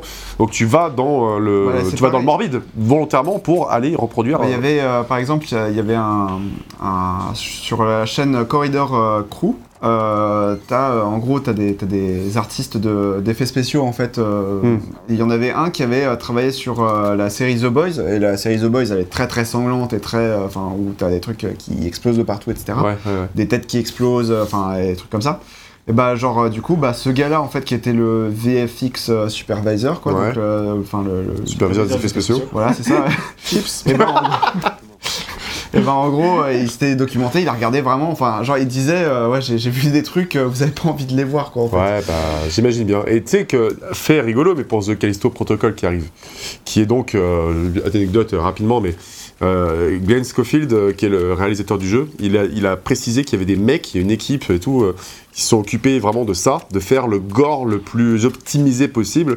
Et du coup, ils ont travaillé pendant des mois et des mois, ou des années, je sais plus, à, euh, voilà, typiquement, juste déchiqueter des, euh, des bouts de modèles 3D, euh, tu vois, de, de façon à, à vraiment, à ce que quand tu tires sur un corps, et euh, les morceaux de chair s'arrachent euh, Yes. de façon la plus brutale et réaliste possible. Donc il y a des mecs qui ont vraiment travaillé que là-dessus. C'est sympa. Voilà. C'est quoi ton métier? Bah, découper des bouts de chair. découper des bouts de chair en 3D. Je suis bouché. Tu es mais- bouché? Ah non. non, non, pas de Ah, c'est des soucis. humains. Ah, des humains. Wow. Attends. Ouais, je, suis, Ouais. je suis un survivant. Eh bah d'ailleurs, euh, pour The Last of Us, c'est pas à ce point-là peut-être, mais en tout cas, ils ont beaucoup regardé du MMA et de, des combats de rue pour euh, Ah travailler le, le système de combat et, et faire un truc le plus réaliste possible avec des vrais coups de gens qui se battent dans, dans, dans la rue, quoi. Et dans le MMA où c'est un vrai en Ouais. et t'improvises, etc. Et euh, qui est un vrai sport de combat. Je l'ai pratiqué. Oui, bah oui, j'ai pas, j'étais pas aussi violent quand même. mais ah bon, ah bon. Non, mais en vrai, même au niveau des, euh, des, des gunfights et des moments où tu tires sur les mecs, la- leur façon de tomber et de s'achever après, euh, après euh, que tu leur aies tiré dessus, elle est vraiment très réaliste. Et d'ailleurs, tu vois tout de suite la différence avec les autres jeux où tu as juste euh, une désactivation du modèle 3D qui tombe Oui, par oui, terre, c'est quoi, ça. tu vois. Là, tu as une semblance d'animation, le mec qui se raidit, euh, c'est assez flippant. Ouais. Et et d'ailleurs, quand tu tires dans la gorge, comme enfin, ça, Oui, t'as dans oui, Last of ils Us se prennent- 2, et- exactement, mais c'est des trucs qui sont repris. Euh, t'as aussi. Pas tous les bruits où le mec c'est tout dans son sens, tu les as pas trop. T'as Ouais, dans le 2, Je crois pas. là il y a pas trop. Et ça va pas manquer. Bizarrement Ouais. être honnête. T'as quand même, euh, je crois pas que t'avais euh, cette euh, animation, tu sais, où quand tu, tu tues pas totalement un mec, tu, il se met juste à genoux et du coup il est, euh, Ah oui. il est, euh, Il, doit- il- il supplie pour sa vie. voilà, c'est ça, il supplie pour sa vie et tu peux choisir de, de, de l'épargner. un. Ouais. Tu Non, l'avais dans dans le le 1, tu l'avais déjà dans le Ouais, 1 bah, Tu l'avais déjà dans Eh, le autant, jeu de autant base. pour moi, autant pour moi. Euh, J'avais oublié aussi, mais j'ai vu des, enfin, j'ai vu des vidéos où le mec ils expliquent comment ils ont fait. Pour moi, c'était le, Moi, c'était je, le 2. je pensais que c'était nouveau, mais. Ouais, je crois que c'était dans le mais 2. en fait, non, ils- dans les conférences de l'époque, ils en parlent. Très bien. Mais pareil, j'avais complètement oublié, mais ça, ça m'a surpris parce que du coup. Tu peux euh, frapper avec. hein. Apparemment, le mec s'arrête, il dit on peut s'arranger, etc. Et là, tu peux mettre un headshot comme tu Bah, attends, parce que- Si tu lui mets, si tu lui mets pas de headshot, le gars après il se lève et après il te défonce Ah. quoi. hein. Oui, alors moi, ça, justement, j'ai fait deux fois l'expérience. Une fois où le mec, il est mort devant moi, euh, vidé de son sang. Donc Ouais. j'ai, ju- en fait, justement, je me suis dit, ah ok, bon, il meurt en fait, les gars. Et après, j'ai euh, en stream, j'ai voulu euh, me remontrer. Et là, le mec, il s'est levé, il a pris son flingue, il m'a tiré dessus. J'ai fait, attends, mais t'étais censé mourir normalement. Donc ça dépend quand même de- des De dégâts que tu leur mets. Ce qui est dommage, c'est que dans aucun cas, euh, il va se barrer quoi. Ouais, Enfin, c'est, tu vois, moi, Ah, pareil, je sais pas, peut-être peut-être que si. Hein. Bah ouais, ça, ou alors on n'a pas vu. Ouais. Mais, euh, mais c'est vrai que c'est un peu. Enfin, le mec, euh, tu vois, Ouais. tu l'as, tu l'as à moitié éclaté, il est quasiment mort par terre, et puis finalement, euh, il supplie pour sa vie. Puis après, hop, il reprend son flingue et essaie de te tirer dessus, alors que bon, juste tu l'achètes. Enfin, c'est pas. Bah, moi, à sa place, vu comment Joël il a défoncé tout le monde, euh, j'attends tranquillement que Joël il parte quoi. Ouais, c'est sûr. Moi, je fais le mort surtout. Donc qu'est-ce que tu fais là Euh, euh, euh, donc voilà, euh, ça c'est pour le côté un petit peu euh, violent. Après, t'as tout côté improvisation avec les armes de corps à corps que tu trouves un peu partout. Euh, et ce qui rend le truc plus intense, c'est un peu la difficulté générale du combat. qui, tout ce qui est, et tout ce qui est mis en œuvre pour te complexifier un peu la tâche. On a parlé, il n'y a pas d'auto-régénération. Ouais. Les soins, il faut que tu les appliques toi-même, c'est-à-dire qu'il faut d'abord que tu t'équipes de la trousse de soins et que tu te l'actives avec la même touche que pour tirer. Et du coup, euh, ça met très longtemps pour. Alors, tu peux améliorer la vitesse euh, au fur et à mesure de- que tu dans ton jeu, Ça mais prend du temps. hein. mais ça prend du temps quand même. Et du coup, euh, quand tu dois te soigner, t'es vraiment un peu en panique, en mode il faut que je trouve un endroit où me cacher et où je suis un peu en sécurité, 2 minutes, 2 secondes, enfin 20 secondes pour le faire. Ce qui est pas toujours une situation dans laquelle tu peux facilement te trouver. Donc euh, clairement, dès que t'es un peu en galère de santé, t'es un peu en panique. Et euh, aussi, euh, même rien que changer d'arme, c'est volontairement un peu complexe où tant que t'as pas crafté des encoches supplémentaires, si tu veux changer d'arme, il faut que tu maintiennes la touche carrée enfoncée, que tu déplies, le euh, met à terre, il cherche dans son sac et tout. Et du coup, c'est absolument pas fluide, euh, mais c'est fait exprès pour que, bah non, non, euh, vu que t'es dans la galère euh, du, euh, du combat, Là, Ouais. tout de suite, euh, soit tu choisis entre te cacher et tu prends 20 secondes pour sortir une arme, soit tu composes avec ce que tu as sous la main et tu te débrouilles. Et ça, c'est plein de mécaniques qui sont mis en œuvre pour euh, un peu complexifier la tâche, mais ce qui rajoute vraiment euh, l'affrontement et le côté un peu réaliste, c'est le côté. Euh, ouais, tu, débrouilles avec ce que tu as et l'intensité générale du combat. Euh, Bah ouais, mais. euh, D'autant que c'est difficile. Moi, D'autant que c'est difficile. Et en vrai, euh, il s'é- il s'éloigne volontairement des, euh, des gunfights infinis de d'Uncharted, par exemple, tu vois, où là, quand tu vas viser, le- il, va, il va vraiment trembler dans tous les sens, surtout au début de l'aventure. Un petit peu too much, mais bon, ouais, mais en vrai, euh, bon, Oui. j'imagine qu'il a peut-être ac- acquis un peu d'expertise au bout de 20 ans de, de tuerie, tu vois, mais, mais en- dans la vraie vie, je pense que tu fais n'importe quoi avec un flingue si tu dois viser un mec à 10 mètres, par exemple, tu vois, enfin, précisément, en tout C'est cas. assez point. Et- Et, et- un mètre. Ouais, peut-être peut-être ça se trouve. Et, euh, et en plus de ça, le mec, il a vraiment une cadence de tir euh, très longue, tu vois. Enfin, tu sens. Puis en plus de ça, t'as vraiment très très très peu de balles. Donc chaque tir est important, impactant et lourd. Et quand tu touches ta cible et que et en plus de ça, tu rajoutes à ça les effets techniques, moi je trouve qu'il y a une intensité de ouf qui se dégage des gunfights et c'est vraiment appuyé euh, et, renforcé dans le remake parce qu'ils reprennent tous, tous ces trucs-là aussi de, de Last of Us 2, tu vois, pour magnifier un peu euh, la brutalité. Donc euh, moi j'ai trouvé ça, franchement les gunfights sont un plaisir pour moi. Ouais, bah, je suis d'accord avec ça parce que vraiment. J'avais pas souvenir que c'était aussi cool, mais après, c'est vrai que bah, tu reprends tout ce qui est vraiment très chouette dans The Last of Us 2 en Ah, termes de Ouais. feeling, vraiment. Ouais. Et, euh, et là, tu l'as, et au début du jeu, pas trop, parce qu'au début, euh, t'as tes armes, sont pas beaucoup, elles sont pas très très bien évoluées, etc. Ouais, c'est la nuance que j'allais apporter, c'est quand même, moi, dans les premières heures de jeu, je me suis quand même un peu ennuyé parce que Même pas moi, tu vois. t'as t'as genre deux flingues, enfin très rapidement t'as deux flingues, tu as vraiment une cadence de tir très faible. Alors au niveau de la survie et tout, ça fonctionne, mais bon, au niveau du, du- du plaisir de faire des gunfights, euh, c'était moyen. Par contre, dès, que tu, dès que tu commences à avoir ouais, voilà, le shotgun, un autre fusil, là tu commences à varier, et puis pareil, tes armes tu peux les améliorer, donc euh, tu les améliores et tu commences à, ça commence à devenir fluide. Et sur toute la deuxième partie du jeu, par contre, là je trouvais ça vraiment euh, assez, assez fun à jouer. Bon bah tu vois, moi j'ai trouvé ça tellement impressionnant techniquement que euh, n'importe quel euh, gunfight au début du jeu avec mon simple Ouais. flingue c'était euh, c'était jouissif. Après Au je suis peut-être un peu au tout bizarre. début du jeu, je faisais que. Ça, euh, ouais. je m'infiltrais beau- m'infiltrais beaucoup plus que je me battais, tu vois. Je Ah, faisais un moi, peu moi tout. aussi, moi aussi. Je faisais un peu tout euh, discrètement et euh, bah, en fait tu faisais un peu ça en pilote automatique en mode tu vas tout là-dessus derrière, t'es tranquille tout le monde et euh, bon c'est cool de pouvoir le faire mais c'est pas forcément ce qui est le plus fun. Euh, bah, en fait, c'est Ah, pas ce qui est pas pas ce qui est le plus intelligent surtout. Si tu- bah, non mais de, de faire que des combats euh, frontaux, euh, c'est pas ce qui est Ah oui, le plus non, oui, intelligent. ouais, Il faut, il faut opter clairement pour l'infiltration. euh, sinon, tu vas jamais t'en sortir. Enfin, c'est chaud. En- Je sais, ne serait-ce qu'en termes de ressources, c'est compliqué quoi. Et pour parler des armes un peu en général, je trouve qu'elles sont vraiment cool. Alors t'as des armes assez classiques mais pas que. Et surtout je trouve que ce qui est réussi, c'est que même si t'as un pistolet 9 mm et un, et un revolver, et ben euh, c'est des armes assez classiques certes, mais tu sens vraiment la différence entre chacun des pistolets. Vraiment en termes de puissance, en termes de Mm. feeling, etc. Et du coup ça fait que même si c'est des armes que t'as déjà vues dans d'autres jeux, etc. euh, bah, entre les deux fusils, etc., tu vois vraiment une vraie différence. Et du coup, tu as un vrai intérêt à utiliser l'un ou l'autre. Et euh, toutes les armes ont vraiment un vrai intérêt. Tu vois, même si, tu vois, dans Resident Evil, euh, quand nous on fait plein de en ce moment, à chaque fois c'est les mêmes armes. Ouais. Et t'en as un peu marre de voir les mêmes armes, ça fait toujours à peu près les mêmes, les mêmes effets. Et là, ça a beau être le même fusil à pompe, etc. J'ai pas du tout l'impression que c'est le même feeling, Ouais, etc. surtout à chaque amélioration aussi tu sens vraiment la différence. Ah ouais, Et ça, c'est ça, c'est ça, c'est impressionnant. ça c'est rare, voire même j'ai pas d'autres exemples de jeux où quand vraiment tu fais une amélioration sur une arme, tu vois vraiment la différence. Tu vois, c'est c'est flagrant. C'est pas des petites améliorations de merde quoi, c'est vraiment des pas, belles ça m'a pas trop améliorations. choqué ça, tu vois. Bah, en termes de vitesse de chargement, en termes Ouais, de oui. puissance, en- dès, dès que tu rajoutes une balle en plus avant de devoir charger, Bah, le confort. Ça, c'est sûr. Par contre, sûr. quand t'as les chargeurs Parce que ouais, à unique, là, chargeurs avec peu de balles, bah une balle en plus ça peut être 50% Ah, de ça ton chargeur en plus, tu vois. Ça, c'est sûr, c'est clair. Et moi, je conseille, hein, euh, comme je, on- je- je l'ai fait pour cette partie-là, de, de changer de réticule, parce que t'as- on en parlera après, mais tu as plein d'options d'accessibilité, etc. Notamment, tu peux euh, modifier vraiment euh, l'interface du jeu, le, le supprimer quasiment, ou peut-être le supprimer totalement pour plus d'immersion. Et donc, as, à la base, tu as un réticule qui est assez, euh, assez large, assez typique de The Last of Us, et tu peux soit le supprimer complètement, ce que je vous déconseille parce que vous allez rien voir, Ouais. Soit tu, tu mets l'entre-deux qui correspond juste, qui correspond juste à un petit point, et tu verras que en termes d'immersion, c'est mieux. Et, euh, et en vrai, c'est aussi tout simplement plus précis, je trouve, j'ai l'impression. Faut juste être un peu meilleur.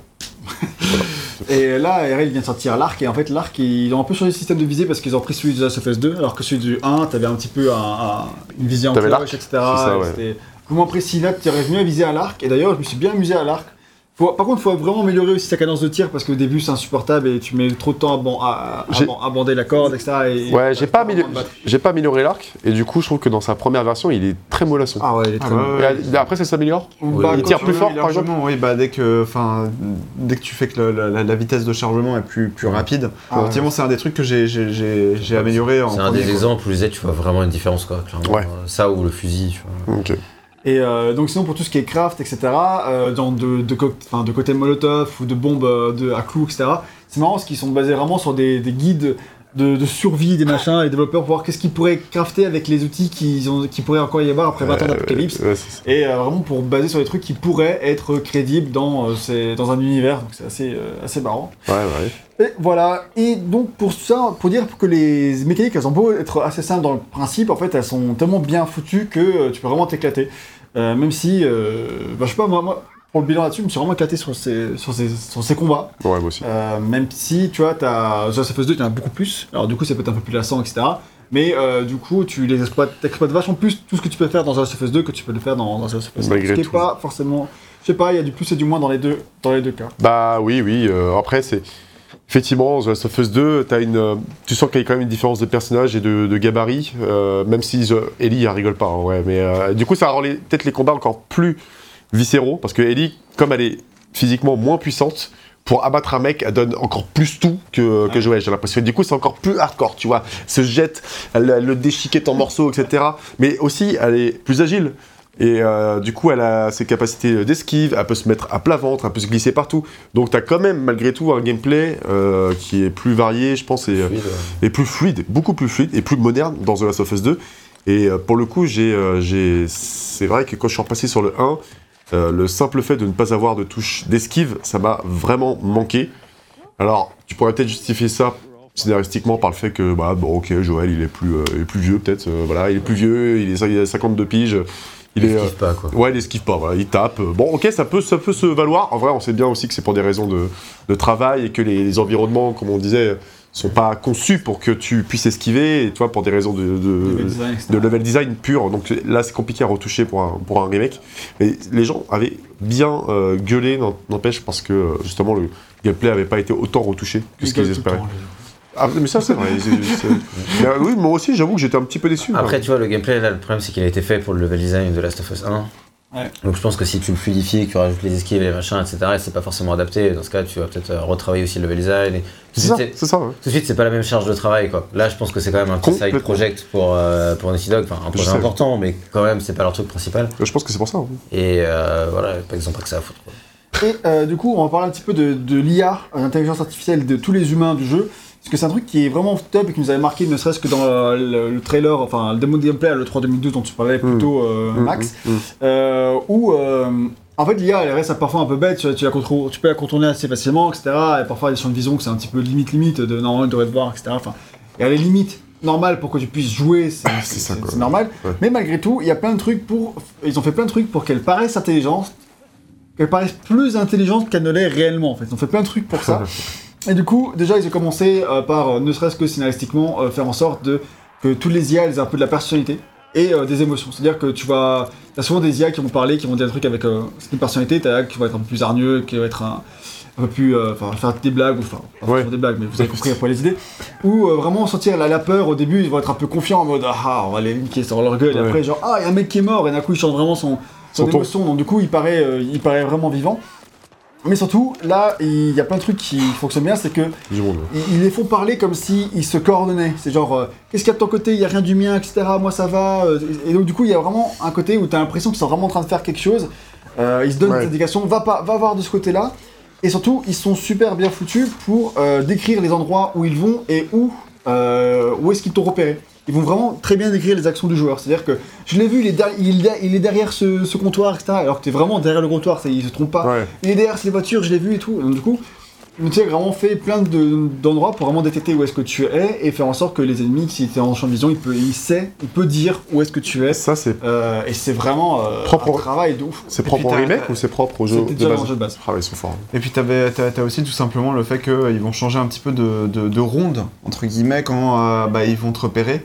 Ouais. par rapport à euh, quand il t'avait vu euh, pour la première, enfin quand, quand, quand Ouais. il te voit pas en fait. C'est ça, ouais, ça c'est clair. Et puis t'as aussi le côté où ils peuvent entendre, enfin, ils entendent entre guillemets, euh, que t'as plus de balles. Ils font Ah, c'est bon, la peur, chercheur, clic. cours, cours, cours. Exactement. C'est trop fort. C'est très très fort. Ça, c'est aussi ce genre de détails qu'on avait dans la démo de l'E3, certains Ouais. détails comme ça, qui nous faisaient dire que c'était scripté. Et les mecs, ils ont réussi à tout intégrer là-dedans dans un jeu qui est sorti sur PS3. En vrai, c'est c'est balèze. Et apparemment, pour le remake, l'intelligence artificielle a été revue, retravaillée, Bah, renforcée. J'ai pas vu de diff. Je me suis pas dit que c'était débile, honnêtement. En aucun, Non, cas. juste que tu peux les, les, les dodge assez facilement, tu sais, euh, quand tu connais Ouais. un peu les jeux d'infiltration, tu, tu arrives. Je pense que c'est aussi le- toujours le même problème d'avoir un compagnon avec toi qui doit te suivre.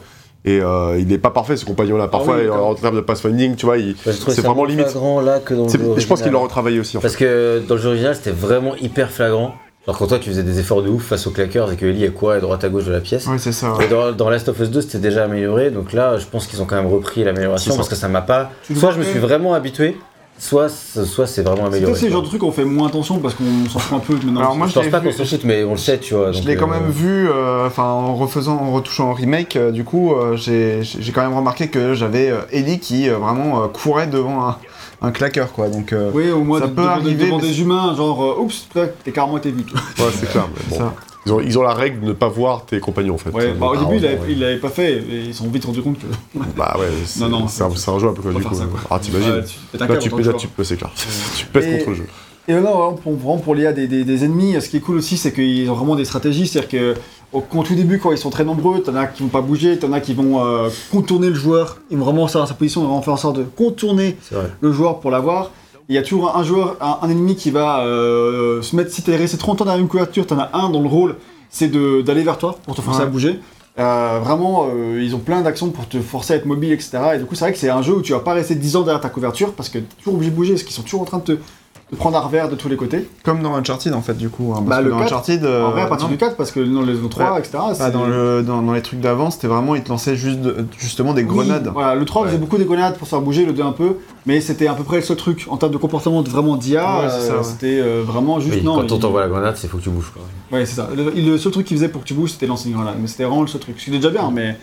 Mais, euh, là, c'est rien à un, peu voir avec plus... Un peu plus avancé, ouais, effectivement. Et Uncharted 4, par contre, lui, en plus, avec ses environnements ouverts, ses gunfights dans des, dans des mondes plus ouverts, quoi, euh, bah forcément, il allait plus loin avec des stratégies de d'IA qui ressemblaient plus à celles de The Last. Normal.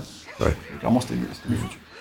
Et euh, donc voilà, par contre, je disais que pour l'infiltration, euh, le fait qu'il me paraissait un peu plus débile, c'est peut-être aussi que, bah, vu que j'ai joué à tous les Assassin's Creed, les machins, etc., ce type d'infiltration, je connais par cœur, et du coup, je fais vraiment ça en pilote automatique. en fait. Ouais, ouais. T'as des trucs qu'on vieillit aussi, la capacité d'avoir un surin euh, qui se Ah pète oui. tout le temps et tout, euh, ça marche plus trop maintenant en Enfin, 2022. ça, c'est pareil, euh, c'est chiant au début du jeu, mais très rapidement tu les améliores et après tu peux en. Oui, mais en même, euh, dire, c'est quand même pas hyper pertinent, tu vois. Pourquoi euh, Ellie, elle a un couteau euh, invincible et toi, tu vas te fabriquer des, couteaux de fortune avec. Clairement, euh, il aurait Ouais. peut-être il aurait peut-être pu euh, Joël, à prendre un couteau bien, ce plan-là. quoi. Voilà, juste Ouais. penser à prendre un couteau, quoi. Quoi le plan qui était juste avant, là, il était super bien, quoi, en fait. Enfin, t'as vraiment un truc de... euh, Ouais, le dézoom est cool. Ah, le, dézoom, il est vraiment bien, quoi. Oui, voilà, c'est bien, c'est bien. Ouais, Je t'en ai pas. C'était un, exemple de... Donc voilà, euh, on, on parlait un tout petit peu euh, de la dissonance ludonarrative, qui est le fameux truc où euh, la, le gameplay, euh, ce qui te fait, ce qu'on te fait jouer dans le gameplay est pas raccord avec ce qu'on te raconte dans l'histoire. Dans Uncharted, t'as ça à fond, euh, genre Nathan Drake c'est le héros beau gosse gentil, et il tue euh, 10 000 personnes dans le scénario. Par contre, euh, quand c'est en cinématique, il va toujours épargner parce que Parce. Et euh, Mais j'ai toujours, j'ai toujours cette règle innée, euh, enfin innée, pas encore implicite en moi, où euh, officiellement dans l'histoire, toutes les gunfights et tout, ça n'arrive pas, tu vois. c'est vrai, en vrai, c'est un peu ça, c'est comme ça que Amy Henning, la creative director d'Uncharted, elle le justifie en mode Ah, oui. Effectivement, on en rajoute pour le gameplay, mais dans l'histoire, euh, Mais dans l'histoire officielle, euh, il y, a- il y a vraiment des combats officiels, quoi, tu vois. ouais, Et c'est pas ceux où tu t'affrontes 15 milliards de gars. C'est ça. Et dans The Last of Us, je trouve que dans l'ensemble, c'est vraiment ok. Alors, t'en as un peu plus que t'en aurais dans la réalité, mais on est quand même sur un truc qui est vachement plus réaliste. On respecte un peu cette vision-là. Ouais. Et euh, mais par contre, t'as quand même cette scène du sniper, qui est vraiment une scène qui, qui nous avait fait réagir déjà à l'époque, et je maintiens qu'encore aujourd'hui, elle va pas du tout. En gros, sans spoiler, c'est genre vraiment, t'as des mecs qui t'ont traqué. Euh, ils ont vraiment amené leur armée de 50 personnes. Alors que clairement, ils auraient pu te laisser partir. Et euh, toi, tu les niques au sniper, tes missions illimitées, tu c'est un flingue, flingue, flingue, flingue pendant euh, Et je 5-10 pense- minutes. Mm. Et t'es en mode. Ouais, 10 Ouais. bonnes minutes. Hein. Non, mais pas 10 Non, minutes, 10 les gars, minutes, cinq vous minutes. abusez, oui, voilà. Je sais pas, ça, ça, Ça- ça. Ressenti 20 minutes. Ouais, c'est clair. Mais c'est pas grave, mais en fait, encore une fois aussi, dans un jeu comme ça, qui est tellement millimétré dans son action, c'est de la survie, où euh, tu dois vraiment compter tes balles, etc. Comme si, je pense qu'il doit y avoir une règle de dev, tu vois, où tu te dis, euh, c'est bien d'avoir une séquence totalement défouloir, où le joueur, il peut euh, lâcher les chiens complètement, et, et justement, ça permet d'aérer aussi un peu le, le gameplay. Ah, Mais c'est quand même bizarre, bizarre vis-à-vis de leur volonté de vouloir absolument Par contre, réaliste en toutes Et circonstances. ça, je suis d'accord avec Ah, ça. c'est ça, c'est pour ça, c'est vraiment Ouais. une dissonance quoi. Tu vois, Alors, clairement, on t'explique, tu vois, t'as, là, t'as 5 balles dans ton flingue, bon, on le voit pas, mais euh, là, il en a, il y a plus que 3 balles dans son flingue, et tu vois, d'un coup, tu te retrouves avec un sniper et t'as, voilà, t'as balle illimitée. Après que le mec il était déjà pourchassé en te tirant dessus, mais des, des- des dizaines, Ouais, des mais- dizaines de eh, fois. Juste, juste avant, là, quand t'avais la tête à l'envers, t'avais munitions limitées Oui, aussi. et mais, voilà. mais bien sûr, mais là, je trouve que ça, ça fait plus sens déjà. Tu Dans le gameplay, ouais. dans le gameplay parce que tu, euh, t'as- tu, tu shootes sur quelques infectés et c'est une séquence qui est vraiment stylée. Alors que la séquence du sniper, je veux dire, à un moment, tu veux jouer une séquence sniper, hein, tu joues à Call of Duty. Ouais, mais moi, m'a- bah, moi, m'a fait du bien cette séquence de sniper. Ouais, J'ai- pu exploser des mecs. Elle euh, plaît à beaucoup de gens au niveau gameplay, d'ailleurs, je pense que c'est pour ça qu'ils l'ont gardé, mais c'est vrai qu'elle a. défouloir, quoi. Mhm. Ouais. Moi, j'aurais préféré qu'on tue juste des infectés, ça aurait été plus de sens que juste les Ça aurait larmes. été déjà eu plus sens. Surtout, euh, c'est ça, il y a pas mal de. quelques fois dans le jeu, et puis aussi encore plus dans Left Behind, cette volonté des fois de. euh, les, les, les humains, et certains humains en veulent vraiment à jouer à les Ellie et sont prêts à faire tout et n'importe quoi pour aller les buter. Ce qui n'a aucun sens dans un contexte de survie. En fait, ces, ces gens-là, ils veulent survivre. Leur but, enfin, s'ils font des trucs, tous les trucs horribles qu'ils font, c'est pour survivre un hiver de plus, une année de plus. Et là, d'un coup, ils sont prêts à aller tous se sacrifier en masse Ouais, pour pour, un euh, pour un pauvre gars. Alors qu'en fait, Qui en plus c'est parti. c'est ça, ça va totalement à l'encontre de leur logique survivaliste où justement. Ils ont la haine, ce sera expliqué dans The Last of Us 3.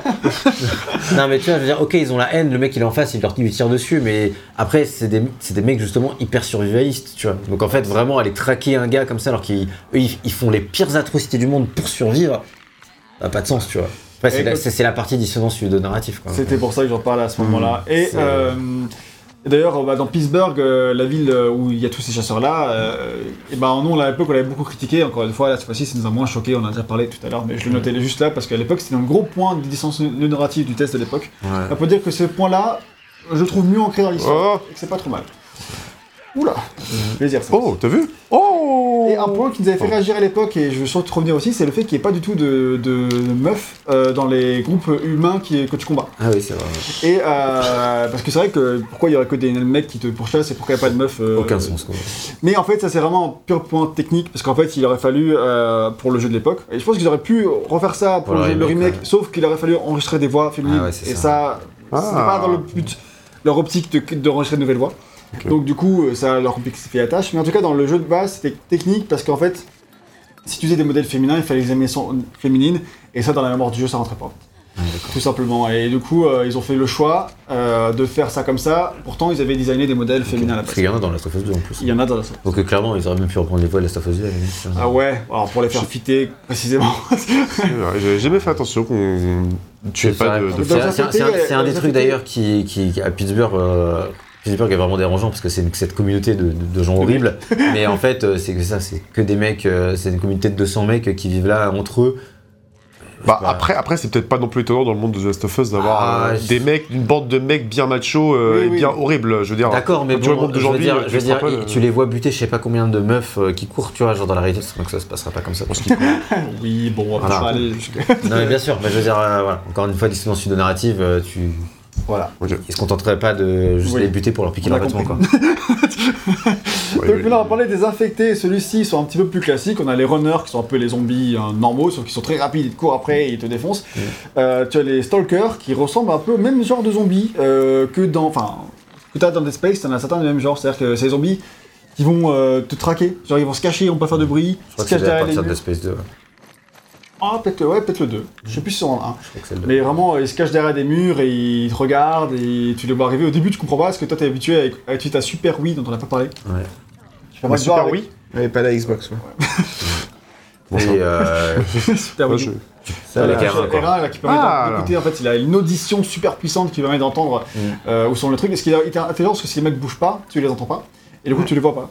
Et euh, du coup, bah, les stalkers, c'est des, zombies silencieux qui, du coup, tu, tu peux pas voir euh, avec ta écoute. Du coup, tu fais genre, Hum, j'ai cru entendre un bruit, tu, tu mets ton audition et tu fais Ah non, bah non, il y a personne. Et en fait, il y a vraiment quelqu'un. Et euh, donc, t'as ceux-là. Ils sont pas très, sou- très souvent là, tu les reverras dans The Last of Us 2. Ouais. Euh, et euh, tu as après les stalkers qu'on a, on a beaucoup vu. Ah, les claqueurs. Les claqueurs, merci. Euh, on a beaucoup vu dans, le, dans, le, dans ce niveau-là notamment. On a beaucoup vu te faire bouffer par eux. Ça, Ouais. c'est des, des zombies qui. des infectés, on va dire le vrai terme. Qui euh, te one-shot si tu te fais toucher, euh, tu te fais défoncer. Le seul moyen de t'échapper, c'est si tu as acheté l'option de surin. En fait, euh, Ouais, si t'as level up une option. tu une option pour dire que bah, tu peux utiliser un surin pour te Pour te délivrer. Il faut que tu aies un surin à proximité pour pouvoir le, le faire, ce qui est euh, des contraintes, euh, il faut faire des choix. Quoi. Et, euh, et tu peux les tuer euh, one Ouais. shot avec les surins en infiltrant, tu peux, pas les, tu peux pas les attraper par derrière, donc c'est toujours les ennemis qui se font un peu plus flipper que les autres. Chose que dans, alors que dans la cinématique, quand tu te fais attraper par un claqueur, souvent le mec ça va, il est pas trop vénère. C'est vrai. Ouais. Et, euh, et à l'époque, les claqueurs me terrifiaient de ouf avec leur bruit vraiment caractéristique. Ouais. Mais de nos jours, je trouve que ça va, on connaît un peu et du coup, Ah, c'est un peu plus classique. C'est que maintenant on connaît, puis on a fait Last of Us 2, Ah. tu vois. Mais c'est vrai qu'à l'époque, je me rappelle aussi que c'était terrifiant. J'étais terrifié par Alors en fait, ouais, il y a toute une technique où en fait pour euh, parce que euh, tu vas tu vas aussi tu vas aussi euh, faire en sorte d'économiser toutes tes ressources en fait. Donc euh, bah tu- est-ce que tu vas t'engager dans le combat? Est-ce que tu enfin des fois c'est obligé que tu t'engages dans le combat, que tu tires sur les sur les claqueurs ou des trucs comme ça. Euh, mais il y a des fois où il faut vraiment que tu fasses attention à tu vas te dire bon bah je vais essayer d'économiser un maximum de munitions et euh, je vais essayer de m'infiltrer, de passer euh, juste à côté d'eux, etc. Parce que des fois tu peux avoir des claqueurs qui sont euh, en se- enfin Claqué. Enfin, des, enfin, en tout cas, t'as des infectés qui sont endormis et du coup, Ouais. tu peux passer à côté en fait parce qu'ils ont une vue qui est euh, qui est pas euh, performante. Et du coup, bah, euh, en fait, tout Ouais, ils sont ton, aveugles. tout ton but, enfin, les claqueurs sont aveugles, euh, mais en gros, euh, bah, tu auras tout le truc de, tu vas pas, tu vas essayer de pas les réveiller en fait. Et euh, un truc fait intéressant, c'est que euh, quand j'avais fait The Last of Us 2, du coup, il y a, il y a deux ans, euh, et ben j'avais complètement oublié toute la phase de tutoriel du 1 où on te disait, euh, bah en fait, il faut que tu pousses très légèrement le joystick pour que tu avances Oui. discrètement en fait. Et du coup, bah, dans le 2, quand je me retrouvais face à des claqueurs où il fallait que je m'infiltre, que je passe à, à côté d'eux, etc., bah, j'avais complètement oublié le tutoriel du 1 en fait, parce qu'on te le pas, réexplique pas. On te le réexplique pas vraiment dans le, dans, dans le 2 quoi en fait. Donc, euh, donc euh, du coup, euh, là c'est bon, j'ai réappris, donc je m'en sortirai mieux dans le 2 la prochaine fois que je le ferai quoi, mais. euh, Ok, je, je, Mais- mais... pas rappelé. Mais, ouais, ouais. mais euh, ouais, ok, mais c'est marrant. Et mais ouais, effectivement, t'as toute cette stratégie de bon, alors, est-ce que j'économise des, des- des munitions, mais du coup l'infiltration va être un peu chaude Est-ce que machin, enfin, il y a plein de trucs comme ça en fait où Ouais, tu, dois fais des, même choix de gameplay en fait. Tu réfléchis un petit Tu peu. réfléchis euh, vraiment à tes actions, ça, ça marche bien. Ouais. Et là, on a les colosses, bah, on en voit un à l'écran, c'est parfait. Ce qui Mhm. sont les gros grosses brutes qui te courent après, qui jettent des trucs. C'est pas les ennemis les plus intéressants, je trouve, en vrai, mais euh, ils, Ah, ils sont flippants, quand même, hein. pratiques. Mais ils sont pour te vénères mettre parce qu'ils te one shot quoi. Attends, désolé, excusez-moi. Je... L'émotion. ouais. Ah, bah ouais, mais là, c'est chaud, attends. Et on a vraiment le côté. euh, ouf. oui, il est mort. euh, fais la description. Oui, bah, Je pense qu'on avait compris, ça se passait de, ça se passait de description. Ah bah si tu veux là, euh, euh, Julien Strong m'a donné une partie, euh, il m'a- légué une partie sans aucune ressource. Ah bah, C'est ça jouer YOLO là? Bah oui. Et du coup, ouais, bah, c'est vraiment le côté, les, les colosses, c'est vraiment le moment où tu vas y jouer, euh, où t'es vraiment euh, sous tension parce qu'ils sont forts, il faut beaucoup de ressources pour les tuer, donc euh, c'est- chaud patate. Ouais. Donc voilà, pour eux, je trouve que l'ensemble, les combats contre les infectés sont moins intéressants que contre les humains parce qu'ils ont pas les IA les plus ouf. Mais qu'en fait, c'est quand même sympa pour changer, alterner, Oui, euh, oui, clairement. du rythme du gameplay, ça, ça marche assez bien. Il y, a des, il y a des passages qui sont vraiment tendus quand même. Ah euh, ouais, là, Ah, c'est clair. hein. Enfin, des, des passages, bah là, celui-là, euh, Ah, celui-là, euh, il est un peu chaud quoi. Dans l'hiver, t'as une arène là. Mais oui, t'as, t'as- bah, même, euh, ouais, alors t'as, t'as une, t'as, une arène en hiver, mais t'as aussi euh, tout le, le passage dans les égouts, euh, qui Ah, est ouais. vraiment, euh, genre celui-là était, euh, il m'a fait flipper parce que non seulement t'as des, euh, t'as des, t'as- enfin t'as, t'as plein de types de, euh, de, de- d'infectés différents, et du coup c'est un peu, euh, c'est un peu compliqué de te frayer un chemin euh, là-dedans quoi. Euh, bah, je- quand t'es, quand, quand t'es pas avec Ellie quoi en fait. Euh, Dans vers, euh, enfin voilà, dans les égouts quoi. Tu remets en route l'ascenseur. Ouais, mais bref, en tout cas, il y a Ah quelques, oui, ma- ok. il y a quelques Oui. passages de tension qui m'ont bien, euh, bien traumatisé en refaisant le jeu, quoi. Je peux dire que je moi, là, je c'est suis un truc qui traumatisé. m'a traumatisé à l'époque, et du coup, chaque fois que j'arrive ici, quand je refais le jeu, je fais Oh non, c'est là. Alors, en vrai, c'est pas si dur, mais c'est juste qu'il y a le traumatisme de dedans. Bah là, je suis en difficile et en vrai, quand t'as pas de bombe ni de côté Oui, là, ouais. molotov, je peux te dire que c'est la merde. hein. Ouais. Bon courage. Merci. Du coup, on va parler un petit peu du level design pour dire que les arènes sont de mieux en mieux plus on avance dans le jeu. Enfin, en tout cas, elles sont assez simples au début, elles sont, arrivent à leur euh, maximum avec Pittsburgh, où t'as vraiment de super bonnes arènes sur plusieurs étages, etc., avec des balcons, etc., des super euh, arènes super cool. Et après, dans la suite du jeu, t'as encore de très bonnes arènes, mais elles restent au meilleur niveau de Pittsburgh, t'as jamais au plus haut. On a quand même de bonnes arènes euh, tout le long. Et c'est assez cool, même si, tu vois, quand- encore une fois, quand t'as fait le 2, eh bah, les arènes du 2, c'est quand même vraiment plus grand. Normal, hein. Euh, normal, ça- encore eux, c'est ce qu'on attendait du 2. T'as pas le système de grappin dans le 2 aussi euh... Non. Attends, par grappin, ex- non, mais tu peux pas t'accrocher ou un truc comme ça Non, t'as des cordes, mais c'est des endroits des cordes. spécifiques en fait. D'accord, d'accord. C'est une sortie 4. Là, je, je sais, je- D'accord, d'accord. D'accord, d'accord. D'accord, d'accord. D'accord. D'accord, d'accord, oui, je comprends. Et du coup, euh, les, les- arènes Go je trouve assez chouettes, elles sont vraiment bien. euh, du même niveau à peu près que je dirais que celle d'Uncharted 3, qui était vraiment très bien. Ouais. Euh, qui vraiment de très bonnes arènes dans Uncharted 3. Là, c'est quand même un style de jeu différent, mais les arènes, tu vois, on a le même niveau d'ouverture où tu peux faire différentes approches, etc. Et ça marche assez bien, ce qui doit être une galère pour eux parce que tu sais, t'as plusieurs points de checkpoint au sein d'une même arène.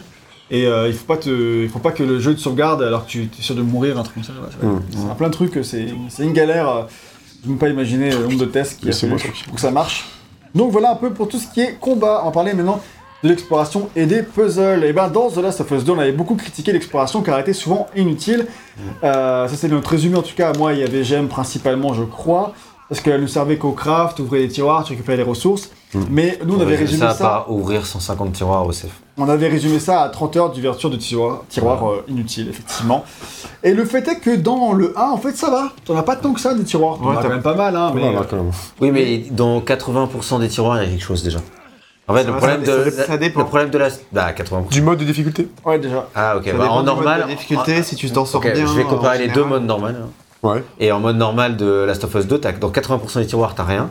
Et là, dans 80% des tiroirs, t'as quelque chose. Et bah, ça fait que c'est quand même plus sympa au moins. Tu peux pas tous les ouvrir, mais quand tu peux les ouvrir, tu sais que t'as 4 chances sur 5 de tomber sur un truc. tu. Ça- de temps en temps, c'est vide, mais la plupart du temps, il y a quelque chose. Et surtout, c'est un truc dont t'as besoin et que tu cherches. Tu Oui. sais, euh, au début du jeu, tu es en recherche Oui, désespérée oui, ça, d'un ruban adhésif, un truc comme ça, et du ça. coup, euh, tu, tu, tu- Voilà. pour des bienfaits de gameplay, tu le fais. Alors que dans le c'est 2, c'est- c'est vrai que dans le souvent, 2, ils c'était ont- un automatisme, tu faisais parce que euh, tu le faisais, et du coup, t'es tombé sur des ressources peut-être, mais t'étais déjà à fond dans la ressource en question, donc Oui, et Tu- puis tu parce que t'avais petit des, très grandes arènes avec des tiroirs partout. Et voilà. Là, les arènes étant plus resserrées aussi, c'est plus simple Mais pour oui, eux oui, d'avoir des. ça- euh, Non seulement ça dépend de la difficulté, mais ça dépend aussi de à quel point tu t'en sors dans le jeu. Parce que moi, j'ai Ouais. pas eu trop de, de- de- de passages trop galères. Mais dès que je galérais un petit peu, euh, le jeu te récompensait derrière avec des, des ressources, etc. ok. quoi. Donc, Jusqu'à euh, spécialement embarqué, moi j'en. Donc c'est c'est vrai qu'il y a beaucoup moins tout ça, et euh, de manière générale, l'exploration elle est un peu plus resserrée dans le, dans le jeu. Les, tu- les fois où, où il t'ouvre un peu pour explorer, Mm. tu sais que tu vas trouver au moins un ou deux collectibles que tu cherches vraiment. Euh, des fois, parfois, des petites, euh, des petites lettres euh, avec de- une histoire qui est cool à, à lire, Mm. Euh, ou un dialogue optionnel avec Ellie. En fait, du coup, il y a toujours un, un truc sympa à découvrir quand tu vas, quand tu vas explorer en fait. Et ça qui marche vraiment super bien, c'est que du coup il n'y a pas trop de moments où c'est inutile. Parce que c'est vrai que dans le 2, très souvent t'explorais, et alors t'avais souvent des trucs, mais quand même euh, souvent rien non plus, parce qu'il faut pas non plus remplir de 10 milliards de trucs, enfin il faut être réaliste. Mm. Mais c'est vrai que du coup c'est souvent trop ouvert par rapport à, ce qui, à la récompense que tu allais en tirer. Et dans le 1, du coup finalement, je trouve que ça marche, ça marche bien franchement. Et ça m'a vraiment fait plaisir de, de courir ça. Toutes les petites histoires que tu vas lire dans les textes, c'est ce elles sont dire. cool. Il y a régulièrement des petites histoires sympas, puis il y a notamment voilà, la, la- la quête, enfin la quête, enfin la quête. Pas tant qu'une quête, mais toute l'histoire hyper sympa du marin aussi. Qui est. euh, marin. Du marin Ish, Ish. quand, tu, quand il revient dans les égouts. euh. Et euh, Ouais, il y a et toute ça cette, toute cette histoire, vraiment. Enfin, L'histoire est cool. euh. Euh, J'avais plutôt un bon souvenir, mais là en la relisant, je me suis dit, ah ouais, en fait, c'est vrai que c'est au-dessus de toutes les histoires annexes qu'on te raconte dans la Oui, Last of Us 2, tu clair. vois. Bien, bien triste. Et, euh, et c'est là, c'est là que tu te dis, bah, c'est vrai, c'est un peu dommage que dans Last of Us 2, ils aient pas euh, réussi au moins à avoir une histoire comme ça euh, du même niveau, parce qu'elle est pas non plus exceptionnelle, mais vraiment très très chouette. En fait, elle est vraiment. euh, il y a déjà l'histoire en texte, mais elle est marquée par euh, tout le côté narration environnementale, Voilà, de ce que c'est tu ça, vas découvrir en parallèle. super et c'est bien vraiment, fait, quoi. et c'est vrai que du coup, bah, avoir, ça, ça donne envie de fouiller, de savoir que tu peux avoir des documents comme ça qui sont vraiment très intéressants, des pièces de vie, etc. Encore une fois, c'était moins le cas dans le 2, malheureusement. En tout cas, vu que le jeu est plus long, s'il y en avait, c'est plus dispatché. Oui, voilà, ça. Bah ouais, parce que il y, a- y a moyen quand même. tu l'as peut-être pas platiné le jeu, donc. Euh... Chez. non, bah, je dis ça, mais je m'en souviens pas non plus, tu vois. Mais, euh, clairement platiné, mais. euh, Non, mais justement parce qu'en fait, tu, mais celui-là non plus, hein. tu, tu vas. je compare expérience. Quand, tu dois platiner le truc, tu vas, es obligé de, refou- de fouiller Oui, dans absolument mais dans- tous les recoins, de, de prendre toutes les notes possibles. Donc je pense que après j'ai pas tout lu. toi, donc je- Après, dans les deux cas, j'ai fouillé à peu près pareil, tu vois. J'ai assez bien fouillé. Ok, t'es un bon fouineur quoi. Ça, hein. Bonne fouine. Bonne fouine. La, la, la, la fouine. Oh. Donc du coup, Je viens de ensuite loin. on parler des puzzles. Et alors, est-ce que c'est Échelle Land ou pas ce jeu Oui, Les Land. tu veux dire, tu veux dire un mot là-dessus J'ai compté au début du jeu, là j'en suis à 150. Je me permets de douter de cette information. ah ben toi t'étais peut-être affiché, moi j'ai compté, d'accord. Ah non, mais c'est, euh, ouais, moi ça m'a refrappé. euh, Bah, c'est fou. ouais. ah mais je fous rien du tout. Échelle, planche, push-up, euh, tu sais, pareil, euh, les planches sur l'eau là, je compte tout ça, c'est Oui, pareil. C'est la même mécanique tout ça. C'est tu prends un putain de truc, tu mets lit dessus et hop, tu, ça permet d'aller au niveau, d'aller au bout du truc suivant. Et Mais- en vrai, jusqu'à Bill, moi je trouve qu'il y en a vraiment, vraiment beaucoup. Quoi. Moi je trouve ça va franchement. Je suis pas du tout- ça, ça me choque pas du tout les proportions dans lesquelles il y en a au début. Alors t'as un petit peu beaucoup euh, les faire monter en faisant la courte échelle, mais ça t'as déjà beaucoup dans Uncharted donc ça je considère Ouais. pas que c'est un puzzle. C'est pas tant qu'il y en ait beaucoup, c'est qu'en fait il y a que ça euh, comme. euh, Dommage. Enfin, je veux dire comme. euh, C'est comme- leur seule mécanique. c'est leur- c'est la seule mécanique qu'ils ont, donc en fait.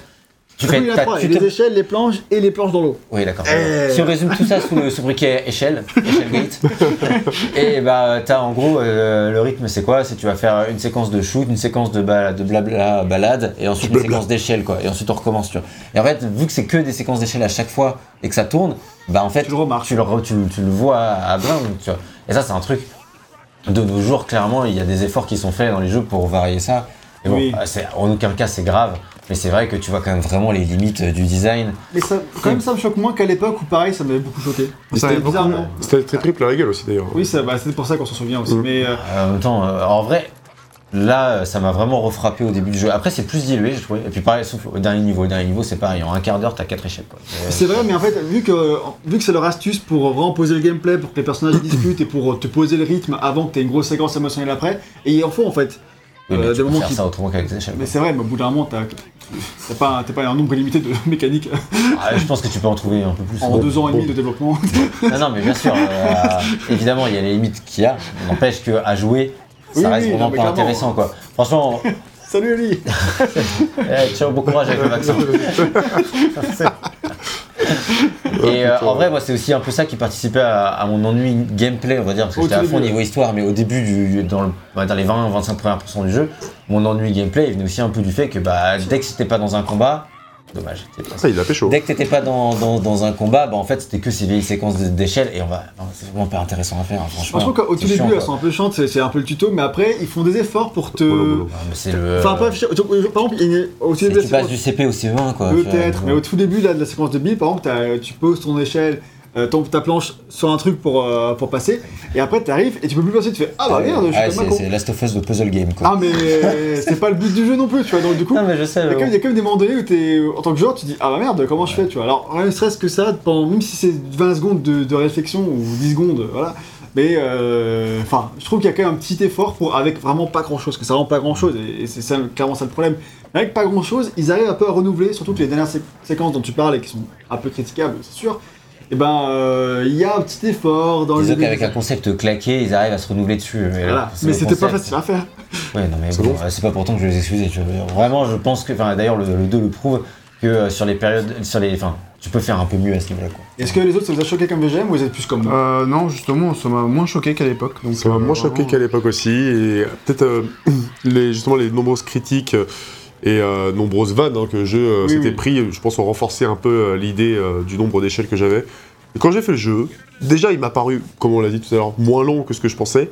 Et ce genre de truc-là euh, m'a paru moins, euh, Moins forcé. Ouais, voilà. Il y a quelques moments où t'en as un peu beaucoup d'un coup et tu peux le ressentir, mais euh, Oui, et puis- ça disparaît vite. Oui, puis les mécaniques ça reste assez lourdes malgré tout. Tu vois, il prend 40 ans à prendre ton échelle, euh, la poser, monter le truc. C'est un peu ça c'est- peut-être le problème aussi, parce que par exemple, pourquoi les tiroirs étaient aussi chiants dans The Last of Us 2, c'est parce qu'elle mettait 10 ans à l'ouvrir. Là, il, T'as met plus, raison. il est plus rapide à les ouvrir. T'as raison, il y a clair... Ouais, mais là, il y a clairement un truc. c'est- Les échelles, c'est chiant. C'est vrai qu'il y a ça aussi, c'est qu'à bouger, C'est Ah, long, c'est un peu long. ouais. c'est long. Allez, tu prends ta planche, et tu la poses, tu montes l'échelle, et tu reprends ta planche, et tu la poses. On va pas épiloguer, mais. Voilà, c'est pas très fun, et c'est un peu redondant. Pas fan des échelles, quoi. Non, pas fan de la Pas planche. fan des échelles. Pas on m'offre pas grave. pas une échelle pour rien. Et du coup, euh, vu qu'on termine un peu tout ce qui est gameplay, euh, euh, etc., est-ce que euh, vous avez un truc à dire sur euh, la durée de vie, combien de temps vous avez mis à faire le jeu, etc. Bon, je suis 4 14 heures, c'est très bien. Je pense que j'ai dû mettre kiffé. Ouais, j'ai dû mettre comme toi. J'ai même pas regardé combien de temps j'ai mis, mais je Ouais. pense euh, pas, pas plus de 15 heures. hein, je pense. Moi, j'ai mis 12 heures pile. Waouh, 12 heures Ouais, Ah, mais je l'ai fait en... ramasse rien. Bon, j'ai- dû- franchement, j'ai dû mettre euh, dans ce cas-là pareil que toi, je pense. Vu que je connais non, bien le jeu déjà. euh, Oui, enfin moi après il y avait des passages où j'ai un peu galéré, mais bon c'était pas non plus, euh, enfin galéré dans le sens où, euh, où j'ai un peu bloqué ou des trucs comme ça quoi. Mais Ouais. euh, sinon, euh, finalement ça, ça allait quoi. Donc euh, enfin, c'était le bon rythme pour moi et c'était le bon moyen de, de redécouvrir l'histoire en fait euh, dans tous les cas. Mais voilà, effectivement, on n'est pas à la vingtaine, euh, enfin entre 20 et Oui. 30 heures de The Last of Us 2. euh, clairement. euh, clairement, là, c'est enfin, c'est- je suis curieux combien de temps je mettrais quand je referai The Last of Us 2, maintenant j'ai un peu plus je pense, tu vois. Euh, combien de temps je mettrais Parce que j'ai pas encore refait le jeu depuis, depuis sa sortie. Mm. Et je me demande combien de temps je mettrais. J'avais vraiment mis euh, Après, je, longtemps. je pense que c'est pareil, 27 tu refais. Last of Us 2, tu sais que ouvrir tous les tiroirs ça sert à rien, donc en fait tu vas beaucoup plus vite. Oui. Là c'est vrai que j'ai été plus vite dans mon run de Last of Us parce que déjà je voulais pas revivre Last of Us 2 au niveau euh, rythme, tu vois. Je savais pas qu'il était mieux rythmé, un peu quand même. Et surtout, euh, bah, en fait quand j'étais un peu full, euh, je fouillais vite fait à la maison mais genre en mode speedrun quoi. Ouais, ok, bon. C'est moi, je, quand même, fouiller en mode speedrun, c'est risqué. Tu Ouais, peux je- tomber euh, Ouais. sur des médicaments, des trucs qui peuvent t'aider grave euh, dans le Moi jeu. j'ai l'impression d'avoir Oui, non, vraiment mais pris j'ai- mon j'ai temps tout quand j'ai fait le jeu. J'ai vraiment- je pensais vraiment que j'allais mettre hyper longtemps à le terminer. Parce que je prenais vraiment, vraiment Tu t'as pas mis du tout t'as mis l'impression. deux difficile Normal Difficile. Non, difficile. Moi je fais en normal après aussi. Et du coup, j'ai des séquences où j'ai galéré, j'ai bien recommencé, etc. Et j'ai vraiment mis 15 heures pile à Ok. terminer le jeu. Et Ok. franchement, bah, moi j'ai mis 21 heures en difficile la première fois que j'ai fait. Après, Ah, j'étais beaucoup, moins- j'étais beaucoup moins bon. Ouais. Le premier test, j'expliquais que la première séquence de Pittsburgh qu'on va voir euh, après ces cinématiques, je l'avais passé en 25 minutes la première fois que j'ai fait. Putain, la vache. Alors là, je l'ai fait en 5 minutes. bon, déjà, t'économises du temps. aussi, en vrai, le, le gameplay maintenant on le maîtrise, tu vois. Ouais, c'est euh, ça va aussi. vite. hein. Et euh, du coup, ouais, j'ai quand même mis 6 heures de moins que la première fois que je l'avais fait. Donc, Ah, quand même, énorme, c'est hein. une grosse différence. C'est énorme, mec. hein. Ouais, alors que j'ai vraiment, j'ai l'impression d'avoir vraiment pris mon temps. Ouais. Et bon, manifestement pas tant que ça. Donc 15 heures c'est bien et j'ai vraiment kiffé mon montant, etc. Et puis d'ailleurs, on peut aussi en parler, parce que c'était pré- prévu d'en parler après, mais il y a pas mal de modes de difficulté, ouais, vas-y. dont des nouveaux euh, qui ont été ajoutés, euh, enfin, qui ont été ajoutés par le passé via des mises à jour sur remaster, etc. Mhm. Peut-être même un inédit, je sais pas, mais je.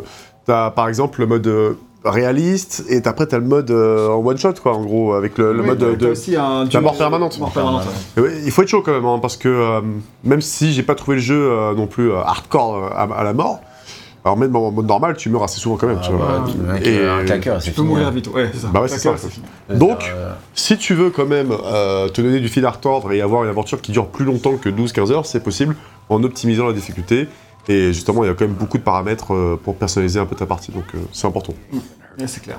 Allez. Donc voilà pour tout ce qui était gameplay, etc. Mais cette cinématique elle est vraiment quand même ultra stylée. hein. Je vois qu'ils ont mis le paquet niveau. Euh, ils ont mis le paquet niveau euh, sur cette cinématique, mais euh, elle, elle déchire. D'ailleurs, Ouais, euh, c'est la première séquence qu'ils ont tournée en termes de. de, de- C'est ce que disais, ce que disais, mais c'est aussi le premier niveau sur lequel ils ont commencé à bosser. Oui, et puis le premier trailer du jeu aussi. Ou un des premiers trailers du jeu. oui, bah, Hmm, premier Non, trailer, bah, je- pas mais c'est pas là. Bon, bah, c'est un des trailers. non, mais en tout cas, euh, effectivement, t'as tout un. Enfin. euh, Enfin, moi j'avais vu une, ouais, une- effectivement une dé- démo de gameplay très, euh, très peu avancée en fait, où c'est effectivement dans cette zone-là euh, que ça se passe et tout quoi. Donc, euh, C'est vraiment là-dessus, enfin sur Pittsburgh en général, qu'ils ont commencé à travailler euh, pour Ouais. reformer les séquences de gameplay, etc. Ça, ils savaient que ce serait dans le jeu, tu vois, enfin, euh, Ok. avant de développer le reste. Donc voilà, pour, on va parler maintenant de la direction artistique et euh, un peu de la technique en manière générale.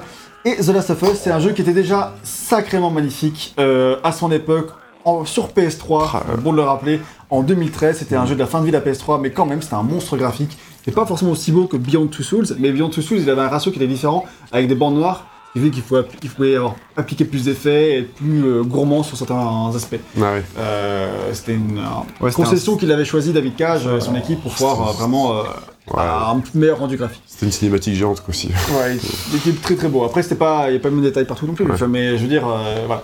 Mais c'est vraiment, c'était vraiment un jeu exceptionnel à son époque, et surtout, moi je me rappelle qu'à l'époque, sa direction artistique, elle était phénoménale, elle m'avait vraiment marqué. Et là encore, on va encore parler à quel point ça dénotait à l'époque, ce qui peut paraître fou, mais à l'époque, les jeux, ils étaient gris, tous très gris. C'était des jeux, c'était terne, c'était gris, tout se ressemblait. Les PS3, Xbox 360, Oui, oui. c'était bah, ça. surtout au début, ouais. euh, après, c'est un peu estompé Bah, vers la fin. ça- non, non, bah, tout petit peu alors vers la Last fin. of Us, quoi.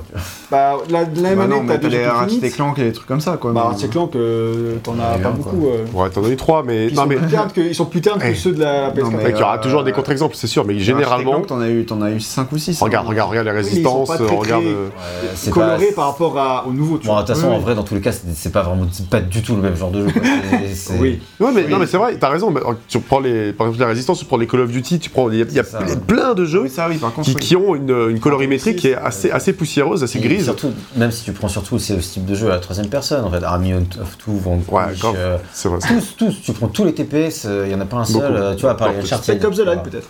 Max Payne 3, mais encore. Ouais, il y en a quelques-uns, d'accord. Mais non, mais comme un petit peu terne, tu vois, je veux dire, mais c'est très sablé, etc. euh, Mais pareil, euh, en fait, c'était des, des jeux donc on se saluait pour leur justement leur, leur direction artistique, tu vois, ces jeux-là. Ah, il y a des, ça va, il y a des mouvances comme dans toutes les industries. et Mais du coup, The Last of Us, il arrive et il a une direction C'est artistique 50 nuances de avec beaucoup, de végétation. Genre, euh, le thème graphique, c'est le vert, quoi. Il faut qu'il y ait du vert partout. Ouais, ouais, normal. Et euh, bah oui, tout à fait normal pour ce que ça, ce que ça raconte, mais, mais euh, ça faisait un bien fou. Et encore aujourd'hui, c'est magnifique. Surtout que de nos jours, euh, de manière générale, Sony, tous leurs jeux, ils ont des, ils ont de. Sony de manière générale, ils ont un- tout un truc sur la végétation. Ils se partagent beaucoup de technologies et dans toute la végétation dans tous les jeux Sony, c'est incroyable que ce soit dans Horizon, que ce soit dans dans Ghost of Tsushima, Ouais. que ce soit dans The Last of Us 2, The Last of Us 1 maintenant. Euh, ça déchire. Enfin, vraiment, végétation, elle Puis c'est pareil, c'est un peu le jeu qui a montré qu'en fait mettre de la couleur ça empêchait pas le jeu d'être un succès commercial. c'est pareil con à dire mais en vrai. pff, À l'époque, on se posait la question, hein. bah, c'est clair. hein. Euh, clairement. Hein. Et euh, le fait qu'il y ait vraiment tout ces, tout cette, euh, toute cette végétation, toute cette verdure un peu partout, euh, ils- pour faire ça, ils sont inspirés d'un livre qui s'appelle The World Without, Without Us. Ok. Euh, en français, on pourrait le traduire Le monde sans nous, mais le vrai nom du Ah. bouquin en français, c'est Homo Disparitus. D'accord, très bien. D'accord. ok. Ça vaut sa couleur. Et donc, du coup, euh, ça te montre comment le monde se régénérerait si tous les humains avaient disparu d'un coup. Ouais. Et du coup, euh, ils prennent par exemple dans, dans ce bouquin New York et ils te montrent que bah, euh, très vite les canalisations exploseraient, que si les, ex- les canalisations explosent, et ben la ville elle serait inondée en deux jours. À partir de là, tu as des arbres qui se mettraient à pousser, qui commencent. Et très vite, les structures humaines, si elles sont inondées, elles vont vite s'écrouler parce que c'est clairement pas fait pour, pour survivre à, à cette érosion. Euh, ou à la puissance de l'eau, si tu as une canalisation qui, qui saute. euh, Attaque éclair. en masse. Et, euh, et très vite, une ville comme New York, ça serait un, un truc très très végétaux en seulement un an ou deux en vrai. Ouais. Et, euh, et en vrai, ça paraît, ça peut paraître ouf. Mais du coup, ils sont basés là-dessus. C'est vraiment un bouquin qui est un bouquin d'un, d'un journaliste un peu scientifique, etc. C'est vraiment avec des recherches. Donc c'est vraiment basé sur des, des faits concrets de comment ça pourrait se passer pour reconstruire leur ville euh, et leur décor de manière générale en se basant sur des, des vraies recherches. Donc ça, c'est encore un travail qui est super cool. et qui- Et tu vois, pourtant je me dis là, en fait, euh, 20 ans, j'ai l'impression qu'il s'est pas passé tant de temps. Mais ça, pareil, parce que ça paraît pas beaucoup. Parce Enfin, qu'en fait, en vrai, je pense qu'en en 20 ans, euh, à mon avis, ce serait beaucoup Plus plus, que ça, euh, beaucoup plus que ça. ouais. Et euh, bon, après, j'en sais rien. Tu vois. Beaucoup Ça plus fait, ça, fait, ouais. ça, fait, ça fait 10 peut-être. Mais, euh, mais ouais, ça fait peut-être 10 ans, c'est ça. Et en fait, le truc, c'est que 20 ans, ce serait, ils pourraient peut-être pas faire les mêmes niveaux dans les villes, etc. Parce qu'il y aurait plus vraiment de notion de, de ville ou la végétation. Attends, regarde le lierre, je veux dire, euh, en deux ans, t'as as dû lire comme ça. mais c'est vrai, le lierre, ça Peut-être trop que pas. les hunters ils le taillent. Ah oui, probablement, ouais. Ouais, c'est ça, tu- en- Toi là pareil, euh, pareil, l'herbe. Mec, je veux dire, chez moi, j'ai en, un an, j'ai autant d'herbe sur ma terrasse, tu vois. si tu parles, pas. ta pelouse elle a cramé comme celle de tout le monde cette année. D'accord, à part, ouais, ok, mais là, il n'y a plus de réchauffement climatique, c'est fini. oui, c'est vrai. Non, mais tu vois, je veux dire, en, en un an sur une terrasse, t'as autant d'herbes, alors tu te dis, en 20 ans, putain, le truc, tu devrais être. euh, C'est les herbes de Jurassic Park que tu devrais avoir ici, tu vois. Ouais, j'en sais rien, c'est des, réflexions de profanes, mais clairement, ça semble pas être 20 ans quand tu vois la vitesse à laquelle, en vrai, la nature, ça reprend le pas, quoi. Sur, euh, Ouais, regarde que- pendant le Covid. Bah ouais. hein. Regarde les Ah, animaux, tu ils reprends revenaient, droits. hein, la nature a repris Ah, ses on a bien droits. vu les Les T-Rex à sangliers Rome, hein, donc. euh, Les T-Rex, les sangliers par contre. Ouais, sangliers, il y en a, il y a 20 000 sangliers à Rome euh, en ce moment. hein. bah oui. Oui, dans On les les rues. les Romains d'ailleurs. Dans mais les... Non mais effectivement, genre, euh, non mais effectivement, enfin, au bout d'un moment, ça, ça, ça- ça revient rapidement quoi en fait. hein. Il suffit euh, déjà Bah, de. c'est ça, tu vois, ne serait-ce que vraiment, le béton, à mon avis, dans arrive. Cela dit, même malgré la nuance que vous Oui, avez, on sait une nuance, hein. c'est quand même très très beau et c'est vraiment très très cool. Et voilà. ouais. D'ailleurs, dans le 2, c'est un peu plus. La nature dans les villes est un peu plus accentuée dans Seattle. Ouais. Euh, ça dépend des endroits, mais je veux dire. Oui, mais c'est euh, encore passé vachement de temps en plus, tu vois. Oui, c'est vrai. Mais en tout cas, euh, enfin, ce côté très végétal, etc. Et t'as plein d'endroits où t'as des claques graphiques, euh, genre, tu vois, tu regardes devant le Capitole tout à l'heure, on, on y était avec Tess. Euh, cet endroit, ce petit marais euh, avec la végétation, le- enfin, c'est- ça tue. c'est incroyable, vraiment, j'adore. Euh, un des gros travaux du jeu, ça a été les éclairages, parce que puisque dans ce monde-là, il n'y a pas trop d'électricité, voire pas du tout, Ouais. toutes les sources de lumière doivent être naturelles. Ah oui. Et ça, c'est pas du tout un truc que Uncharted faisait, parce que même si tu t'étais souvent dans des, enfin, euh, dans des temples, je sais pas quoi, t'as quand même beaucoup de niveaux avec des électricités, etc., ou des gens qui ont posé une lampe parce que c'est les méchants, ils sont venus en premier, etc., ils sont venus explorer. Et, euh, et là, du coup, c'est la lumière soit uniquement naturelle. Donc, quand t'es dans les environnements, dans les, dans les bâtiments, il faut que toujours que s'il y a une source de lumière, elle vienne de l'extérieur de la fenêtre. Et ça, c'est un truc euh, qu'ils ont, qu'ils avaient jamais fait, en tout cas pas comme ça. Ils ont dû vraiment revoir leur manière de concevoir l'éclairage des niveaux, comprendre vraiment comment fonctionne la lumière dans la vraie vie, etc. Donc, euh, vraiment fait des travaux vraiment très très poussés pour euh, arriver à ce niveau de, de réalisme en termes de, de luminosité. Ce qui est de nos jours encore plus euh, bah, frappant parce qu'on est vraiment sur la même technologie qu'ils ont dans, dans le 2 et euh, où tu as vraiment de, de très belles des traits lumineux, là, tu vois vraiment que la lumière elle vient dehors qu'elle, et qu'elle Ouais. est sur le sol comme ça, lumière crédible, tu vois, par rapport à l'endroit où, où le soleil se trouve. Et euh, c'est vraiment un, un des plus, grands focus techniques qui a demandé vraiment beaucoup, beaucoup de développement. Et puis t'as il la lampe torche, quoi. Et t'as la lampe torche et tout ça, il a fallu qu'ils installent enfin, de la luminisation globale, etc. Enfin, c'était vraiment a- assez chaud. Et il fallait que, par exemple, si tu mets ta lampe torche sur un, un, un décor qui est rouge, genre un, rideau par exemple, et ben il faut que ensuite la lumière autour elle soit plus rouge, tu vois, parce que du coup, la- la lu- quand tu éclaires une couleur, la couleur autour elle se, elle se- elle se dis- disperse, tu vois. Et euh, tout ça, c'est des trucs qui sont vraiment travaillés pour The Last of Us, qui seront encore plus pour Uncharted 4, etc. évidemment, mais. Mais, euh, mais beaucoup de trucs qu'ils ont mis en place avec ce jeu-là sur PS3. Ouais. Ce qui, Ouais. ce qui est complètement fou. Et un autre travail qu'ils ont fait, c'est le travail sur euh, le ciel de manière générale, Ah oui. euh, parce que dans le Uncharted, le ciel est toujours fixe, il bouge pas. Et Mhm. dans là, dans le, puisque le ciel c'est une grande source bah, d'éclairage, ils en ont besoin. Du coup, ils ont fait en sorte qu'il bouge et ils ont vraiment fait tout un tas de systèmes pour que, bah, pourtant, c'est pas un monde ouvert, donc c'est un peu plus compliqué de faire bouger le ciel. Mhm. Du coup, faire en sorte que le ciel il puisse bouger avec des mouvements de nuages, etc. Et en plus, ils ont aussi vraiment fait un, tout un travail de direction artistique pour que l'éclairage du ciel corresponde toujours à l'éclairage de l'émotion qu'ils veulent mettre dans le, euh, dans le niveau, etc. Ça sent beaucoup quand tu arrives dans, je sais pas, euh, euh, le décor de l'automne, tu vois, tu vois vraiment l'émotion elle est un peu plus mélancolique, etc. Que ce soit à l'université, que ce soit chez Tommy. Et euh, ils jouent beaucoup sur ces éclairages-là. Et euh, c'est beaucoup de points qui ont vraiment demandé beaucoup de travail technique et qu'on- dont on mesure pas euh, à quel point ils ont bossé dessus parce que quand c'est bien fait, tu remarques que dalle. Ah bah oui. Et ça, c'est vraiment un truc qui est, qui est fou. Et pour, couper, pour terminer sur la direction artistique, juste pour dire que euh, la ce qui est fort dans ce jeu, c'est la variété des décors. Il y a vraiment tout un tas de décors différents. Ouais. La variété des ambiances, et qui va avec le changement de lieu et le changement de saison. en fait. Quand tu passes de l'automne à l'hiver, euh, forcément, c'est pas du tout la même chose et euh, ça confère pas du tout la même émotion. Et euh, tu as vraiment l'impression de voyager, de d'évoluer dans le temps. Tu sens vraiment l'année qui s'écoule en termes de Mhm. changement d'ambiance. Mhm. Et ça marche à fond et c'est vraiment une des plus grandes qualités de The Last of Us, je trouve.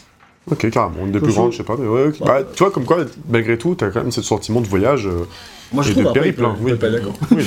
On lui a pas demandé De façon, il est pas dit. Et on lui demandera pas. Parce qu'il va Oh, encore être. Hein C'est le moment pour vous de. Il va râler. C'est le moment pour vous rien de dit. C'est le moment Ouais. pour vous de donner votre avis sur la direction artistique. Euh, non, moi, en tout cas, effectivement, la, la direction artistique, je la, je, enfin, je l'apprécie vraiment bien, bien mieux que, que- qu'à l'é- qu'à l'époque. Euh, Après, moi, je trouvais ça un petit peu, en gros, quand, quand t'as le 2 qui est sorti où t'as que Seattle, quasiment, là, t'as un petit peu plus de variété, etc. Il y a vraiment des, des- des- des passages qui sont super jolis et t'as surtout des passages, en fait, avec ce remake-là, euh, qui sont encore plus jolis, qui sont vraiment sublimés. T'as vraiment l'impression d'avoir des des endroits en fait où, euh, où c'est limite un petit peu pastel les bâtiments en fait. Ah, t'as mais- l'impression que c'est les artworks, etc. Ouais. C'est ça qui est, euh, enfin c'est hyper bien maîtrisé parce que t'as as vraiment des passages où tu- t'arrêtes quelques quelques minutes et euh, et t'arrives vraiment sur, euh, sur sur des endroits où t'es es en mode ah ouais j'ai l'impression d'être devant un artwork euh, vraiment euh, juste magnifique quoi en fait. Mm. La colorimétrie a changé pour le remake. hein. Clairement, tu, quand tu mets les trucs côte à côte, euh, c'est Ah, pas tu les mêmes ambiances de couleurs. dit, ce qui est cool, ce que j'aime bien par rapport à ça, c'est que c'est pas la même chose que The Last of Us 2 non plus. Parce que The Last of Us Ouais. 2 est vraiment, il a pas du tout la même DA Ouais, que euh, le mé- premier. Méga sombre, le Ouais, The Last of Us le, 2, c'est les- c'est le ténèbres. repère hein. visuel de, la, de The Last of Us 2 en termes de- d'intention artistique, c'est le film The Revenant de Ah ouais Ah, tu trouves Inarritu, ouais. Ok, C'est vraiment euh, deux du directeur artistique qui le dit. Leur but, Ouais. c'est de pour dire cette ambiance, c'était euh, les grands arbres, etc. Ça se voit dans certains niveaux euh, en particulier. Oui. C'est vraiment un côté très réaliste, très euh, sauvage, etc. Ouais, puis moi j'ai des souvenirs de The Last of Us 2 qui sont vraiment ténébreux, tu vois. ça. Cette, cette ambiance nocturne avec les orages qui arrivent, où tu. Ouais. Enfin, c'est. Et moi, j'avais critiqué un petit peu la direction, critiqué, on va dire euh, nuancé, on va dire plutôt, c'est mieux. Ouais. Euh, la direction artistique du 2 parce que je préférais largement celle du 1 qui était vachement plus. Les couleurs étaient vachement plus exacerbées, et un peu plus cartoon presque. Mm. Alors que le 2 il est vraiment très réaliste, etc. Et du coup il me mettait moins tape à l'œil au profit du réalisme. Mais c'était une intention, et, tu vois. Et puis ça, ça collait au thème aussi, euh, de la ça. colère et tout, tu vois. Là, euh, les thèmes sont pas les mêmes non plus. Hein. Et là je trouve qu'on est un peu entre les deux, c'est-à-dire qu'on on n'est plus dans les couleurs aussi euh, accentuées que tu avais dans le premier, où c'était presque un peu cartoon, mais c'était un peu dû à la PS3. Euh, donc t'es plus réaliste, mais t'es pas non plus dans l'extrême réaliste, volonté The Revenant, Ouais, etc. Du, du 2. Ouais. Euh, donc t'es un peu entre les deux. Et ça me va. Moi, ça me va. Ouais, ça, ça me va aussi. Après, il y a juste, euh, je, je- je- enfin, ma seule réserve serait que, euh, en fait, j'ai pas l'impression de vraiment, euh, enfin, quand tu, va d'une ville à une autre, t'as pas vraiment l'impression de, de, de- de ressentir vraiment euh, changement de de, vie. de, de- de changement de ville en Je fait. suis d'accord. Ce qui est un peu, alors ce qui est un Ouais, peu, ce qui est un logique parce que non, non mais c'est un, petit peu logique parce que en fait euh, tout simplement bah, la, la nature elle a repris ses droits Oui, un peu les partout États-Unis, c'est partout et du coup bah genre euh, la- la- du, du feuillage en fait Bah euh, t'as- t'en as partout en fait donc du coup tu, tu ressens pas de vraie Ça, différence. T'as pas tant de villes que ça, donc ça va. Mais Et surtout tu restes quand même sur la partie un peu nord des États-Unis entre guillemets. quand t'arrives à Salt Lake City, je trouve que tu vois vraiment la différence, que t'as vraiment les montagnes en fond, et là... Oui oui.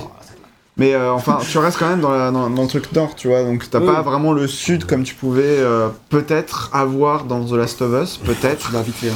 Puis même au niveau Mais- de. Pardon, vas-y, t'as fini Mais oui, oui, en tout cas, voilà, c'est- juste que euh, t'as- pas vraiment des vrais changements d'architecture. Par exemple, ça, ça ressemblerait très bien à, à la, Ouais. la dernière ville que tu traverses à la Oui, fin. n'importe là. quelle, à n'importe quelle autre ville en fait. Ouais, par contre, c'est vrai qu'il y a des moments où, artistiquement où je le trouvais assez fort. Et Bah, genre là, par plus exemple. que dans mes souvenirs, bah, là c'est plutôt joli. Mais non, mais attends, ils ont... le remake fait qu'ils ont changé les bâtiments Oui, euh, ils aussi. ont- hein, ils sont un peu basés- les bâtiments ils sont un peu sur ce qu'il y avait à la base, mais ils l'ont rendu euh, plus stylé aussi. là, Parce que là, c'est vrai que là, là, par exemple, ça en impose. Tu vois, je me rappelais pas que. euh, Le bâtiment, il a pas cette- C'était aussi cool. il a pas cette hein. A pas cette ils ont vraiment retapé euh, euh, entièrement. Parfois, ils ont, euh, il y a des trous en plus, enfin des trous, des, sculptures, des vitres brisées en plus. et Parfois, il y, a- y des colonnes trouve ont changé de place. Que, globalement, ça a plus de gueule que, que Last of Us 2. Tu vois, genre au début, quand tu sors de la zone de quarantaine et que t'as les, que t'as les tours qui sont éclatées. Et qu'ensuite tu te retournes et que tu as la vue sur la zone de la quarantaine et tout, ça c'est Ouais. vraiment magnifique. Comme fait- tu l'as dit, il y a les montagnes, il y a pas mal. C'est vrai qu'il y a beaucoup d'endroits où tu fais des. T'as des wow. Que, et en fait, dans, bah, j'avais pas trouvé ça dans le 2. J'avais pas le souvenir d'avoir ça dans le 1, mais bon, après j'ai pu oublier, c'est possible. Et euh, par contre, c'est vrai que quand tu fais tes phases de gameplay de manière générale, etc., Bon, tu t'habitues très vite. C'est vrai que c'est très joli, mais en fait, comme tu dis, euh, tu tu t'habitues, c'est du post-apo, euh, et même si c'était une jolie direction artistique, mais tu t'y habitues très vite, et puis c'est Last of Us, quoi, en fait. Donc en fait, tu. Et pour la différence avec le 2, en fait, euh, je trouve que en fait, la vraie différence, c'est que le 1, il cherche vraiment effectivement plus à mettre des tableaux, alors que le 2, il a vraiment volonté vraiment ultra réaliste de pas genre pas sublimer Seattle forcément, de plutôt plonger dans les endroits sombres, etc. T'as des, t'as des environnements qui sont très jolis et qui m'ont marqué dans le 2, mais euh, la volonté c'est pas celle-ci, alors que là t'as vraiment l'intention de vraiment montrer des beaux endroits où le, un des thèmes de The Last of Us 1, contrairement à celui du 2, c'est de te montrer que il y a de la poésie dans la nature, qu'il y a de la poésie dans, dans le monde, qu'il y a des belles choses. Et un peu d'espoir. Il y a- Voilà, il y a un peu d'espoir. C'est Mais- ça un des thèmes du, du 1. C'est ça, Et le 2, c'est l'extrême opposé. entièrement du ça. coup, Malgré euh, l'histoire d'amour quand même, qui Ça est puissante. sens. Mais ouais. Non, mais là, c'est vrai qu'un des thèmes de The Last of Us 1, c'est aussi l'espoir, quoi. L'esprit de. La, la L'espoir de possibilité. trouver de l'amour, de te racheter de ses erreurs passées. Voilà, c'est etc. ça. ouais, c'est ça. Et l'espoir de sauver l'humanité. Voilà, exactement. Entre autres. Donc voilà, ouais.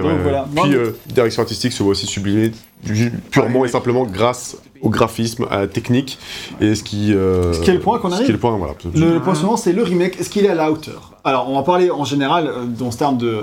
On parle en général, pas que graphiquement, mais euh, l'autre avis vraiment, c'est la question de est-ce que.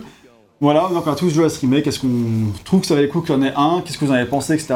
Juste citer rapidement des, trucs qu'ils ont changé, au-delà de tout ce qu'on a cité en termes de Ouais. modèle 3D, etc., euh, changement de décor et tout ça. Genre, ils ont pardon, Uniformisé. uniformisé, merci, toute l'interface euh, pour reprendre celle de The Last of Us 2, pour Ouais. le- ça c'est vraiment cool.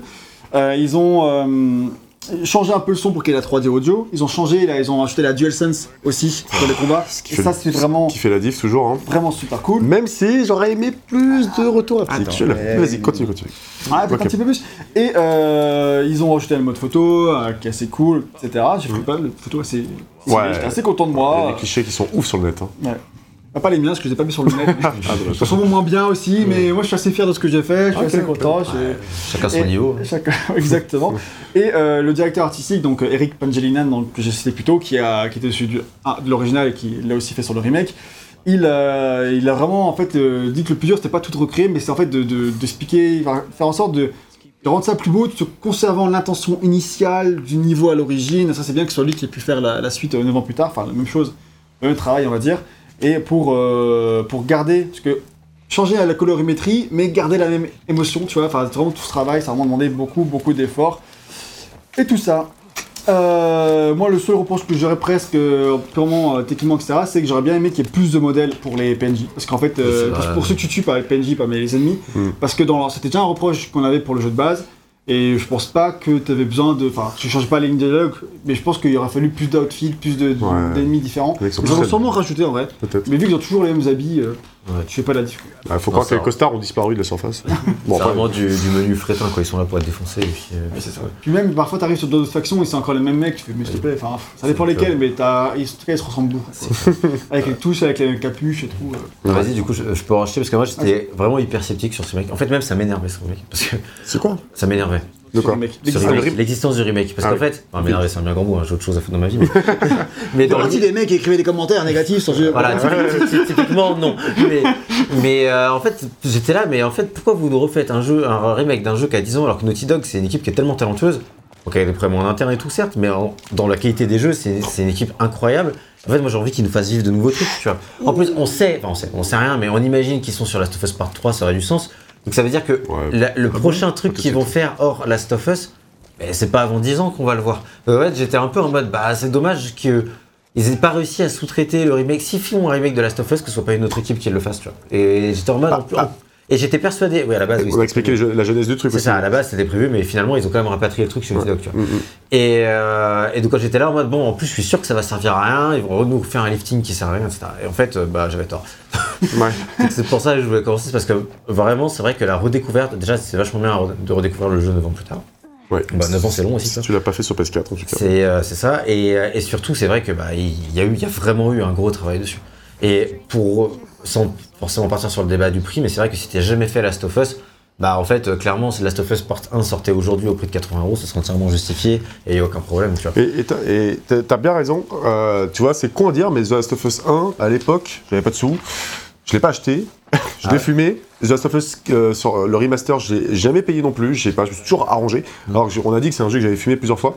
Bah là, du coup, en fait, j'ai jamais donné de sous pour, euh, pour The Last of Us. Mais là t'as donné là. Et bah là, j'ai donné. Alors je Ah l'ai bah, pas moi c'est l'inverse, là je l'ai pas acheté. Je l'ai pas acheté, je l'ai pas acheté 80 euros, j'ai acheté à 60 parce que ouais, il y a toujours Ouais, des, tu bons, des plans, tu vois. des-. Mais euh, si jamais, dans, si c'est votre cas, que vous n'avez jamais fait The Last of Us, le payer peut-être pas plein pot à 80 euros, mais l'acheter, ça- c'est pas déconnant, tu vois. De toute façon, si tu le veux, euh, je veux dire, euh, si t'as jamais fait Last of Us et que tu veux acheter ton jeu neuf, euh, il les vaut largement, il n'y a pas de souci. Ah Après, ça, par contre, c'est vrai que si tu connais le jeu de base par cœur, Voilà, là, par contre. euh, là, euh, c'est sûr que ça, ça, ça se et justifie moins, mais c'est vrai que le jeu avait. Sur ce cas, ça, tu l'achètes pas. enfin. Il, il avait pas besoin d'un remake, je trouve.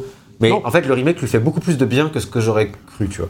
C'est que, c'est-à-dire que c'est un. Le, finalement, le fait que ce remake existe, derrière, je trouve que ça apporte vachement de trucs positifs au jeu, et beaucoup plus que ce que j'aurais pensé à la base, parce qu'en fait, hum, il encore sur, reste vieilli sur quelques points, mais c'est vrai que, bah, finalement, quand tu auras la trilogie, euh, si c'est une trilogie, euh, à la fin totalement sur, euh, sur PS5, bah, tu seras content d'avoir le jeu dans cette version-là, Oui, et pas d'avoir la version PS3 ou même PS4 elle est légèrement lissée, tu vois. Donc, euh, surtout en sachant que le jeu il va sortir sur PC dans quelques mois. Oui, ça va avec, Euh, hein. et du coup, euh, et en plus les gens vont découvrir la série, donc l'intérêt marketing il est évident. Ah bah, l'intérêt ouais. marketing, il n'y a, il y a aucun doute. Il y a hein, je aucun parle plus doute, de l'intérêt au niveau du joueur. quoi. Mais je veux dire, ouais, tous les joueurs PC qui veulent découvrir The Last of Us, c'est cool qu'ils leur filent ça et pas le remaster Bah, du 4 remake porté du- sur PC, quoi, tu vois.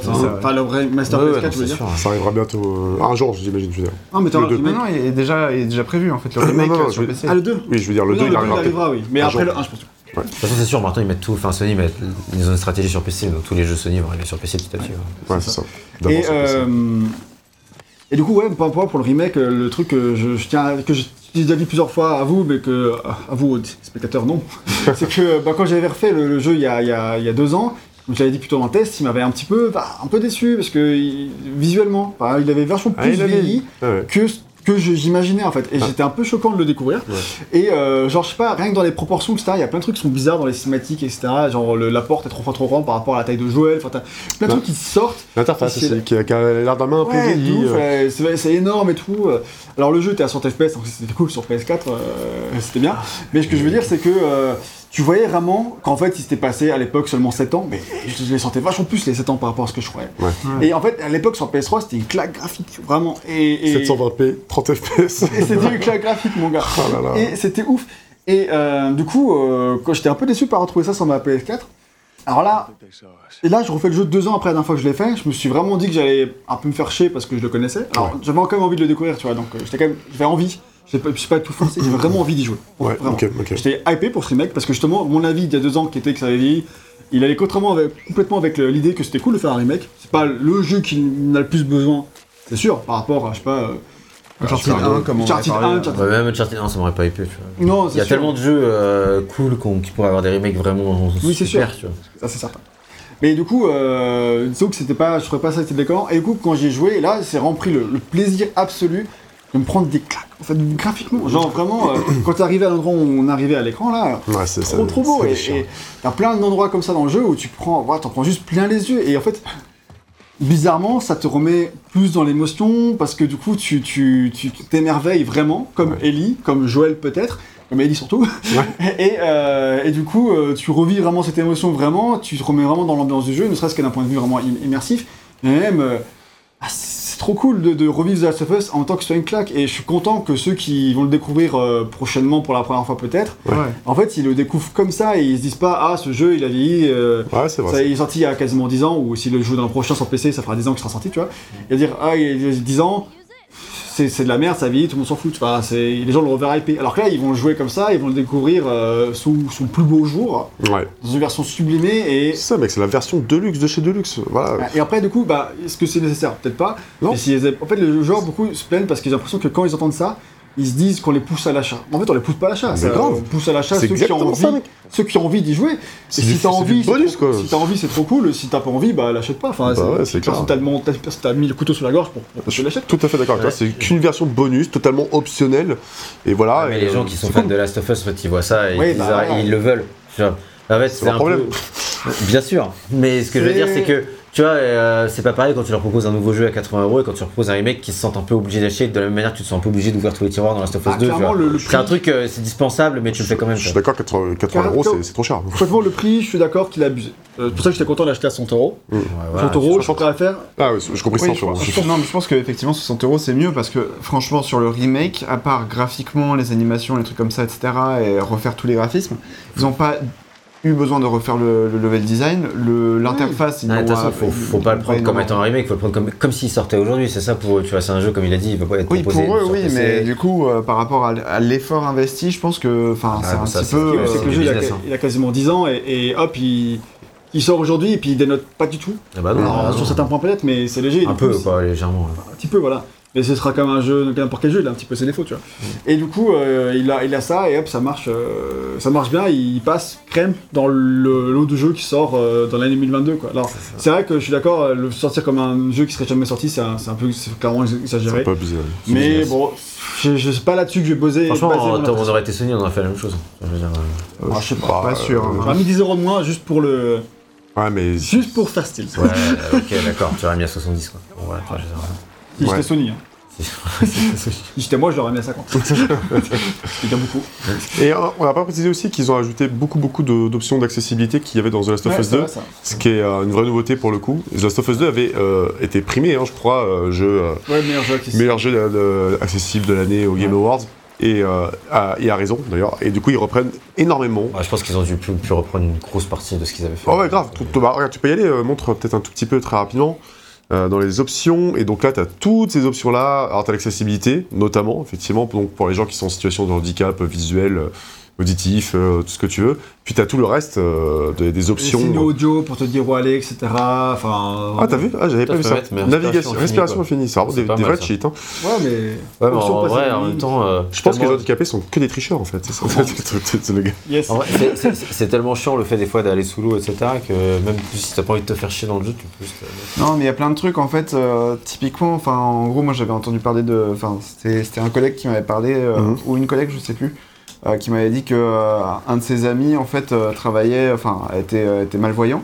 Mhm. Du coup, The Last of Us 2 euh, était vraiment genre, c'était c'était génial pour, pour lui Ouais. parce que bah en fait, il pouvait jouer au jeu. Euh, rien qu'à l'audio, etc. En fait, et ça, euh, rien que ça, c'est- c'est hyper bien. Ouais.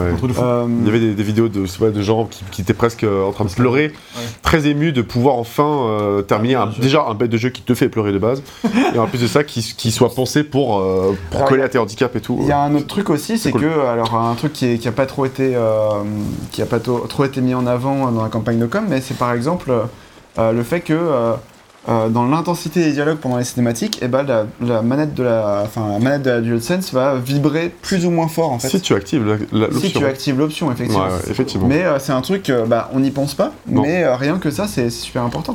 C'est vrai, Pour les, vrai. pour, les, pour, les, pour les malentendants, effectivement, c'est un truc qui est, qui est vraiment. Ah oui, et puis même pour toi, pour l'immersion aussi, hein, c'est Oui. toujours un plus. Après, je t'avoue qu'en termes, puisqu'on parle des retours haptiques, j'aurais bien voulu un petit peu plus de vibrations. Alors moi, je suis très friand de ça. Il y a des gens que- qui ne le sont pas du tout, mais bon, après tout, si tu peux le désactiver, euh, voilà. Euh, tiens, ça c'est la démo de, euh, Ouais, c'est la démo de l'E3. Euh, Ça a marqué, on se souvient plus bah tard. ouais, grave. Et du coup, j'aurais bien, par exemple, euh, kiffé avoir euh, une vibration à droite ou à gauche euh, en fonction des pas et en fonction du revêtement, que ça vibre différemment, comme Ratchet ou Astrobot. J'avoue que j'aurais vraiment kiffé. Bon, voilà, il y a Ouais. deux- il y, a deux écoles, il y a des gens qui adorent, d'autres que ça fatigue. Je peux comprends. désactiver, effectivement. Voilà, c'est ça. Oui, oui. Bon, ça y est pas, par contre, gâchette, les gâchettes adaptatives, toujours un bonheur. Et ça renforce encore plus la sensation de tuer des gens ultra salement. Yes. Euh, donc ça fait plaisir. Et puis, euh, et en, termes de contenu supplémentaire, on a aussi des skins, Ouais, Le ski, Ah, que tu on peux a tous débloquer. les modes de jeu supplémentaires où tu peux changer pas le truc, genre. euh, des cheats en fait. quoi. T'as aussi beaucoup de cheats, euh, des skins, de, ah, des, des skins. skins, où tu peux utiliser les, les armes de Last of Us 2, trucs comme ça. Alors en fait, une arme de The Last of Us 2, hein, c'est juste les flèches euh, explosives que tu peux euh, débloquer effectivement aussi des plein les de modes pour changer la qualité graphique, où tu mets plein d'effets chelous, nostalgiques, etc. Enfin, plein de trucs bizarres. ça, j'ai jamais compris qui- ça a éclaté. hein. les gens, Ça- ça- les streamers. Non, ça amuse, ça, ça amuse absolument personne. C'est Ah, juste ouais. chiant de jouer en noir et blanc ou avec un filtre Si sépia. c'est mis, c'est qu'il y a bien des gens euh, que ça éclate, euh, que ça leur bon. prenne 3 Bah, euh, qui, qui m'envoie un, un MP qui pour me, me dire, bon, en tout tu cas, ça encore de la mer comme un journaliste claqué. euh, en plus, tu les incites, là. euh, par contre, du coup, le remake, il a évidemment pas de mode multijoueur, mais ça, bon, c'est critiquable effectivement par rapport au jeu de base. Mais euh, il y a le jeu multi qui va Bah oui. arriver, donc ça n'aurait pas C'est d'intérêt, euh, clairement, Mm. qui remplacera tout ça. Euh, puis voilà, en gros, sur le remake, euh, on va passer dans toute la partie audio du jeu de base et du remake. Pour dire qu'en gros, le sound design il est extraordinaire, il est très très bon, que ce soit dans les combats, les bruits des armes, le bruit des, des impacts, euh, le bruit des clickers, caractéristique est incroyable. C'est sûr. Tout est fait à la bouche par une meuf Ah s'appelle vache. Misty Lee. Voilà. Ah ouais Alors, Après, fait ont beatbox à la base? Euh, non, Non, non, mais je- parce que pour, pour avoir. Ok, d'accord. Pour avoir une telle dextérité. Ils ont fait une meuf, ils ont dit euh, fais plein de trucs chelous, et au bout d'un moment ils ont fait ah ça, ça, ça tu refais. du coup ils ont repris, ils ont pris ça, ils ont modifié un peu, mais Trop pas fort. beaucoup en vrai. Et. euh, Ah, un petit souci. Non, non, c'est c'est le verre. C'est un verre, mais le, le rendu. Au du contraire, verre, c'est bien fait justement. Ah, Il est un peu chelou quand Ouais, même le rendu du verre. hein. Ouais, c'est- amusant. Tu critiques pas les D'y verres. avoir pensé, c'est c'est- c'est Euh, rigolo. Et euh, du coup pour l'audio ça, ça claque. Et je trouve ça chouette. T'as dit un truc sur l'audio? Non, moi c'était pas sur l'audio, c'est un truc dont, dont je viens de penser, mais euh, en fait j'ai l'impression que. Alors, justement, on n'avait pas parlé du, du- du remake euh, côté technique, euh, enfin vraiment, euh, genre, est-ce qu'il pourrait, il pourrait tourner sur PS4 en fait? Ah oui, cette question-là. Ben, moi, je pense que sur PS4, il pourrait éventuellement tourner à 30 FPS avec un motion blur dégueulasse comme ça, Last of Us 2. Oui, mais tu vois, enfin, c'est c'est ça le truc, c'est que je trouve ça un peu, euh, enfin, difficilement justifiable quand c'est le même moteur que The Last of Us C'est 2. pas le même moteur, justement, tout l'intérêt Ouais, de c'est faire The un- Last Non, mais tout l'intérêt de faire The Last of C'est Us 2 la par version améliorer- améliorée du, Bah, du bien sûr, moteur de The Last of Us c'est- 2. c'est de préparer leur terrain sur PS5. Mais- Et du coup, ils auraient pas à faire des trucs d'optimisation, etc. Non mais pareil, euh, par exemple ici, t'as pas de ray tracing sur les reflets de l'eau, les trucs comme ça en fait. Bah, mais bon, après, tu vois, j'entendais pas non plus être tracing dans Demon's Souls, t'as pas forcément besoin du ray tracing pour avoir un rendu C'est clair. euh, Puis, puis a pas Du ray tracing? Non, Non. Pas du tout? C'est vraiment des, Ah des, des reflets, euh, des fois, c'est des ça- reflets statiques, C'est mais tellement bien fait que, Ouais, clair, marrant. que t'as pas besoin. Et surtout aussi, tu vois, bah en fait, à un moment, justement, euh, même si le jeu, ça reste un jeu de début de génération PS5, on va dire, c'est bien qu'ils arrêtent de se focaliser sur euh, des versions ça. euh, cross-gen, parce que tu vois, ça handicape constamment les, les versions Moi, je trouve que de toute façon, c'est- nouvelles de la génération. Là, au moins, vraiment, c'est vraiment un jeu full next-gen. Alors, bien sûr, à la fin de la gen, il paraîtra pas très beau pour un jeu de cette génération, j'espère. Mais en attendant, euh, clairement, bah, ça, ça reste un Moi, je jeu trouve que est c'est parce que ça leur a pensé quand même pour, quoi. fallu faire plein de considérations. S'ils devaient mis Bah, sur c'est PS4, ça, aurait été relou. oui, de En plus- concessions techniques, etc. Quoi. En plus, Bah ouais. franchement, The Last of Us 2, moi j'ai pas arrêté de dire que sur PS4, j'étais déçu PS4 Pro en plus. Bah, moi aussi. Parce hein. que, euh, Moi, moi, PS4 normal après. en vrai, il était très très beau, mais c'est juste que moi, le 30 FPS, enfin, c'est très très perso, hein, je dis pas que c'est la vie générale, mais moi, 30 FPS et le motion blur me fait vraiment déranger. J'ai- Moi, il me dérangeait vraiment visuellement quand je tournais Mm. la caméra. J'avais un gros problème avec ça. C'est pas tout ne s'en plaint pas, donc euh, Ah, moi, moi, ça m'a pas gêné le moins Oui, du monde. J'ai trouvé que c'était le plus beau jeu de la Terre. Profitons-en pour rappeler qu'il y a aussi Après, des j'ai pas, plusieurs de- modes. j'ai pas de télé. euh, 4K OLED, euh, d'accord. donc euh, ça rend moins beau de base. Mais Ouais. Mais, euh, mais clairement, tu vois, il y a- il y, a tout ça qui faisait que euh, moi, ça, ça me dérangeait. The Last of Us par deux, il aurait pu, moi, il aurait, pour moi, il aurait vraiment bénéficié du, Une du sortie directe, J'aurais euh, pas, j'aurais pas craché sur une sortie directe sur PS5 justement. Ouais. Et, euh, et du coup, bah, j'aurais pas voulu jouer à ça en, en 30 FPS euh, où t'as un motion blur, si tu enlèves Non, sa enfin, RAM. euh, T'as Il y a t'as un mode. faut, euh, faut passer à autre chose, quoi. Tu c'est ça, t'as- un mode qualité hein, où tu peux jouer Oui, effectivement. mais euh, après, par contre, il- en fait, c'est le mode qualité, il choisit juste, en fait, si. euh, Qu'est-ce qu'il va privilégier dans les moments donnés où il a besoin de calculer plus rapidement. C'est-à-dire qu'en en base, c'est toujours la même chose, sauf que quand il a besoin, Mhm. si t'es en qualité, si t'es en qualité, il va privilégier la résolution et baisser le framerate. Ou si t'es en performance, il va peut-être baisser un petit peu la résolution de manière discrète et garder le 60 Et FPS. puis, euh, non, Ah, non, non, non, un mode à 30, 30 c'est FPS, 40, non C'est 40, je crois. Ils Euh, le ou disent, 40, ils le je sais quand plus. tu veux lancer, je crois que c'est 40 ou 45 Je sais pas, une marque, euh, on privilégie l'un ou l'autre, ça qui me dit Oui, mais. Non, parce qu'en fait, t'as- C'est quand même c'est 40, euh, 40. tu dois avoir trois modes alors. Ah non, c'est fidélité ou performance. Je peux dire que fidélité, t'inquiète, tu le sens passer, mon gars. Ah non, mais il a marqué 30. Alors, euh, je sais pas c'est à 30 40, alors. C'est Vas-y, vas-y. cible à 30 FPS, performance à cible Voilà, à c'est 60 de la- du full 4K. Et vas-y, sors là, regarde, tu vas voir. Hop Oh là. bordel, oh remets. Bon, en vrai, euh, c'est juste une question d'habitude. Je hein. reviens, je vais Oui, revenir. oui. Non, mais bon. Bon. Par contre, je sais pas, mon télé me proposait pas ça. Pourtant, j'essaie de voir ce que ça faisait et je pouvais pas changer l'option de mode. J'ai juste un bug. alors. Alors, Je crois qu'il y a le mode euh, framerate euh, déverrouillé ou je sais pas quoi pour, pour les télés qui sont compatibles. Ouais, c'est ça, moi j'ai euh, pas une télé qui peut aller jusqu'à 120. euh, la faible latence, euh, etc. Quoi, donc, euh, J'ai refait le mode en 30 FPS. parce que c'est ouais, c'est fréquence d'image Genre. débloquée ou je sais pas quoi, mais voilà quoi. J'essaye de de le c'est forcer le, pour certains le jeux. VF, VRR. euh, Ah, mais le VRR. Ah, mais il faut avoir l'écran compatible aussi, non C'est ça, ouais. Faut avoir un truc sans. Et on passe maintenant à la musique, histoire de dire que le compositeur c'est quelqu'un qui s'appelle Gustavo Santaolalla. Eh Je sais pas si je prononce bien, a priori c'est pas trop Si, mal. c'est Si, c'est ça, ouais. Euh, c'est un compositeur argentin, connu pour ses musiques de films. Il a eu deux Oscars de la meilleure musique, rien que ça, monsieur. Brokeback Mountain et je sais plus quoi. Babel. Babel. Exactement. Un en 2005 et l'autre en 2006.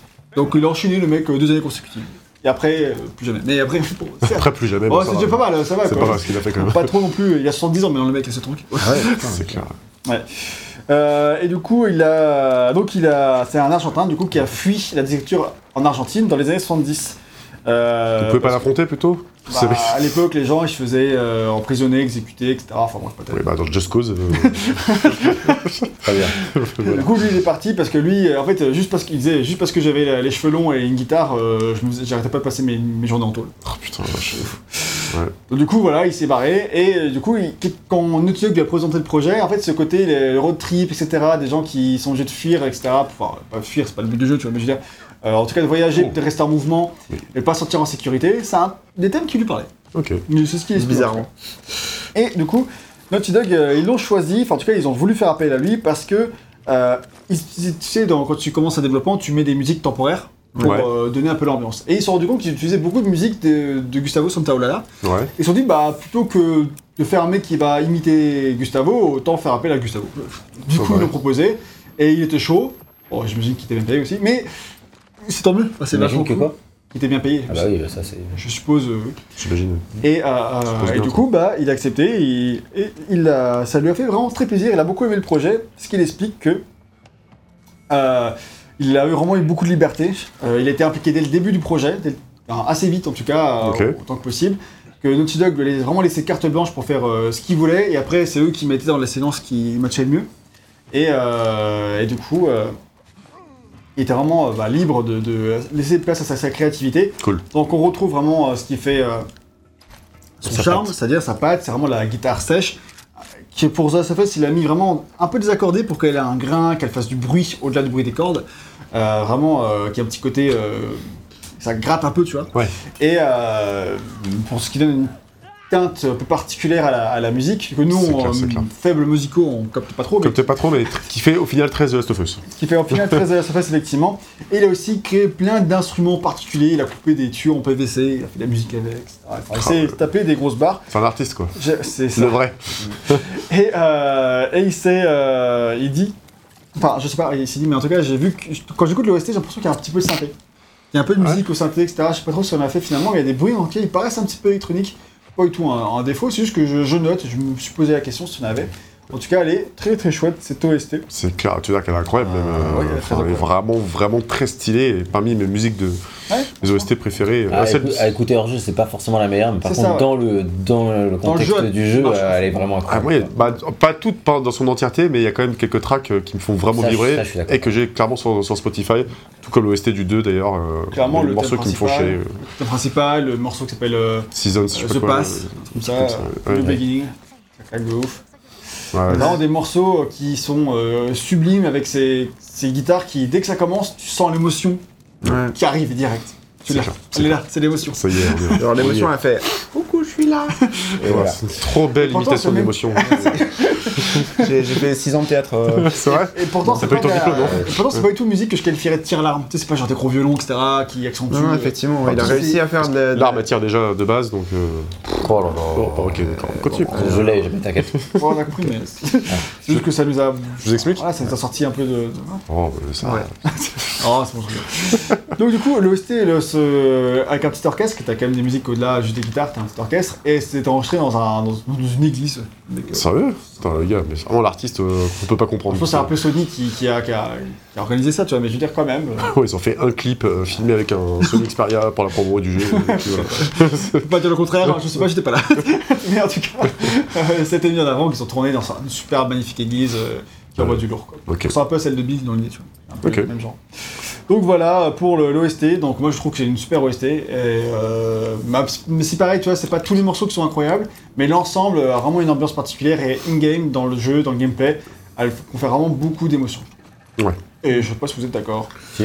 Si, Euh, je suis bah alors- d'accord avec toi. Ah, voilà Laura Bajoie de ça. Merci, ça fait plaisir. Euh, non, non, mais moi j'étais un petit peu euh, déçu euh, par l'utilisation en fait euh, de, de- de la musique in-game parce que j'avais- très l'impression qu'elle était très peu utilisée en fait. Ah ouais. C'est un peu a- tout le principe. Hein un peu le principe. Oui, bien sûr, c'est tout le principe, ouais, mais effectivement, je m'attendais à ce qu'il y ait plus de, de thèmes, plus de variations, plus de trucs, etc. etc. Ah, c'est vrai que j'étais surpris de retrouver souvent les mêmes thèmes. Ouais. J'avais pas souvenir quand tu retrouvais autant les mêmes thèmes, les mêmes Oui, motifs musicaux repris. Et pareil, dans, dans, dans Left Behind, du coup, j'avais l'impression qu'il y avait euh, les thèmes de The Last of Us euh, original. Peut-être. Bah, c'est c'est encore une autre OST. Enfin, il y a quelques tracks en plus, mais il y a quand même des tracks euh, de The Last of Us euh, original qui sont, qui sont réutilisés en fait. Et du coup, j'étais un petit peu en mode, bah, c'est un peu, c'est un peu décevant de ce côté-là. quoi. Oh, je choque pas Mais- trop. Parce qu'en fait, c'est un mais qui effectivement. revient quoi. Alors, euh, oui, oui, mais après, enfin voilà, dans tous les cas, moi j'étais un petit peu déçu que la, la musique soit pas plus présente en fait de ce côté-là. Mm. Euh, alors, elle l'est elle l'est quand même pendant les cinématiques, etc., et pendant certains moments de tension, mais pas pendant tous les moments de tension en fait. Mm. Euh, ça laisse vraiment place à. à- On peut dire que t'avais le track, du coup. Ah, j'arrête, j'arrête, j'arrête. Ouais, c'était pas terrible. Bah, elle était Euh, mal, mal sortie. Ouais, non mais et du coup il y avait pas mal de, de- de passages où j'étais en mode bah en fait enfin la, la- la musique s'absente vraiment pour laisser place à tout le sound design en fait du, du jeu en fait. Donc euh, du coup vraiment à, à ce que euh, bah tu le bruit des armes, l'impact des armes, les euh, les, les, euh, les- les- le, le- le bruit des clickers, des trucs comme ça etc quoi. Donc euh, Mais c'est clairement en fait l'intention des développeurs de vraiment garder ce côté silencieux où en fait euh, pour eux, et ça c'est vrai que j'ai pas trop précisé mais ils insistent beaucoup sur le côté, en fait eux ils veulent vraiment que l'attention elle naisse pas de, de- de- de Oui. la musique, Mais, mais des... je peux dire, de la relation entre Joël et Ellie. Euh, Ah, pas dire. Ah, bah. Mais c'était genre du, plutôt de- du silence ou du fait que tu anticipes que quelque chose va se passer et qu'en fait ça se produit, ça se produit pas. L'attente d'un affrontement est plus euh, effrayante que l'affrontement lui-même, tu vois. Tu entendre un petit peu des petits bruits, etc. Du coup, leur but c'est pas de rajouter la musique derrière, le but c'est vraiment de garder le plus souvent pas de musique et garder vraiment l'ambiance euh, du décor en lui-même et euh, d'ajouter des nappes musicales des moments où l'émotion il y en a besoin, mais souvent d'être dans un contexte le plus terre à terre possible et du coup avec le moins de musique possible. Et moi, c'est clairement des, des démarches que j'apprécie beaucoup, que ce soit dans, je sais pas, dans le vieux Tomb Raider, dans, dans Ico, of the Colossus, comme ça. Euh, et genre de jeu qui repose vraiment euh, pas sur les musiques et juste plus sur l'ambiance musicale, et, enfin l'ambiance sonore plutôt avec le vent, etc. Et euh, du coup, l'absence de musique, pour moi, est, est bien utilisée et, c'est- et ça marche bien parce que du coup, quand il y a la musique, justement, tu la remarques Ouais. et, et du coup, elle apporte vraiment un truc en plus et c'est pas juste genre une musique qui J'ai- tout le temps quoi. Ok, d'accord. J'avais quand même vu que Gustavo, euh, il avait, c'était pour la composition pure de, des musiques et tout, son, euh, son credo, c'était vraiment la relation entre Joël et Ellie, au lieu de euh, se baser sur l'atmosphère de, de pseudo-mort-vivant et de survival horror, ce ouais. truc-là. Ça, c'est important, du coup, c'est vraiment une directive différente de, de faire un jeu oppressant. Il n'est pas parti sur le- le- la volonté de faire un jeu oppressant, la musique oppressante, mais de faire une belle histoire. Voilà. Ah, c'est bien, c'est un bon ajout. Merci de rien. C'est pas que des conneries. merci de rien. Un truc à ajouter, quelqu'un Non, Eh bien, je dirais que si jamais il a fait des musiques angoissantes. on- Non, j'arrête. J'allais dire t'as le track, c'est pas grave. Bon, du coup, euh, si vous n'avez plus rien à ajouter sur la musique, on peut parler un petit peu, quelques mots sur le DLC en lui-même. Donc Left Behind qui fait partie de la collection, enfin de, du remake comme il faisait partie aussi par, du, Du remaster, remaster, ouais. PS4. Donc c'est un remaster qui à la base sorti le 14 février 2014. Non, mais Et, euh, Ouais, C'est archi drôle. Ah, mais 14, 2014, là, ouh Ah, ouais, ouais, ouais, putain, bah, Putain. je, je suis en train de crever derrière là. Trop des barres, ça rappelle Du coup- Parce que tu m'as taunté avec ma blague. Et du coup, euh, donc c'est le seul DLC de l'histoire de Naughty Dog. Alors, Enfin, DLC solo. Parce qu'il y avait des euh, DLC multijoueurs pour les maps de Uncharted 2 et 3. Ah ouais, y a jamais rien eu. Bah, il y a eu Uncharted. Uncharted 4 quoi, mais, mais Uncharted pas 4, c'est pas un. DLC, c'est un jeu Ah, c'est un standalone. Mais ça devait, non, mais ça devait commencer en tant que DLC en fait à la devait, base. mais c'était pas. Euh, la nuance est fragile. Bah, Standalone, c'est un jeu à part, hein, mais oui, je suis d'accord. C'est pas pareil. Ok, d'accord. C'est pas un tech qu'on tout On t'a fait le malin, on continue. hein. Donc du coup, euh, c'est un. DLC qui, qui ça. raconte l'histoire de comment Ellie s'est fait mordre avec euh, sa meilleure amie. Hmm. Chose qui est racontée hein, fait dans, le jeu de base. Et en parallèle, on incarne Ellie dans une séquence du jeu où elle doit faire un truc pour jouer. Voilà. Restez vague un petit peu. Et du coup, euh, du coup, t'as ça. Et moi, j'ai déjà fait à l'époque. Et euh, je suis. Bon, tous on a déjà fait à l'époque en fait. Pourquoi Euh, je l'ai refait il y a deux ans, moi. Ok. Voilà. Moi j'avais juste fait à l'époque. J'avais fait à l'époque aussi. Ouais. Bah moi à l'époque mon reproche c'était que euh, la partie avec Riley vraiment cool, enfin c'est vraiment intéressant ce que ça raconte, en- ce que ça apporte vraiment même au personnage de Ellie. Oui, parce que pour. euh, oui, Ouais, l'explique. Oui, t'as expliqué, pardon. Et, euh, et du coup euh, le, la partie par contre dans le, alors, pas dans le présent mais où Ellie a laissé faire, de se récupérer des médicaments, et ben euh, c'est vraiment que du gameplay classique de Last of Us. Alors c'est du bon gameplay, les arènes sont cool etc. Là t'as les infectés, les humains qui sont en même temps, c'est la petite nouveauté euh, des Mm. dernières arènes du jeu, enfin, de DLC en tout cas. Donc c'est sympa à jouer, surtout si t'aimes bien Ah, les combats que tu voulais plus. T'as pas ça dans le jeu sinon Ouais, c'est ça. Ah ouais, c'est vrai, C'est vraiment là où tu gaffe. balances des, des briques euh, sur les mecs pour que les infectés arrivent Ouais. sur leur gueule, enfin, ça c'est Ce qui est très cool alors. Ouais. Bah ouais, ouais. Tu l'as vachement dans un Last of Us 2 par contre. Oui, Ah, oui, oui, oui, normal, tout à fait, tout à fait. Mais j'avais pas fait gaffe pour le 1. Oh, oula. je t'avais dit, mec.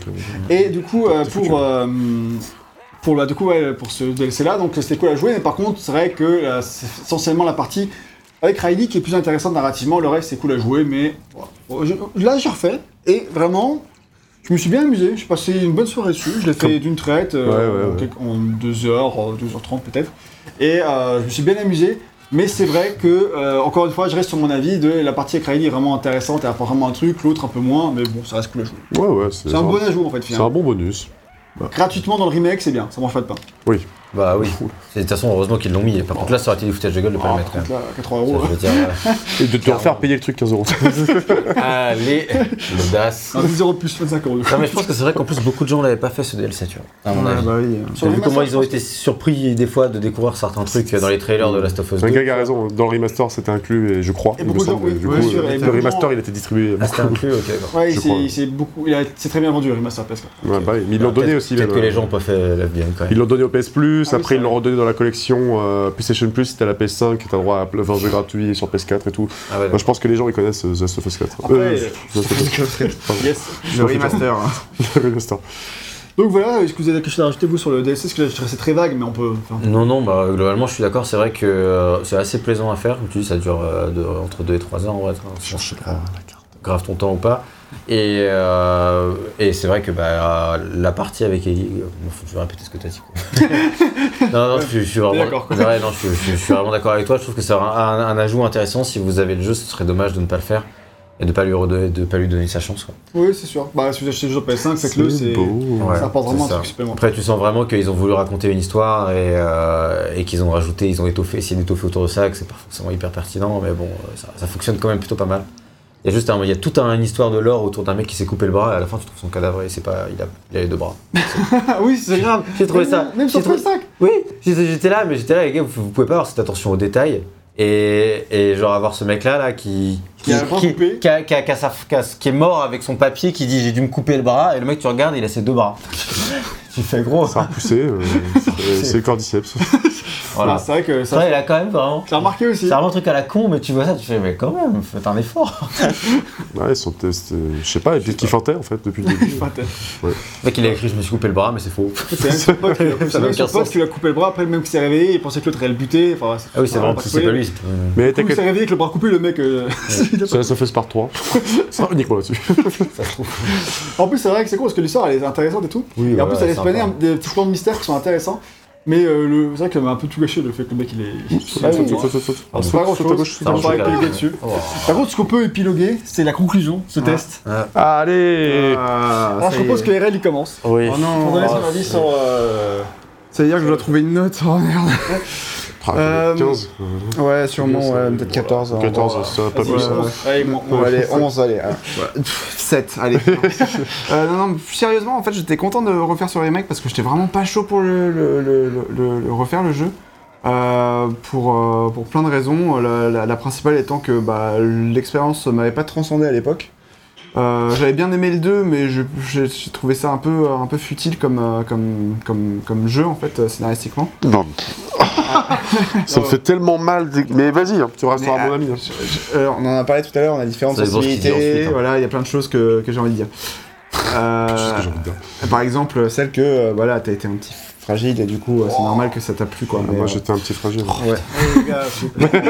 Ah, c'est- Le mec, à 4 heures de test, ils en sont là, quoi. Non, franchement. Non, non, mais plus, plus sérieusement, en tout cas, euh, euh, en tout cas, moi de mon côté, j'avais vraiment fait, enfin, j'étais vraiment content de refaire ce rem- remake parce que j'étais, euh, j'étais pas chaud en fait de, de- de le faire à, la, à la toute base, parce que j'avais pas apprécié mon expérience en fait euh, de- originale en 2013. T'as pas Enfin, apprécié, c'est un peu fort. hein. Enfin, c'est pas que j'ai pas apprécié, c'est juste que euh, déçu. J'ai trouvé ça euh, sympa, mais euh, enfin voilà quoi, c'est En fait, c'est c'est un jeu pas, que t'as bien aimé, mais t'as moins aimé que les autres. c'est ça Que voilà. les autres gens, je veux dire. Ouais, c'est ça, ouais. euh, Et du coup, bah, du coup, ça me, enfin, c'est pas, un- c'est pas un jeu qui m'a extrêmement marqué en fait euh, par son ambiance, pas etc., par le, par le scénario, par les personnages, etc. J'ai, j'ai, et du coup, faire le remake pour moi, empêché de l'acheter 4 fois.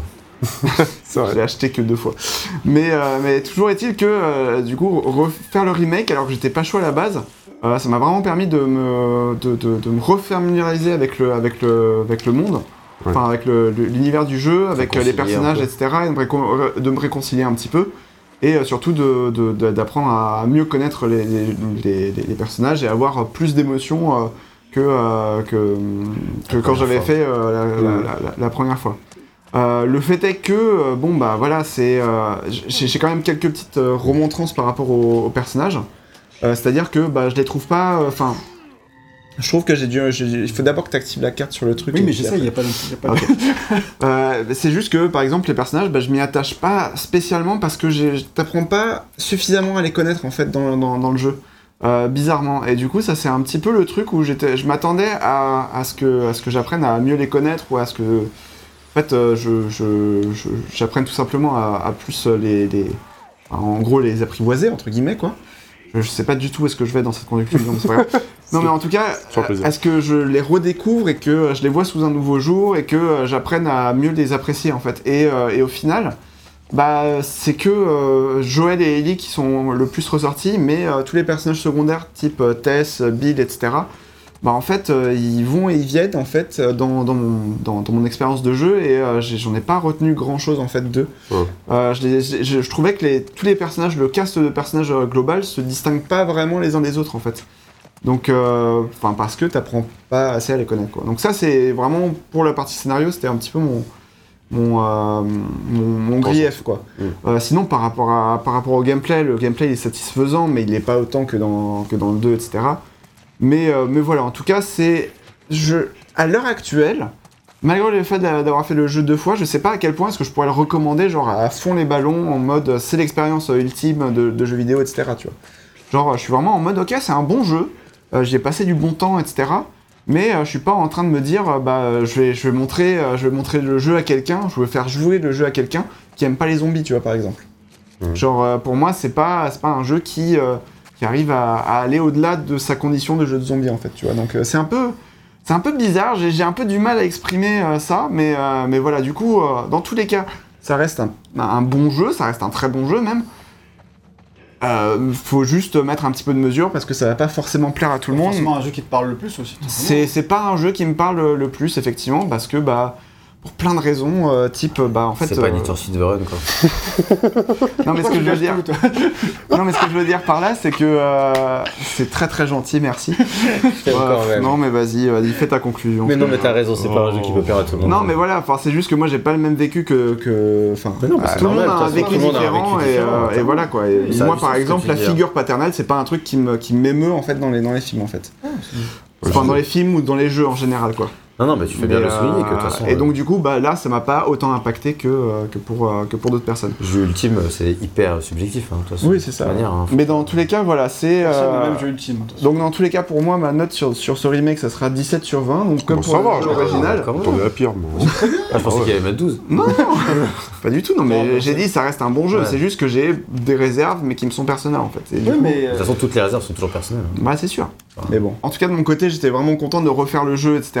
pour, euh, pour, pour plein de raisons. Mais c'est juste que moi de mon côté, euh, contrairement à d'autres personnes qui vont probablement refaire le jeu et à qui ça les a beaucoup impacté en 2013, euh, moi de mon côté vu que ça m'avait pas énormément impacté en 2013, là en 2022 ça m'a pas plus enfin re- remué. Mais en tout cas les thématiques sont pas les thématiques qui Voilà. sont les plus chères et pas celles ça. qui t'émeuvent le plus. Voilà, c'est ça. Ouais. Moi, le côté vraiment figure paternelle de remplacement, etc., c'est pas un truc qui, moi, m'émeut, en fait, dans tous les cas, en fait, euh, dans, enfin, en général, que ce soit euh, dans le jeu vidéo, dans les, dans- au, cinéma. Euh, ça va être d'autres Et en, thématiques. et en plus, grandissant, le fait d'adopter une jeune fille comme ça, pleine de vie, etc., ça non En Bah, vieillissant, ça, ouais, envie d'être père, etc. Peut-être que dans 10 ans, quand j'aurai adopté quelqu'un, machin. non, mais voilà, non, mais, enfin, voilà, parce Quand que. parce que la du remake du remake. Non, mais dans la. Ah dans- tu vois, typiquement, par exemple, j'en parlais tout à l'heure sur la partie scénario, il y a des trucs qui vont plus impacter en 2022 qu'en 2013, tu vois. Euh, Vraiment le- la thématique du deuil, des choses comme ça, etc., tu vois. Mais. Et c'est- c'est- ça, ça marche mieux, mais c'est pas non plus, euh, genre, pour moi, c'est c'est pas non plus, euh, genre. le chef-d'œuvre absolu que je mettrais dans, dans- dans toutes les mains, euh, même les gens qui, par exemple, enfin, typiquement, c'est un, un jeu que j'aurais bien aimé faire faire à ma mère, tu vois, par exemple. Euh, elle qui s'est remise à jouer aux jeux vidéo, etc., qui a fait les Uncharted, les Red Dead Redemption 2, C'est etc. dans la lignée. hein. Mais, euh, mais du coup, euh, je, elle déteste les zombies. Et bah, est-ce que je lui recommanderais par exemple ce, Ah, ce si jeu-là tu détestes les zombies, moyen quand même. hein. Bah, c'est ça. En fait, moi, j'ai tendance un peu parfois à conseiller à des gens qui détestent les zombies parce que c'est pas que un, un histoire de zombies, tu vois. Oui, Mais sûr. il y a quand même beaucoup de zombies, etc. Ouais, c'est ça. Et c'est un truc qui revient très régulièrement. Donc, euh, du coup, c'est- et du coup, vu que, bah, pour moi, la, le, le- le fait, enfin, la, la barrière émotionnelle du scénario euh, n'arrive pas à genre, enfin, à minimiser en fait le- le- la, la barrière du zombie en fait entre guillemets quoi. Donc, Ok. euh, donc voilà. Après, c'est voilà, c'est de tout ça? En tout cas, moi, de mon côté, ça me fait une note de 17 parce que je reconnais que c'est un, c'est un bon jeu. Moi qui pensais qu'il allait mettre 12. Tu vas pas être. Bah. Bah, sur la défensive quand tu mets 17. Ah, Très ok. bien voilà. 17. Non, mais enfin, Ah, c'est juste que je, je mets énormément de, de, de pincettes parce, Parce que tellement de gens qui l'ont dans leur top 10, etc. C'est ça, voilà, c'est Oh ça le là truc aussi, quoi. Donc, euh, donc voilà, j'essaie aussi de mettre la pommade avant de. Tu- tu frottes. Prends exemple sur. euh, Prends exemple sur Max. Mais, euh, mais voilà, en tout cas, euh, voilà, ça c'était pour, euh, pour mon avis, mais, euh, mais effectivement, je suis, je suis curieux de savoir s'il y en a d'autres dans les commentaires qui se rapprochent un peu plus de. De toute façon, tout le monde n'aime pas à 300%. hein. Voilà, c'est ça, ouais. Donc euh, voilà. Tu vas enchaîner. Voilà de mon côté. Vas-y, vas-y, VG. Ah d'accord. Je suis jeté sous le bus. Euh, bah moi, ce remake, c'est clairement une bonne surprise. Déjà parce que j'ai mis à peu près autant de temps à le faire que de monter d'un niveau sur Elden Ring. Donc euh, mine de rien, bah en termes de rapport euh, temps Investissement. temps investissement, bah il gagne. Hein. Je veux dire, y a pas à dire. Euh, mais plus sérieusement, c'est vrai que bah, vu que je l'avais pas fait depuis euh, d'avant, c'était vraiment une redécouverte. et Je me rappelais de plein de trucs en fait. Et il y a plein de trucs, je me rappelais pas, mais les grosses étapes, je m'en rappelais. Par exemple, ce passage-là, il m'a traumatisé quand je l'avais fait. hein. Moi, je m'en rappelle Ah, pas. il a traumatisé Ah bah. tout le monde. Enfin, c'est le truc vénère du jeu oppressant, euh, Ouais. je trouve. euh. J'ai réussi, j'ai pris la fuite. Pour plein de raisons, Je me suis d'ailleurs. barré. Mais c'est vrai qu'il est assez. euh, J'ai tenté. Non. en vrai, il faut, faut vraiment, dès le début, essayer de défoncer le gros avec euh, des bombes. Si t'as pas de Ouais, bombes, j'ai sinon pas de tu, solution. tu prends tu juste la fuite, ouais. comme ce que j'ai fait moi. Et, euh, Tu vois. et pour faire simple, en fait, j'ai préféré mon expérience à, par rapport à mes souvenirs. Donc par rapport à mes souvenirs, j'avais mis, quel- je sais pas, bon, tu me le diras pas, je sais pas quelle note j'avais mis. euh, Euh, en tous 2018, à sauf. l'époque. euh, Ouais, sauf, tous 2018, euh, euh, 2017. Ah oui, t'avais déjà mis 17. J'avais mis 17 à l'époque parce que. on a compris. non, mais parce qu'il fallait faire trois fois le jeu Pour avoir le pour platine. avoir le platine. Parce que je Ça, ça passait pas. Ah, mais là, là, du coup, tu peux mettre 18 parce qu'il n'y a plus euh, ça. Oh, euh, Il y a d'autres raisons depuis. Il y a d'autres raisons depuis. Non, mais c'est vrai que euh, pour moi, avec le temps, Last of Us, en fait, c'était devenu euh, ce jeu que j'avais bah, j'avais vraiment adoré sur le moment. Clairement, je me rappelais, même s'il y avait quelques déceptions. Et après, c'est vrai qu'avec le temps, c'était vraiment ce jeu dans ma mémoire où j'étais là, ouais, en fait, euh, tout le monde disait que c'était incroyable. Mais moi, dans mes souvenirs, bah, c'est, ouais, c'était bien, mais c'était pas si incroyable que ça. Quoi. Et avec le temps qui passait, en fait, j'avais l'impression que euh, j'aimais moins que, que ça. Et ça n'a pas été euh, transcendé par, euh, par le 2, qui, enfin, que j'ai, j'ai beaucoup aimé aussi, hein, j'ai qui j'ai mis une bonne note. Je sais pas oui. j'ai mis, mais j'ai une bonne note, clairement. 17, je pense. Ouais, un truc comme ça. Hum, Parce qu'il proposait quand même vraiment des, des, des trucs euh, impactants, mais c'est pareil, c'était pas non plus un jeu qui a transcendé mon expérience de joueur. quoi. Mais par contre, là, en, refaisant le premier, j'étais impressionné par, de voir à quel point il était bien rythmé, bien foutu. Il y a très peu de, très peu de choses ratées, il y en a quelques-unes. Euh, je me suis un peu emmerdé au, début du jeu niveau gameplay, mais j'étais déjà à fond euh, niveau histoire. J'étais vraiment, dès le début, j'étais vraiment impacté, on va dire, par le- les cinématiques, par l'émotion, par tout ce que le jeu te transmet, alors même que je m'ennuyais un peu niveau gameplay. Et dans tout ça, en fait, constamment, c'est un jeu qui m'a fait j'ai eu que globalement des bonnes surprises tout le long, plus ou moins. Euh, jusqu'à la fin. Et euh, même euh, après, j'étais content de faire l'FBI, mais c'est vrai qu'après, bah, j'étais content que de faire un jeu qui se termine, le DLC compris en 17 heures. quoi.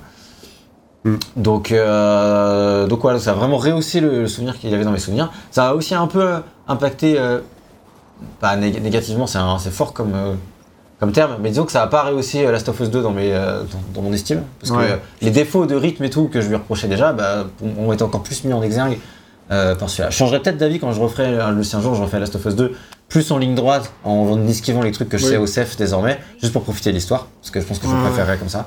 Mais là, en tout cas, en le faisant, euh, en refaisant Last of Us 1, vraiment, euh, ce qui ça m'a marqué à quel point effectivement, ouais, ce jeu en fait était vraiment ouf à l'époque et même encore à refaire maintenant, c'est vraiment une expérience très impactante, très différente et, et tu peux le faire aujourd'hui. Comme tu dis, niveau gameplay et tout, on connaît par cœur, on en a bouffé, etc. Mais ça reste pas Mm. déplaisant. Par contre, au niveau de ce qu'il te propose, au niveau de l'histoire, ça reste euh, assez unique en fait. Et euh, ma note, du coup, bah, bon, ce sera 18. ouais. Ok. Mais ce sera 18 en gardant le contexte de l'époque, Oui, évidemment. ça aussi. Je pense que s'il était sorti euh, Cette année? entièrement cette année, ne serait-ce que pour les, les mécaniques de gameplay, etc., je serais pas allé plus loin que le, le 17, parce que c'est vrai qu'il a vieilli sur certains points. Mais on s'en fout en fait dans le cadre d'un remake que ça vieilli sur certains points, c'est aussi pour ça que tu joues, donc, euh, Oui, oui, c'est donc ça. ça c'est pas dérangeant. Je préfère à la limite qu'ils aient pas retouché au truc et qu'ils se soient pas plantés plutôt qu'ils aient tenté de retoucher les trucs et qu'ils aient fait de la merde, tu vois. Ouais. Donc, euh, donc clairement, je pense que c'est clairement son, il valait clairement son 18 à l'époque et, euh, et voilà, je leur le donne du coup. Ok, bah je prends le relais pour dire euh, à peu près la même chose. C'est-à-dire que, bah, comme j'ai dit plus tôt, le remake, euh, ça m'a vraiment fait. Alors que quand j'avais fait le jeu sur PS4 il y a, il y a deux ans, bah, j'aurais peut-être baissé d'un point ma de 18 vers 17, mais bon, je voulais. Enfin, tu sais, vu que c'était un de mes jeux préférés et tout, euh, ça me faisait mal de me l'avouer, peut-être un peu, tu vois.